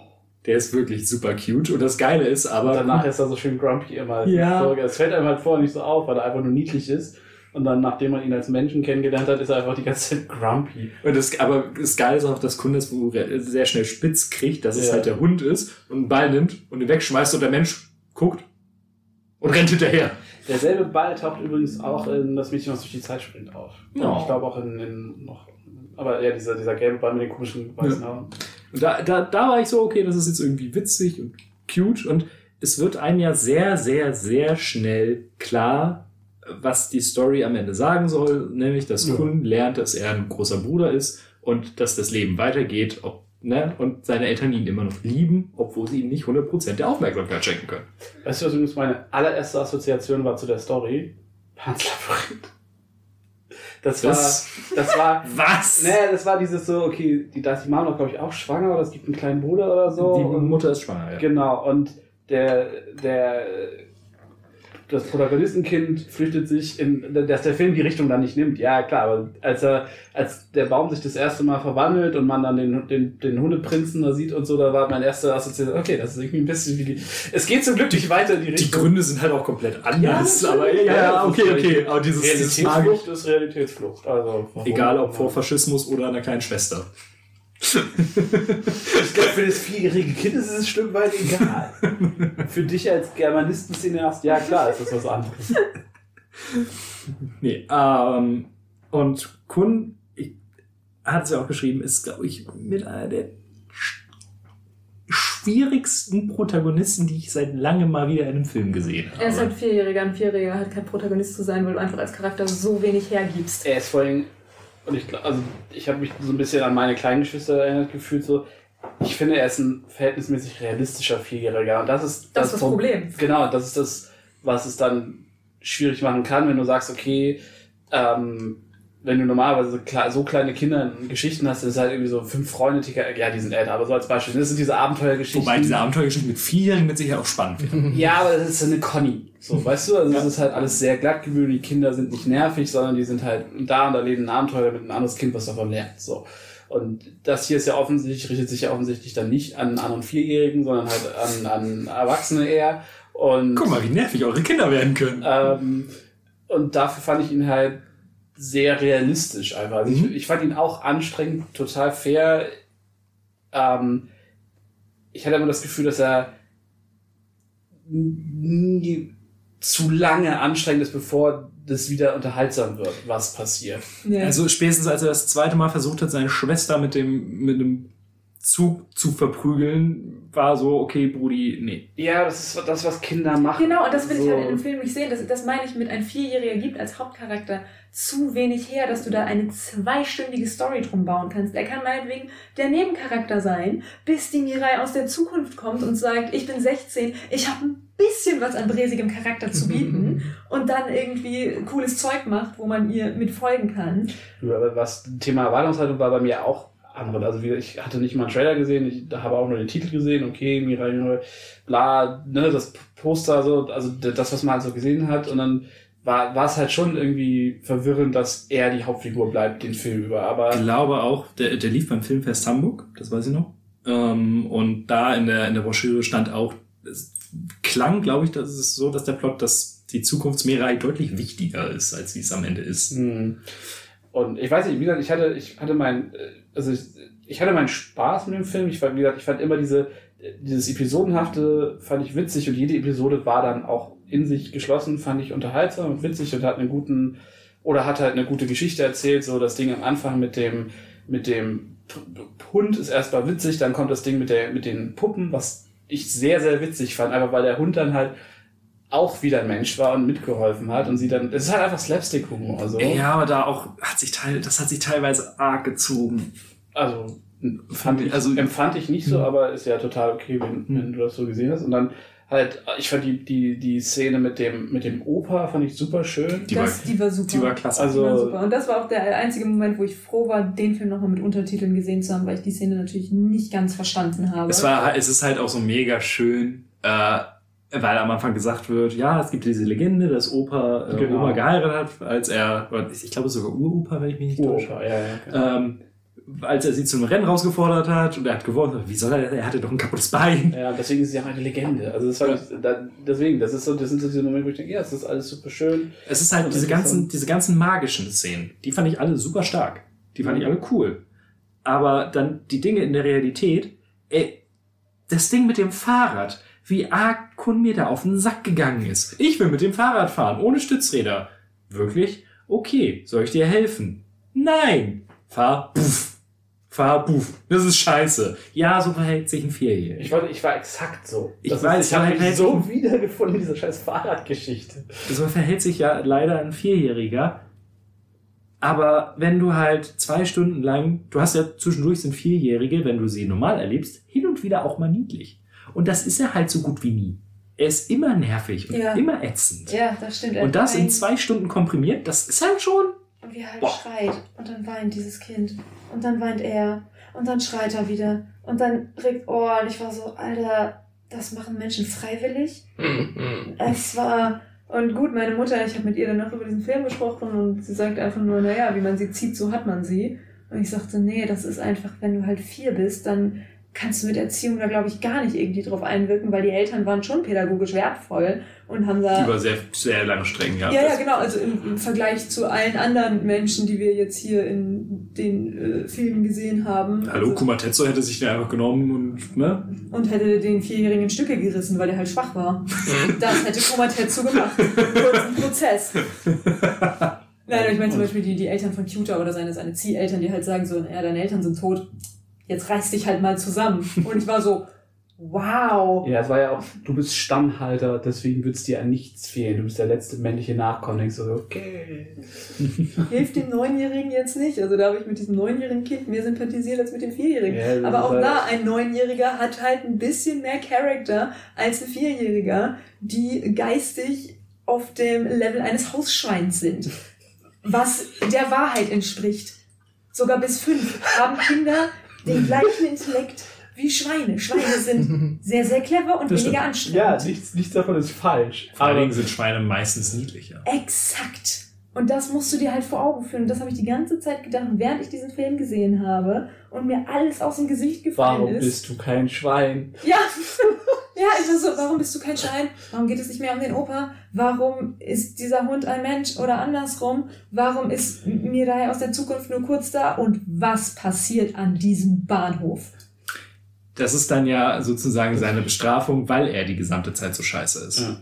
Es ist ja am Ende wieder, du hattest vorhin ja bei einem anderen Film schon gesagt, es ist ein Märchen. Aber und Yuki, ja, und es ist, ja, Mirai ist auch ein Märchen und er, es ist halt, deswegen habe ich auch so ein Problem mit ihm. Er macht halt bis zu diesem Punkt keine Entwicklung durch. Er ist ein Vierjähriger, natürlich macht er wenig Entwicklung Ja, durch. nee, du hast schon recht. Ich, er, er lernt immer in der Episode was und dann in der nächsten Episode ist es nicht mehr da. Ja, das das- ist, genau das, das. das ist so ein bisschen anstrengend, das stimmt. Genau das. Und dann Das ist diese. wie Schreck. Ja, ja, wie Shrek über die Filme verteilt, genau. Ähm, und dann hat man Donkey, Layers. Und dann hat man halt diese, diese Bahnhofsszene, die, die ist ziemlich creepy. Aber äh, gerade deswegen, weil es halt auch nochmal so ein kompletter, so ein kompletter Dreh in der Optik und in der Stimmung war, war, war das der Punkt, wo ich wieder war, okay, jetzt wird's mal ausnahmsweise interessant. Und ähm, das ist dann halt das, wo er, wo er dann auch für sich entscheidet, okay, ich bin jetzt ein guter großer Bruder und lass mein Kind nicht von diesem Dämonenzug einsaugen. Fand die, fand tatsächlich aber den, wie sie es dargestellt haben mit den Namen, dass er sich weil als Kind kennst du die Namen von Mama und ja, Und das, wen, wen suchst du? Mama. äh, und dass er, dass er, okay, dann Verwandte und denkst du, okay, klar, du weißt jetzt genau, worauf es hinaus, er wird sich nicht an Mirais Namen erinnern und dann später wird es genau das sein, was ihn rausholt, dass er sie Genau. quasi als Familie anerkennt und dann ist, ist gut so. Ja. Ähm, und auch, dass die Eltern ihren B-Plot dann in dieser Unterhaltung am Auto irgendwie aufgelöst haben, so von wegen, ja, wir sind beide nicht perfekt, so, aber wir arbeiten dadurch. War halt alles nett. Ich fand halt auch die Eltern durchaus sympathisch und auch die sind so viel nachvollziehbarer als halt, als halt Kuhn. So, er, er ist schon nachvollziehbar, er ist halt ein Kleinkind. ja, aber Er ist auch halt da, besoffener. auch da, da, ich hätte einen Film, der sich auf die Eltern konzentriert hätte, lieber gesehen als auf ihn. Ich hätte den Hundebaron lieber gesehen. Einfach Der ist nur aber auch cool. ein Film, wie dieses Haus gebaut worden ist, wie dieser Baum gepflanzt worden ist. Alles hätte ich lieber gesehen als das. Weil auch da, was hast du dir gedacht, wenn du den Film Mirai no Mirai nennst und sagst, Alter, wir haben hier dieses krasse Zeitreise-Feature und bringen die große Schwester aus der Zukunft und machen gar nichts Ja. damit. Also das war einfach so dieses verschenkte Potenzial, macht mich eigentlich fast noch wütender, als dass er die ganze Zeit geheult hat. Ich finde auch, dass das False Advertisement ist strong in dem Film. Das muss, Ja. man, das Ja. muss man ganz ehrlich sagen, Ich egal glaub, ich- ob man ihn gut oder schlecht findet, aber das ist halt. Ich habe mir jetzt auch keinen Trailer angesehen. Ich würde spontan vermuten, dass sie auch sehr prominent da drin war. Ja, die Ja, werden halt die hübsch animierten Szenen, auch der Opa, der da im Wasser treibt, so, das wird da auch drin gewesen sein, bestimmt. Also, oder irgendwelche Motorradszenen. Ich finde auch die, die, die, die erste Episode, wo er bei der Mama ist, bei der Kindermama und sie sieht. Und sie Ja. genauso ätzend ist wie er. Ach so, als Ja, die wie Mutter klein zusammen war. ausrasten, fand ich auch krass, aber ich, es ist halt immer, es ist halt charakterbildend und du weißt halt, wo die Mama herkommt. So. Also es ist, ich weiß, ich fand das, das war spannend. Es ist wie gesagt, was das Problem, was Matze gesagt hat, dass er am Ende nicht so viel daraus lernt, wie man sich wünschen würde für jemand, für, für einen Film. Die Geschichte gibt halt nicht so viel Stoff her, dass man damit zwei Stunden irgendwie vernünftig füllen kann. So. Ich habe mich am Ende des Tages trotzdem zwei Stunden gut unterhalten gefühlt. Ich fand die das- war am Ende ein bisschen lang. So, Mhm. also das war, also ja, wahrscheinlich hätte anderthalb Stunden gereicht. Bin ich Ja. jetzt bei dir, aber ich hatte trotzdem, also ich, deswegen, ich, ich, er hat bei mir dieselbe Anzahl von Sternen wie, wie Arme und Yuki und, äh, und äh, hier das Mädchen, was durch die Zeit sprach. Und das Gute ist, dass das hier meine Wohnung ist und ich dich einfach rausschmeiße. Nun, du hast mich eingeladen, also darfst du mich auch wieder rausschmeißen. Ja. Das ist wohl richtig. Nee, ich fand, ich fand den wirklich nicht auf einem Level scheiße wie Melinda, aber ich fand den auch, also allerhöchstens durchschnittlich. Da so die, die Optik und der Sound und alles reißt es halt durchaus stark nach oben, aber Aber reicht nicht, um eine gute Zeit zu haben. geschichtlich hat es mich so gar nicht, gar nicht gekickt. Deswegen war meine Erwartungshaltung für Bell auch dementsprechend niedrig. Meine war enorm hoch, weil ich damit angefangen habe. Oh, okay. jetzt die, die, die Vorbereitungsfilme, ich bin quasi rückwärts von neuesten zum ältesten, um möglichst effizient auf jeden Fall die Filme mitzunehmen, die ich, vor, die ich noch nicht kannte vorher quasi. Und ja, bin dann mit Bell eingestiegen und Ich habe heute Bell zu Ende geguckt. Das war mein Ich- letzter. Bin sehr gespannt. Äh, weil Pascal zu Mirai nichts gesagt hat. Fass mal bitte Bell zusammen. Ach so, oh. oh, oh. oh das wird mir schwerer fallen als. Als jeder andere Film. Ja. weil du ihn eben gerade geguckt hast. Nee, das ist schon. Nee, darum geht's nicht. Also ich kann es halt super abstrakt natürlich easy zusammenfassen. Es gibt ein Mädchen. So, so, ne? Ja. Ja. Ja. Und es gibt eine, ich nenne es jetzt mal wieder Das Internet, aber das Internet in der Form von You. Das ist noch mehr Social Media. ja, als es ist, ich hätte mal gesagt, es ist mehr Metaverse. Ich habe das Ja. Gefühl, es ist genauso Oz, nur halt zehn Jahre weiter gedacht, so mit dem, was wie man heute Aber das halt so spielen. nicht Was so den krassen, äh, äh, die Leute haben nicht so viel darüber gemacht, oder? Sondern es war wirklich nur Interaktion miteinander. Ja, und vor allem hast du diesmal auch die technische Schnittstelle, die tatsächlich auch in der echten Welt anscheinend Sci-Fi ist, Also während sie ja Biometrisch. Ja, ja, ja, genau. Genau, während sie ja jetzt in Summer Wars per se hatten sie ja keine Technik, die wir jetzt nicht auch haben Nee, sie haben können. einfach Avatar stellt, genau. Genau. Mhm. Und ähm, hier hast du ja dann ähm, in der Welt nochmal vielleicht zum Worldbuilding, ist halt in diesem U, ähm, kannst du dich dann halt anmelden, du bekommst diese Stecker in die Ohren und dann gibt es ein ganz spezielles Verfahren, das anhand deiner, ähm, ja einfach deiner physisch und quasi deiner real weltlichen Persönlichkeit und deiner Und Figur, du gibst auch ein Bild ein. Das ist ja durchaus wichtig. ja ich glaube ein Bild, aber das, ich hatte das so verstanden, dass das alles quasi über die Stecker, die checken quasi DNA, die Sie- also du hast quasi einen Fingerabdruck, als wenn du wirklich bist. Das habe ich nämlich auch nicht verstanden. Also Und daraus wird dann, also sorry, und daraus bekommst du dann zu, nicht zufällig, aber aufgrund irgendeines einen Algorithmus, genau. der dann deinen passenden You-Avatar generiert. Ich habe auch das, das war eigentlich die perfekte Einladung für alle Formen von Mobbing. Stell dir vor, du machst da Mhm. einen Account und kommst als Pepper, Pepper Woods da rein. Denkst du so, cool, ich bin ein Es gibt, ja, 16-jähriger es, gibt ja das, es gibt ja auch die eine Frau, die da als, als Baby rum, rum Ja, ja, genau. Äh, aber nee, sie hat ja auch durchaus ein Bild eingegeben, weil Yu ja kurzzeitig denkt, dass sie ihre Freundin ist. Deswegen sie ja so wunderschön ist. Ja, das wird ja, das wird Also ja. so wird es zumindest so halt. Es wird halt angedeutet, dass, weil sie, ja, sie ist ja so typisches graues Mäuschen. Mäuschen-Typ, dass sie, dass sie denkt, also sie erkennt, ja, es wird so angenommen mit dieser- Mhm. Fotoerkennung wie bei Facebook, dass die ganzen Gesichter ges äh, gescannt werden und dann hat sie aber ja trotzdem ihre Freckles und damit soll, soll ja angedeutet, dass, ja, dass sie die innere schön. Das überhaupt halt auch, also quasi so als erster Twist im Film oder als Idee, quasi so als Pitch, ähm, warum das irgendwas Besonderes ist, jetzt vielleicht im Vergleich anders zu Summer Wars, wo dann, wenn du halt dein Avatar selber zusammenstellen kannst, dann, äh, ja, ähm, es ist quasi in deiner Hand, aber hier ist es dann, kann es halt dann so sein, dass du damit leben musst, was du bekommst und sie hat, obwohl sie halt eigentlich das Trope eines äh, unscheinbaren ja, Teenager-Kindes ist, ist sie halt quasi eine glamouröse Diva äh, in You. Und auch nicht freiwillig, aber nee, nicht freiwillig, aber äh, ist ja Du meinst jetzt zumindest. den Diva-Part? Oder was? Ja, da Ja. kommen wir noch. Aber du gibst ihr dann, also es gibt ihr zumindest die Möglichkeit, weil sie auch in echten Welt ein bisschen unglücklich ist, äh, sich dann da zumindest. unglücklich ist nett Ja. ähm, hat sie dort die Möglichkeit, quasi sich äh, auszuleben.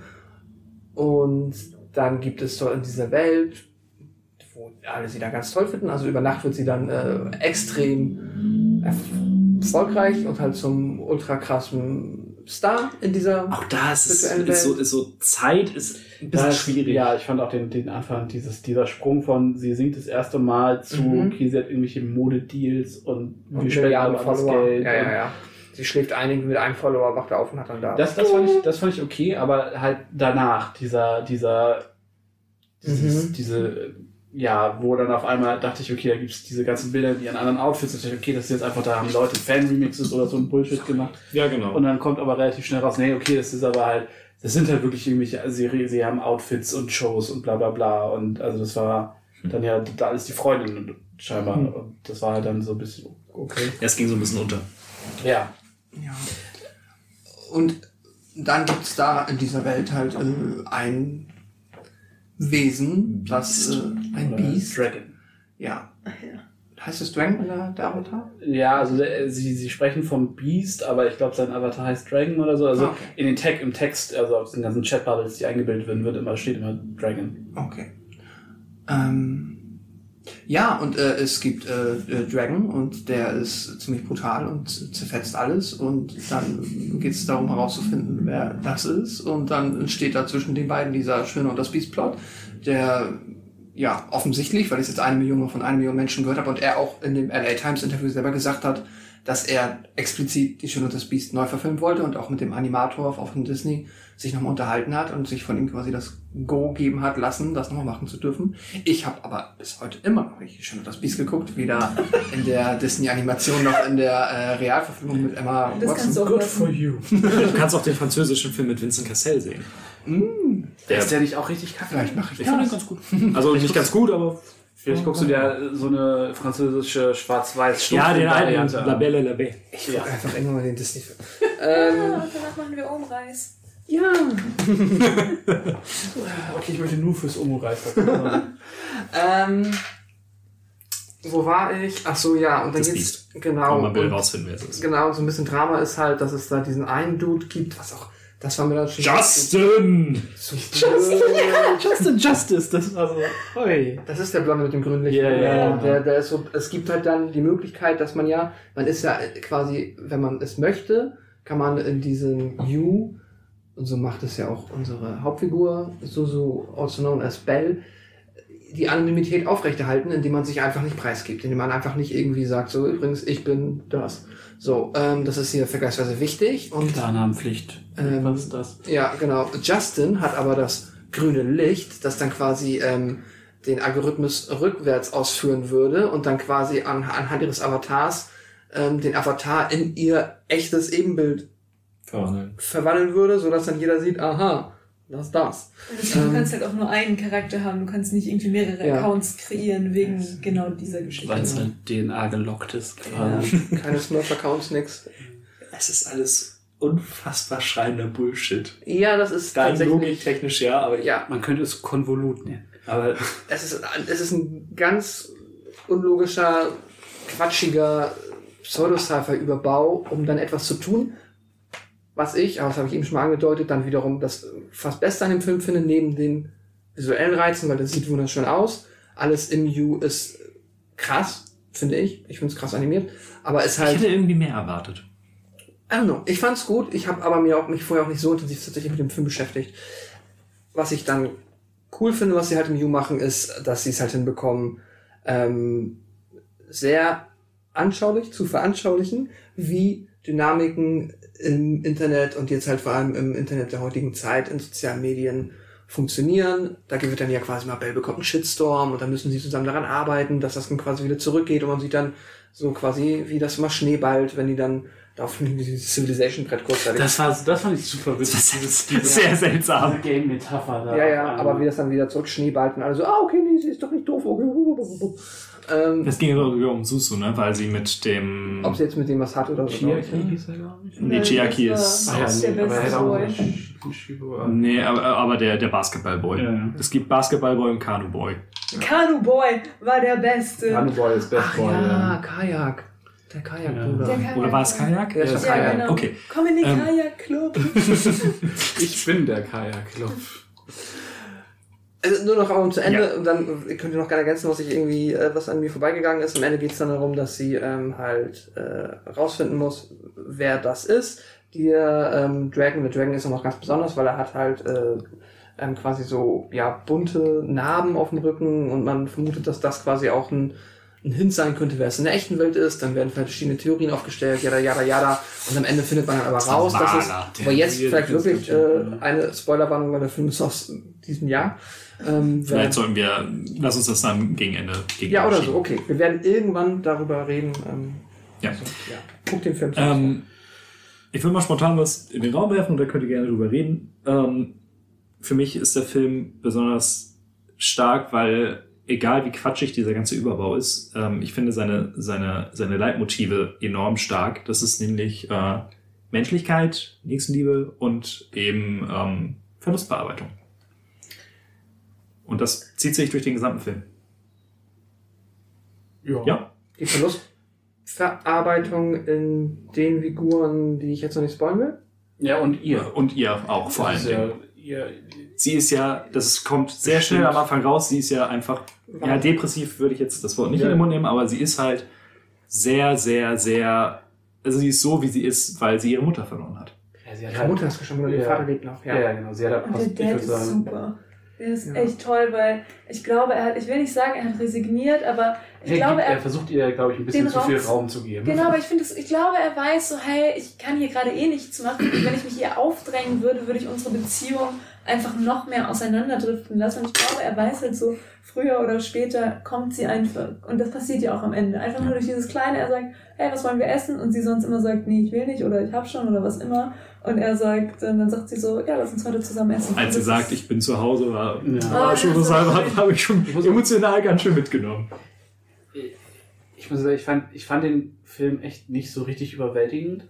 Ich fand den Schön und das Biest-Teil Den hätte ich nicht gebraucht. anstrengend. Genau, ich hätte ihn auch nicht gebraucht, weil es, es fühlte sich sehr aufgefropft an. Ich hatte enorm viel Spaß an allem, was in der echten Welt passiert ist, einfach Mhm. weil ich ja. Hosodas Figuren da immer mag. Und das war halt wieder wie Summer Wars oder halt wie das Mädchen, das durch die Zeit springt. Das ist so dieser School-Drama-Plot, das, kann- das kann er einfach unheimlich gut. Aber der ja auch kein School-Drama war, weil da hatte ich am Anfang Angst vor, dass es so ist, oh, und hier, und sie ist die Hübsche, und oh nein, sie steht auf den Typen, den ich eigentlich gut finde. Und ich dachte so, oh nee. Das Wenn- wird sehr schön gelöst. Genau, Ja, da habe ich, ja, ja. da hab ich aber kurz Angst gehabt am Anfang. Ich dachte so, oh nee, Mann, ich bin so drüber, diese Art von Plot zu machen, hier diese beiden Mädels und dann Mhm. beefen die sich, weil da irgendwie so ein Typ ist. Und das war, was ja überhaupt nicht passiert ist. Und das war mega cool, dass Ja. dann zu ihr kommt und sagt so, hey, ich stehe auf diesen Kajak-Typ. Kannst du mir da irgendwie helfen? Wir sollten dann vielleicht an diesem Punkt einfach mal sagen, okay, ab hier absolute Spoilerwarnung. Wer wirklich ohne Vorwissen in den Film reingehen sollte, sollte vielleicht den Podcast hier unterbrechen, den Film sehen, zurückkommen. Yes. Oder eine halbe Stunde nach skippen. Halbe Naja, Stunde. das wird ja auch das Ende Das ist, ja, Ja, das ist der letzte Film. Ja, kommt zur Verabschiedung wieder. Also, Tschüss. äh, Ja. Ähm, nee, also das fand ich auch sehr, sehr angenehm, dass dieser ganze, dieser ganze, ähm, ja, Dass es kein real, Drama gab. ja, außer halt dann dieses, du hast mit ihm geredet? Was, was, was, was, was, was, Ja, das was? war, das, das fand ich halt, das war der, der humorvolle, das ist okay, so, wir führen das alles noch ein, und aber in dem Moment, wo sie, also wo die Hübsche irgendwie äh, aktiv wird, äh, ist sie halt ein total normaler Mensch und super nett und Ja. fügt sich halt da gut ein irgendwie und ist dann ja auch für die letzte halbe Stunde Teil des Teams so. Ja, das war ähm, cool. Ich fand's ja. auch sehr, sehr schön, wie sie dann gesagt hat, ja, und ich bin im Sommer dann da und da. Ich hatte das Gefühl, das war so eine leichte Summer Wars Anspielung. Äh, auf dem Landsitz meiner Familie. Mhm. ähm, dann kann ich dich anfeuern. Und er, Heißt das, dass du einen kleinen Crush auf mich hast? ja, ist auch so, so wie, wie er auch immer versucht, Mädchen dazu zu bringen, magst du mich? Ja. Kommst du in den Kanu-Club?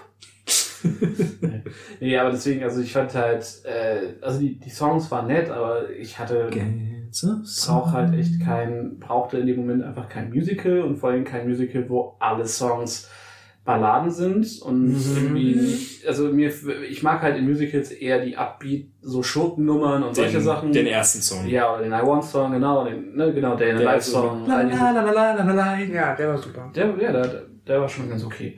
Also auch wenn man den Soundtrack durchhört, äh, ist ein bisschen anstrengend. Ja, also wie gesagt, es war ja, es war ja alles gut, aber es war in dem Moment nicht für mich. Das will ich damit nur sagen. Ähm, und ich wusste, du, du meinst, glaube ich, an irgendeinem Punkt schon, dass es fast ein Musical ist, deswegen wusste, wusste ich, grob, worauf ich mich einlasse und war nicht komplett überfahren so. Und fand halt, aber ich fand halt, dass dass das You war, war halt ein abgespecktes Oz irgendwie gefühlt, weil es war abstrakter, du hast halt irgendwie diese ganzen Hochhäuser, das fand ich halt schon wieder so, okay, die Metapher da ein bisschen wieder zu weit in die echte Welt vielleicht und wenn du da jetzt im Internet bist und du bist ein körperloser Avatar, warum bist du in der Arena, wo du einen festen Platz hast und vielleicht einen schlechten Platz, wo du ein Konzert schlechter sehen könntest? Und dann, was ist aus ihrem Konzert? Also, ne, dann sind sie ist sie in dieser, in diesem Ball, dann gibt es ein Konzert, also in dieser, in dieser Ballarena und dann kommt Dragon da rein und dann ist er wieder weg und dann. Wie gesagt, so ziemlich alles, was im You passiert ist, ist irgendwie quatschig.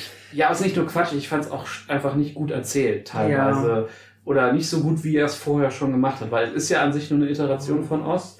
Und es, ja, dieser Snowball-Teil und so, da, da hast du recht, dieses Social Media-Ding, das war, das war cooler. Aber dieses Ganze auch mit diesen Justices und es gibt diese Four Voices, das war alles so okay. Ich bin komplett Und- bei dir. Ich finde, die Grenze ist viel unklarer zu, zu, äh, zu ziehen, wo du halt siehst, okay, in Summer Wars ist es halt wirklich nur für uns als Zuschauer eine Visualisierung von Mhm. dem, was sie am Computer machen Mhm. Und oder an ihren Geräten. Und hier ist es so, okay, es wirkt so, sind die in einer Art Virtual Reality Metaverse, wo das alles, was wir Ja, jetzt sehen, genau. fliegen die wirklich da in diesem Raum und da ist Mr. Wahl. Und Oder- die Leute können es halt auch live streamen Genau, weil ja. das ist ja durchaus ein wichtiger Plotpunkt. Das stimmt, Ja, genau. Ähm, oder ich habe das Gefühl, soweit meine Interpretation, halb halb. Also es ist auf jeden Fall, wie auch immer es wirklich für die echten Menschen funktioniert, es ist ein immersiveres Erlebnis für die, als jetzt quasi nur am Computer oder am Gerät ähm, halt da im U unterwegs zu sein. Aber es ist auch nicht wirklich das, was wir sehen. Also das, was wir sehen, ist dann schon nochmal wieder eine übertriebene, ähm, abgedrehte Version. Also spätestens bei diesem Civilization Board ja eh, das ist ja dann wirklich nur. Ja, das ist ja wirklich eine Metapher. Ja, ja, genau. Ja. Aber das auch findet ja auch dieses- im Juni statt. Nee, genau, aber auch dieses Rumfliegen und weil ich meine, wie willst du das, also ich meine, die kämpfen ja teilweise physisch äh, oder sehr oft physisch gegeneinander. Wie, und die echten, also, keine Ahnung, es ist dann ja, geht das alles ins Gehirn rein und, und Au, au, au. Ja, ist das Gehirn dann eigentlich, nee, das ist ja schon sehr. Sie, genau, man sieht sie halt auch nicht an Controllern mehr rumdaddeln und so, wie Genau. es halt noch bei, bei Summer Wars hast du wenigstens irgendwie noch Tastaturen, auf denen rumgehackt wurde. Und Ja. so. Sie haben ja nur ihr, ihre, ihre 10.000 Bildschirme in ihrer Grundschule aufgebaut. Genau. Ja, das genau. war witzig. Und die beste Ja, Freundin war auch Die witzig. beste Freundin des Schaub, die mit ihrem Ja, das super. Schurkenlachen, so, also da war, das war alles schon, da war viel on point. Wie sie sich auch als Journalistin ausgibt. Ja. Diese, dieses Kostüm dann Ja. auch für die Interviews und sie dann nur als dieser, dieser Topfdeckel, der da unten im Bilde irgendwie ist. Ähm, ja, nee, keine Ahnung, also ich, die, die- die, Red Herrings mit den, mit den, wo sie die, den Typ suchen und dann ist es nicht der Maler und dann das, ja, das war alles okay.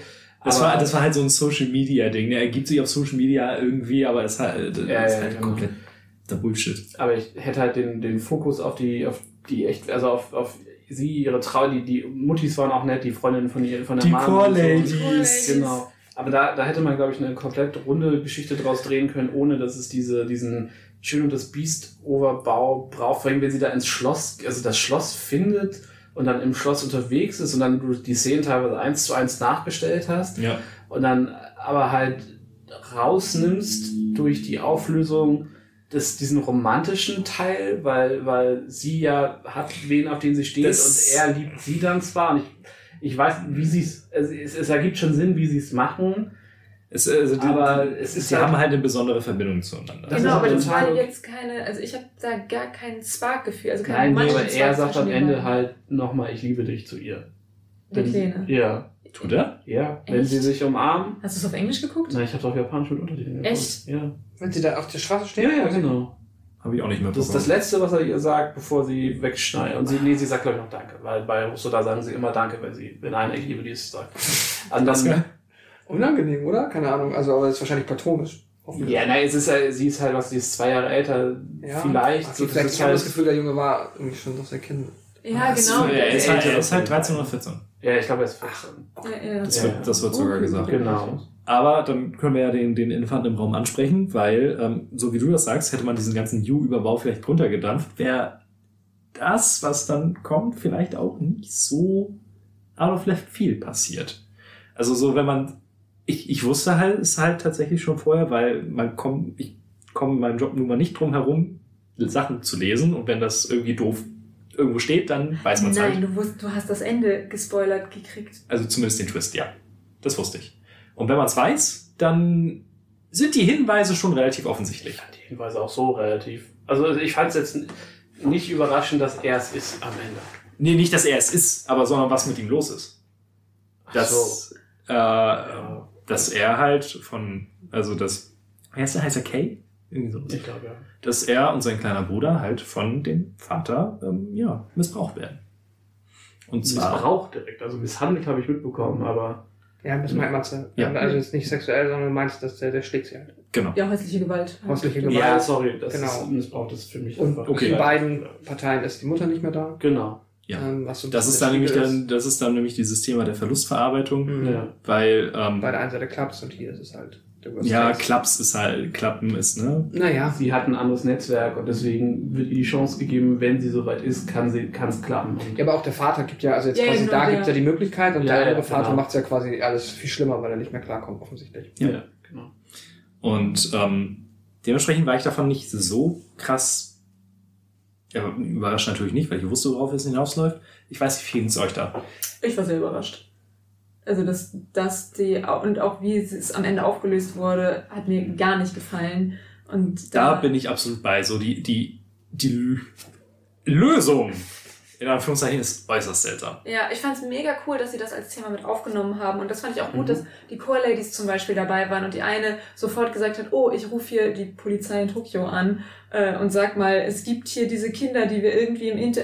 Anyway, Wir haben diesen Livestream, wir Ja. haben den Beweis. Genau, wir haben den Beweis. Und dann, also ich habe keine Ahnung, wie irgendwie das Recht, ich habe auch keine Ahnung, wie das ich habe nachgegoogelt. Ja, bitte. Man muss es innerhalb von 48 Stunden melden und dann muss die Polizei eigentlich komplett sofort reagieren, laut japanischem Gesetz. ja, hätte ich jetzt nämlich eigentlich auch erwartet, dass irgendwie so eine Ha- Action-Handlung passiert. Es wird sogar, äh, der Artikel, den ich gefunden habe, beziehungsweise das, das PDF ist ein bisschen älter, aber es wurde sogar ähm, darüber geredet, weil viele Japaner es nicht gemacht haben, ob es unter Strafe stellt, ähm, so unterlassene Hilfeleistung mäßig. Mhm. Wenn du mitbekommst, dass ein Kind misshandelt wird. Ja, und es nicht meldest. Okay.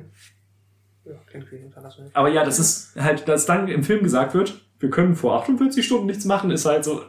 Äh? Ja, das, also ich meine, während ich den Film gesehen habe, habe ich gesagt, okay, gut, ich kenne mich mit japanischem Recht nicht aus. Ich sehe das als äh, Given und Mhm. hinterfrag das nicht. Aber dass sie dann diesen Moment hatte, da alleine hinzugehen, wo ich dachte, ey, hier sind diese erwachsenen Frauen dabei. Ja, aber selbst die beiden starken Boys, beide Sportler, Ja, die dann halt auch da stehen bleiben und nichts machen. Richtig, das Und cool das ist es halt, das ist es halt, was, was ich meinte mit, der Plot ist kompletter Bullshit, aber das Thema wird da, oder das Motiv wird dadurch halt deutlich klarer, dass sie halt das gleiche macht wie ihre Mutter. Das stimmt, dass sie, dass, dass sie das lernt. Aber ich glaube, das hätte sie halt, das, das bringen sie emotional halt schon hin vorher, bevor der Vater ihr die Wange aufschneidet. So. Das sah so fies Das aus. sah wirklich fies aus. Ähm, also ich, ich hatte das Gefühl, dass sie diesen, Empath diesen Epiphanie-Moment halt schon vorhat und dafür hätte sie dann nicht komplett alleine die Reise machen müssen. Ja, es macht, also, ey, es wäre so viel logischer gewesen, wenn irgendjemand mitgekommen wäre und sie, dann hätte sie sich ja trotzdem da vorstellen können. Genau. Genau, weil So. die Reise halt auch verhältnismäßig lang ist. Sie ist ja gefühlt dann zwölf Stunden, acht Stunden, sechs Stunden, keine Ahnung, wirklich Mindestens. lange unterwegs, um von ihrem Dorf dann nach Tokio zu kommen. Ja. Ähm, und sie hat dann ja auch Zeit, um, um zu warten und nachzudenken, weil sie dann halt im, im Überlandbus sitzt und im Zug, wo das dann halt, glaube ich, genug Zeit gehabt hätte, das zu verarbeiten, wenn noch jemand mitbekommt. Und wie du sagst, hätte sich ja trotzdem nur vorstellen können. Aber das ist dann halt wahrscheinlich auch, auch Nitpicking. So, es ist halt, wie du sagst, es ist fürs Motiv und fürs, für den Punkt, der gemacht werden soll, damit es noch.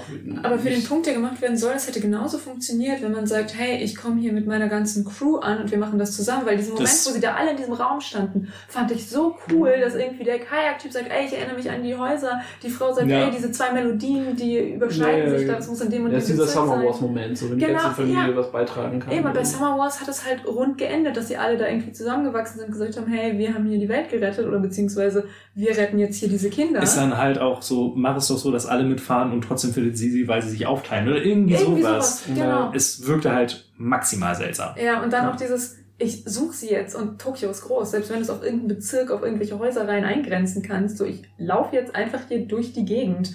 Bis die Kinder auch zufällig draußen rum. Ja, genau. Das fand ich auch super weird. Und Mhm. auch dann, wie sie sich dann da zu dritt stehen und sich umarmen und dann kommt der Vater und fängt an, auf diese Gruppe von in der Öffentlichkeit vor allem.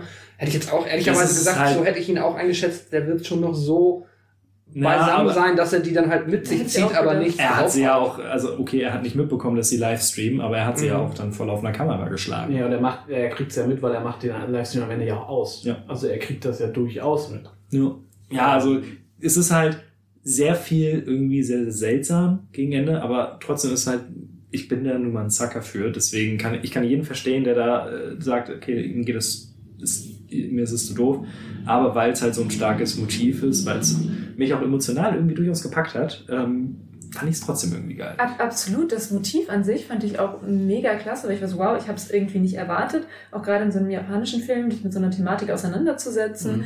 Aber da möchte ich äh, die beiden Mädels im Kino hinter mir zitieren, Mhm. die Abspann läuft und sofort, die, also die waren, die waren auch überhaupt nicht assi oder so, das kommt jetzt vielleicht falsch rüber, wenn ich sie nachmache, aber die wirklich sehr reflektiert über den Film gesprochen haben. Und einen Moment, sie war so, hä? Warum ist sie da jetzt alleine hingegangen? Und die andere halt erklärt und war so, naja, das war halt so ihr Main Character Moment. Ja. Und sie einfach nur eiskalt sagte, das war ein scheiß Main Character Moment. Und sie hat mir irgendwie so aus der Seele gesprochen, weil ich fand den Film bis dahin wirklich richtig, also die Plotlücken und You und ob das jetzt irgendwie, das war Logisch völ- ist. Logisch, das war mir, während ich den Film im Ja. Kino mit Untertiteln geguckt Absolut. habe, völlig egal. Ich hatte eine echt gute Zeit, ich habe mich mega unterhalten gefühlt. Das ist auch ein Film, der für die große Leinwand gemacht ist, wenn du es- einen mega guten Sound hast, du hast diese, visuell ist der, wie alle anderen Filme auch, einfach absolut toll. Und dann dieses Ende und ich konnte irgendwie den Finger nicht drauflegen und dann Vor sagt sie so, das war ein scheiß Main-Character-Moment. Vor allen Dingen, wie war denn, wie ist denn das, vielleicht habe ich da was nicht mitbekommen, wie ist denn das jetzt gelöst?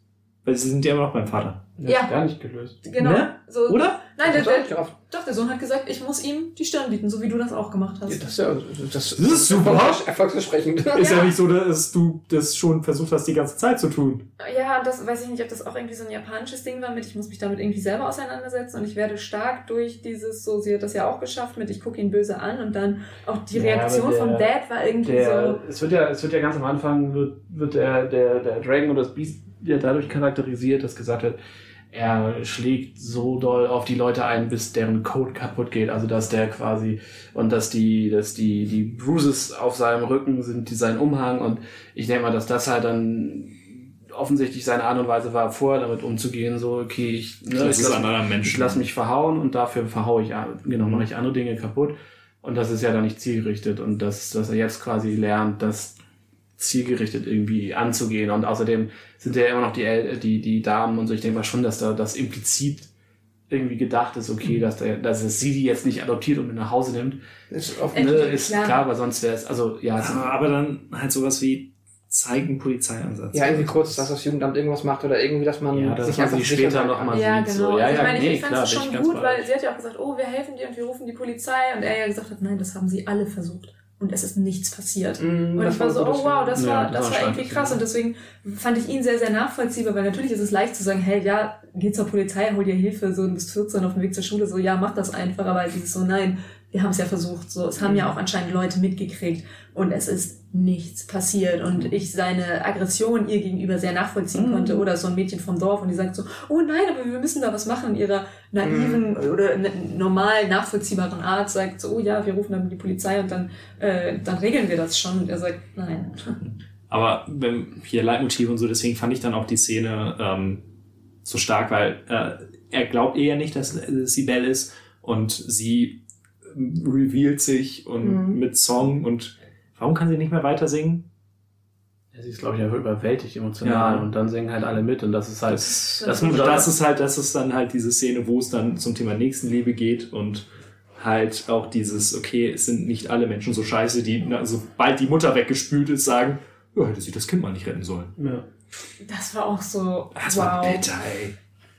Ja, also der, der, der, der Konzertmoment, wo dann alle gesungen haben, war auch der Moment, wo ich dann ein bisschen Pipi im Auge hatte und wo ich dann, also wo das dann, ich dann gesagt habe, okay, emotional ist es halt der, der, der, der, das letzte Drittel, was den Film emotional dann für mich nochmal nach oben gezogen hat. Vorher war ich halt echt Unterwältigt. unterwältigt. Also ich würde auch noch nicht sagen genervt, aber es ist halt, wenn ich mir alle Hosoda-Filme angucke, ist das der, den ich am schlechtesten bewertet habe. So.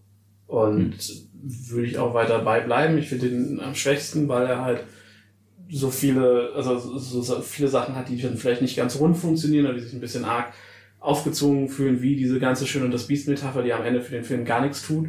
Ja, auch die Szene, Ähm, man hätte sie komplett rausschneiden können. Ja. Also und es hätte ja trotzdem dem Film keinen Abbruch getan. Es wäre ja trotzdem in sich. Also hatten- die, sie die brauchen ja schon einen Bonding-Moment. Ja, die Nee, halt den auch, brauchten sie nicht in meinen Augen. Also für das Ganze, was, also sie hatten für mich auch absolut keinen, keinen Bond, also sie waren nicht, also sie haben ja schon gegenseitig erkannt, dass sie beides zutiefst irgendwie vernarbte Menschen sind. Äh, ja, ja.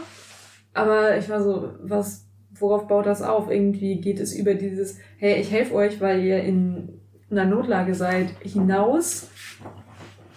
Oder so dieses nur, weil wir haben hier beide schlimme Dinge erlebt. Das ist kein Bonding-Moment. So, du kannst halt sagen, du bist trotzdem scheiße. Also, Ja, aber deswegen hat man ja die Momente als dieses Schöne im Schön und das Biest Schloss, damit man es nicht nur ist, oh, du bist auch schlecht drauf. Ich komme und rette dich. Ja, vor allem, weil Belle halt, äh, Belle, äh, ja eben äh, nicht, nicht so schlecht drauf ist und nicht das Problem hat, dass sie äh, zumindest im, im, in, in ihrer virtuellen, also im Hugh wird, ist sie, wird sie ja nicht gemobbt oder also nicht mehr als jede normale berühmte Persönlichkeit gemobbt wird, sondern das ist dann halt der Kram, den sie von draußen mit reinnimmt halt. Mhm. Und, das, und wie sie da halt durch dieses Schloss geht und äh, ich weiß nicht, also Ich fand den, gan- ich fand den Schön und das Beast-Plot auch arg aufgesetzt. Aber es ist, ich fand es jetzt nicht schlimm. Nein, aber ich habe mich gefragt, warum? Also warum die Schöne und das Biest? ja, weil Hosso da Bock drauf hatte. Ja, aber dann mach's doch richtig. Ja, Sag ich ihm jetzt so. Da- Macht keinen, naja, immer noch besser als noch ein xtes, eine x Version dieser, der gleichen Geschichte. Ist immer noch besser als gemacht Mirai. ist. Äh, Ich, hab, mir- ich weiß nicht, ich fand, ich hatte am Ende mehr Spaß mit Mirai als mit, mit dem Film, würde ich sagen. Hm, Ich nicht. Pascal, du wolltest. hier noch auch einfach eine Mischung aus, ähm, dass er wirklich Bock drauf hatte, dass er dachte, dass sich das zumindest aspektweise irgendwie gut im Film anfühlt. Ich fand es auch albern, aber wobei ich auch äh, den Film nicht kenne, immer so ein bisschen äh, natürlich, okay, ich kann mir sehr stark denken, was dann wirklich die äh, ganz expliziten ähm, äh, quasi Parallelen zum Ausgangsmaterial sind. Aber vielleicht ist das auch ein bisschen Marketing einfach mit drin, dass man, also jetzt nicht Marketing, weil, Ja. aber dass man einfach dachte, okay, das ist, ne, wir haben gesehen, wie erfolgreich der Film noch mit Emma Watson war. Ja. Ähm, ey, komm, dann lass doch mal hier nochmal, machen wir, vermarkten wir das auch groß unter dem, der japanische Ja. Schwimmt mit das Biest und dann läuft da nochmal jeder rein. Es ist halt auch, äh, ich hatte das auch Milena nach Amon Yuki geschrieben, nach dem, nach dem KTX Beibellen. Ähm, es ist halt, ich habe manchmal das Gefühl, dass Hosoda so, so ein Bild oder eine Szene vor Augen hat und denkt sich, boah, geil, das sein, ist ne? das Beste überhaupt. und wenn es dann auf der Leinwand ist, wirkt es halt komplett anders, als er sich das eigentlich vorgestellt hat. Hm. Und Oder das, zumindest kommt es bei uns anders an. Vielleicht Ja, sieht er das ja. und denkt, geil, so habe ich mir vorgestellt. Genau, oder es kommt halt dann halt bei, ist natürlich, jeder Rezipient ist irgendwie anders, aber so wie wir das aus unserer Diskussion auch rausnehmen, so, so ganz kommt das nicht bei uns an. Ja, wobei wir auch die Dinge unterschiedlich krass ausgeprägt wahrnehmen. Also diese. Arno Yuki-Sache zum Beispiel ist, ist ja, kommt ja bei mir ganz anders an als bei dir zum Beispiel. Nicht anders, aber anders stark. Genau. Mit anderen Schwerpunkten. Also ich, wie du sagst, ich glaube, dann kommt es auch, es ist halt ganz krass abhängig davon, wie man guckt, was man guckt, worauf man achtet. Aber es ist dann halt trotzdem so dieses Gefühl so, irgendwie dachtest du hier, das ist jetzt das Geilste überhaupt und nee, ist es irgendwie nicht. Weiß nicht. Und so fühlt sich, so fühlt sich zumindest für mich auch dieser, dieser Schön und das Biest-Bezug an. Aber ich finde es eigentlich ganz angenehm, dass es dann halt, dass es halt nicht nochmal Beauty and the Beast ist, sondern halt was anderes. Ja. Aber dann ist es halt eigentlich unnötig. Ja, also ich finde auch die, wie gesagt, die, die Echtwelt-Story ist so stark mit Ja. so starken Figuren und guten Ideen und dann halt auch die emotionalen Dinge Mach da eine Hannah Montana Story draus. gut, so. gut umgesetzt und, und halt irgendwie auch mit genug Feingefühl so diese, mit, dieser Trau mit diesem Trauerthema umzugehen und so, fand ich alles klasse. Und dann ist halt heute, okay, und dann ist Belle jetzt in diesem Schloss und sie tanzt mit ihm und sie geht durch. Du hast ja diese wirklich gefühlt eins zu eins nachgebauten Szenen aus, aus dem Disney Schön und das Biest, so, die dem Mit dem Ballsaal. ja, ja, die hat nichts dazugeben, so. Dann ich so, ja, Ja. oder wenig dazugeben. Und dann hast du auch diese Erinnerungsrosen, die da irgendwie dann verraten, dass Bell mit dem Biest abgehangen hat, was halt irgendwie auch keinen Sinn ergeben hat, aber Ich, das habe ich mich auch gefragt, weil sie hatte ja die, die Rose, hatte sie am, am Revers, oder wie auch immer das beim Kleid heißt, Entschuldigung. Ähm, und da ist ja auch nur so, so ein Stück abgefallen und dadurch hat Justin, wusste er, wo das Schloss ist. Oder? ja. Maybe? Auf jeden Fall war da, also er hat das, das Blatt ja so komisch gehalten, dass man gesehen hat, dass da Code drin ist. Ah, okay. Und dann war das, und er, sie nennen die Rosen halt vor irgendwie Remembrance Roses oder irgendwas, keine Ahnung. Also, Okay, das war in der englischen Synchro nämlich nicht so richtig klar. okay, ja, also ich fand, also manchmal nimmt der Text auch nochmal anders wahr, wenn man es liest, als wenn man es hört, so. Äh, Aber was sagen wir zu Justin als Antagonisten? Ein vernünftiger Gaston?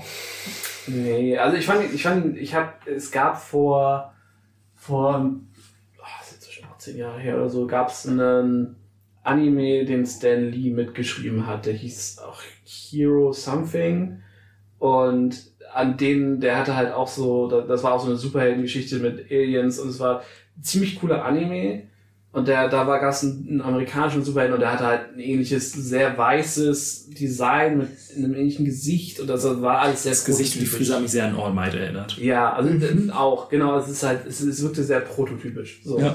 Und ich fand, also, es sah gut aus, aber ja, du brauchst es halt irgendwen, der laut böse Dinge sagt. So im Film, weil du sonst. Also es ist halt eins zu eins die Gaston-Figur. Ja, aber also, Ja, Gaston macht gefühlt noch Gaston ist ja mehr wirklich böse. Story. Und er Ja, war halt mit seinem Leuchtstrahl. Licht. Ja. Das, ist, das war so, so uninspiriert auch einfach. So, ich habe ihn Was macht das grüne Licht? Es leuchtet grün. Okay, das Und es heißt, verrät, wer du bist. ja, du strahlst in der virtuellen Welt mit dem Licht, weil okay. äh, Also da haben sie. Für den optischen Effekt. Ja, schon klar, aber es ist doch. Also spielt ihr jetzt ein Videospiel oder ist das wirklich eine digitale Welt, wo man irgendwie jetzt Mhm. sich noch mit Licht beschießt? Hä? Das ist, da ist, ist die Metapher wirklich, wird die dann zu stark, finde ich, auch ausgereizt, als dass man es wirklich nachvollziehen kann, was jetzt da passiert, was die Menschen da machen, um ja, da umherzuruseln. Jo. Ja, ja. Wie gesagt, mich hat das am Ende alles gar nicht so doll gestört. Ich fand den trotzdem sehr schön. Aber es ist, äh, ja, ich kann alles absolut nachvollziehen. Und gerade wo du auch am Anfang meintest, so, äh, Summer Wars war halt witzig und lustig. Und Und, bunt. und witzig und lustig ist Bell halt nicht. Das hat seine Momente. Es, es hat, genau, es hat seine Momente. Also, ja, aber trotzdem so im Großen und Ganzen ist es Ist jetzt nicht nicht so der witzig, ja, positivste stimmt. Film. Also gut, gerade auch durch das, also ich glaube, wenn das Ende jetzt nicht so mega diese, dieses dramatische Thema hätte, dann hätte man, glaube ich, noch sagen können, ja, das ist ein, das ist ein lustiger Film, weil wie gesagt, ich fand den Kaya dann, oder Boy wäre es witzig. auch, oder wär's auf einer Ebene mit Arma und Yugi wegen der Mutter auch. Ja, das stimmt. Das stimmt, aber Ja, nicht jeder Film ist dramatisch, wo die Mutter stirbt, aber also einfach, weil es in so vielen Filmen dann halt tote Eltern gibt, aber ist da es hier so ein wichtiger Plotpunkt ist, ist Ja. das schon, schon ja. Zum Glück ist sie, stirbt sie halt nicht so, so also sie, man sieht halt nicht so gemein ihre Leiche, Ja, um klar wie zu sie, wie sie machen. im Mülleimer mit, in die Müllabfuhr geschossen genau, wird. um klarzumachen, dass die Figur gestorben ist. Danke, Ami und Yuki. also wirklich diese, diese Augen, das ist halt echt, das, das war so ein richtiger Watership-Down-Moment. Wenn Ja. ich jünger gewesen wäre, hätte mich das hart abgefuckt. Ja, ja, ja. Das war brutal. Wissen wir, was aus dem Jungen oder aus dem Kind geworden ist, was sie gerettet hat? Ja, ne? Das hat Ist ja nicht wichtig. Also, Ja, sie hat's das, gerettet. ja. Ja. In Ordnung. Dann, weiß nicht, wollt ihr noch irgendwas zu Bell oder zu Soda insgesamt sagen? Guckt euch die Filme an, die sind gut. Egal wie viel wir gemotzt haben. Ja. Ich glaube, insgesamt kann man das sagen, dass er jetzt, außer halt für Milena und mich, Mirai halt keinen krassen Ausfall hat. Nee, also ich kann alle anderen wirklich sehr gut empfehlen, auch egal, was man für ein Mensch ist, auf was für eine Art von Film man Bock hat. Äh, ein Kumpel empfahl mir Ame und Yuki mit den Worten, wenn du mal wieder was fühlen willst, dann kannst du dir den angucken. Und ich finde, das ist ein Disclaimer, den man zu Ame und Yuki noch dazu sagen muss. Also wenn man einen echt guten Tag hat, dann sollte man den Tag vielleicht nicht mit dem Film ausklingen lassen. Oder nur dem Harvest Moon Part. Oder nur so Ja, ich glaube, man sollte halt nicht ausmachen, nachdem der Dad gestorben ist, sondern halt Hakuna Matata gucken. Das ist halt der wichtige Teil, dass nach so einem dramatischen Punkt immer das Hakuna Matata kommen muss, weil sonst gießt der... Bis es da zum Hakuna Matata kommt, dauert das. ja auch Richtig. Ja, die Kids sind halt super früh, super niedlich. Das ist, glaube ich, der Hakuna Matata. Nee, das reicht nicht. Aber dann kommt ja auch das Ganze, dass sie da auf den Boden kotzen und dass sie alles verwüsten, wobei das doch ein bisschen niedlich ist, wie sie da da gucken. Hm? Das kotzt uns ein bisschen dramatisch, ja. Oder, oder, also es ist, es ist, es ist, es pendelt halt immer sehr krass zwischen Drama und witzig. Das war so niedlich. Aber wir wollen nicht wieder zurück zu Arm und Yuki. Ähm, vielen, vielen lieben Dank fürs Zuhören. Ich hoffe, ihr hattet äh, genauso viel Spaß wie wir beim Aufnehmen. Ich hoffe, ihr hattet mehr Spaß. Ich fand's toll. Ich fand's auch schön. Und wir hören uns äh, beim nächsten Mal wieder. Bis dahin, habt noch einen schönen Tag. Tschüss.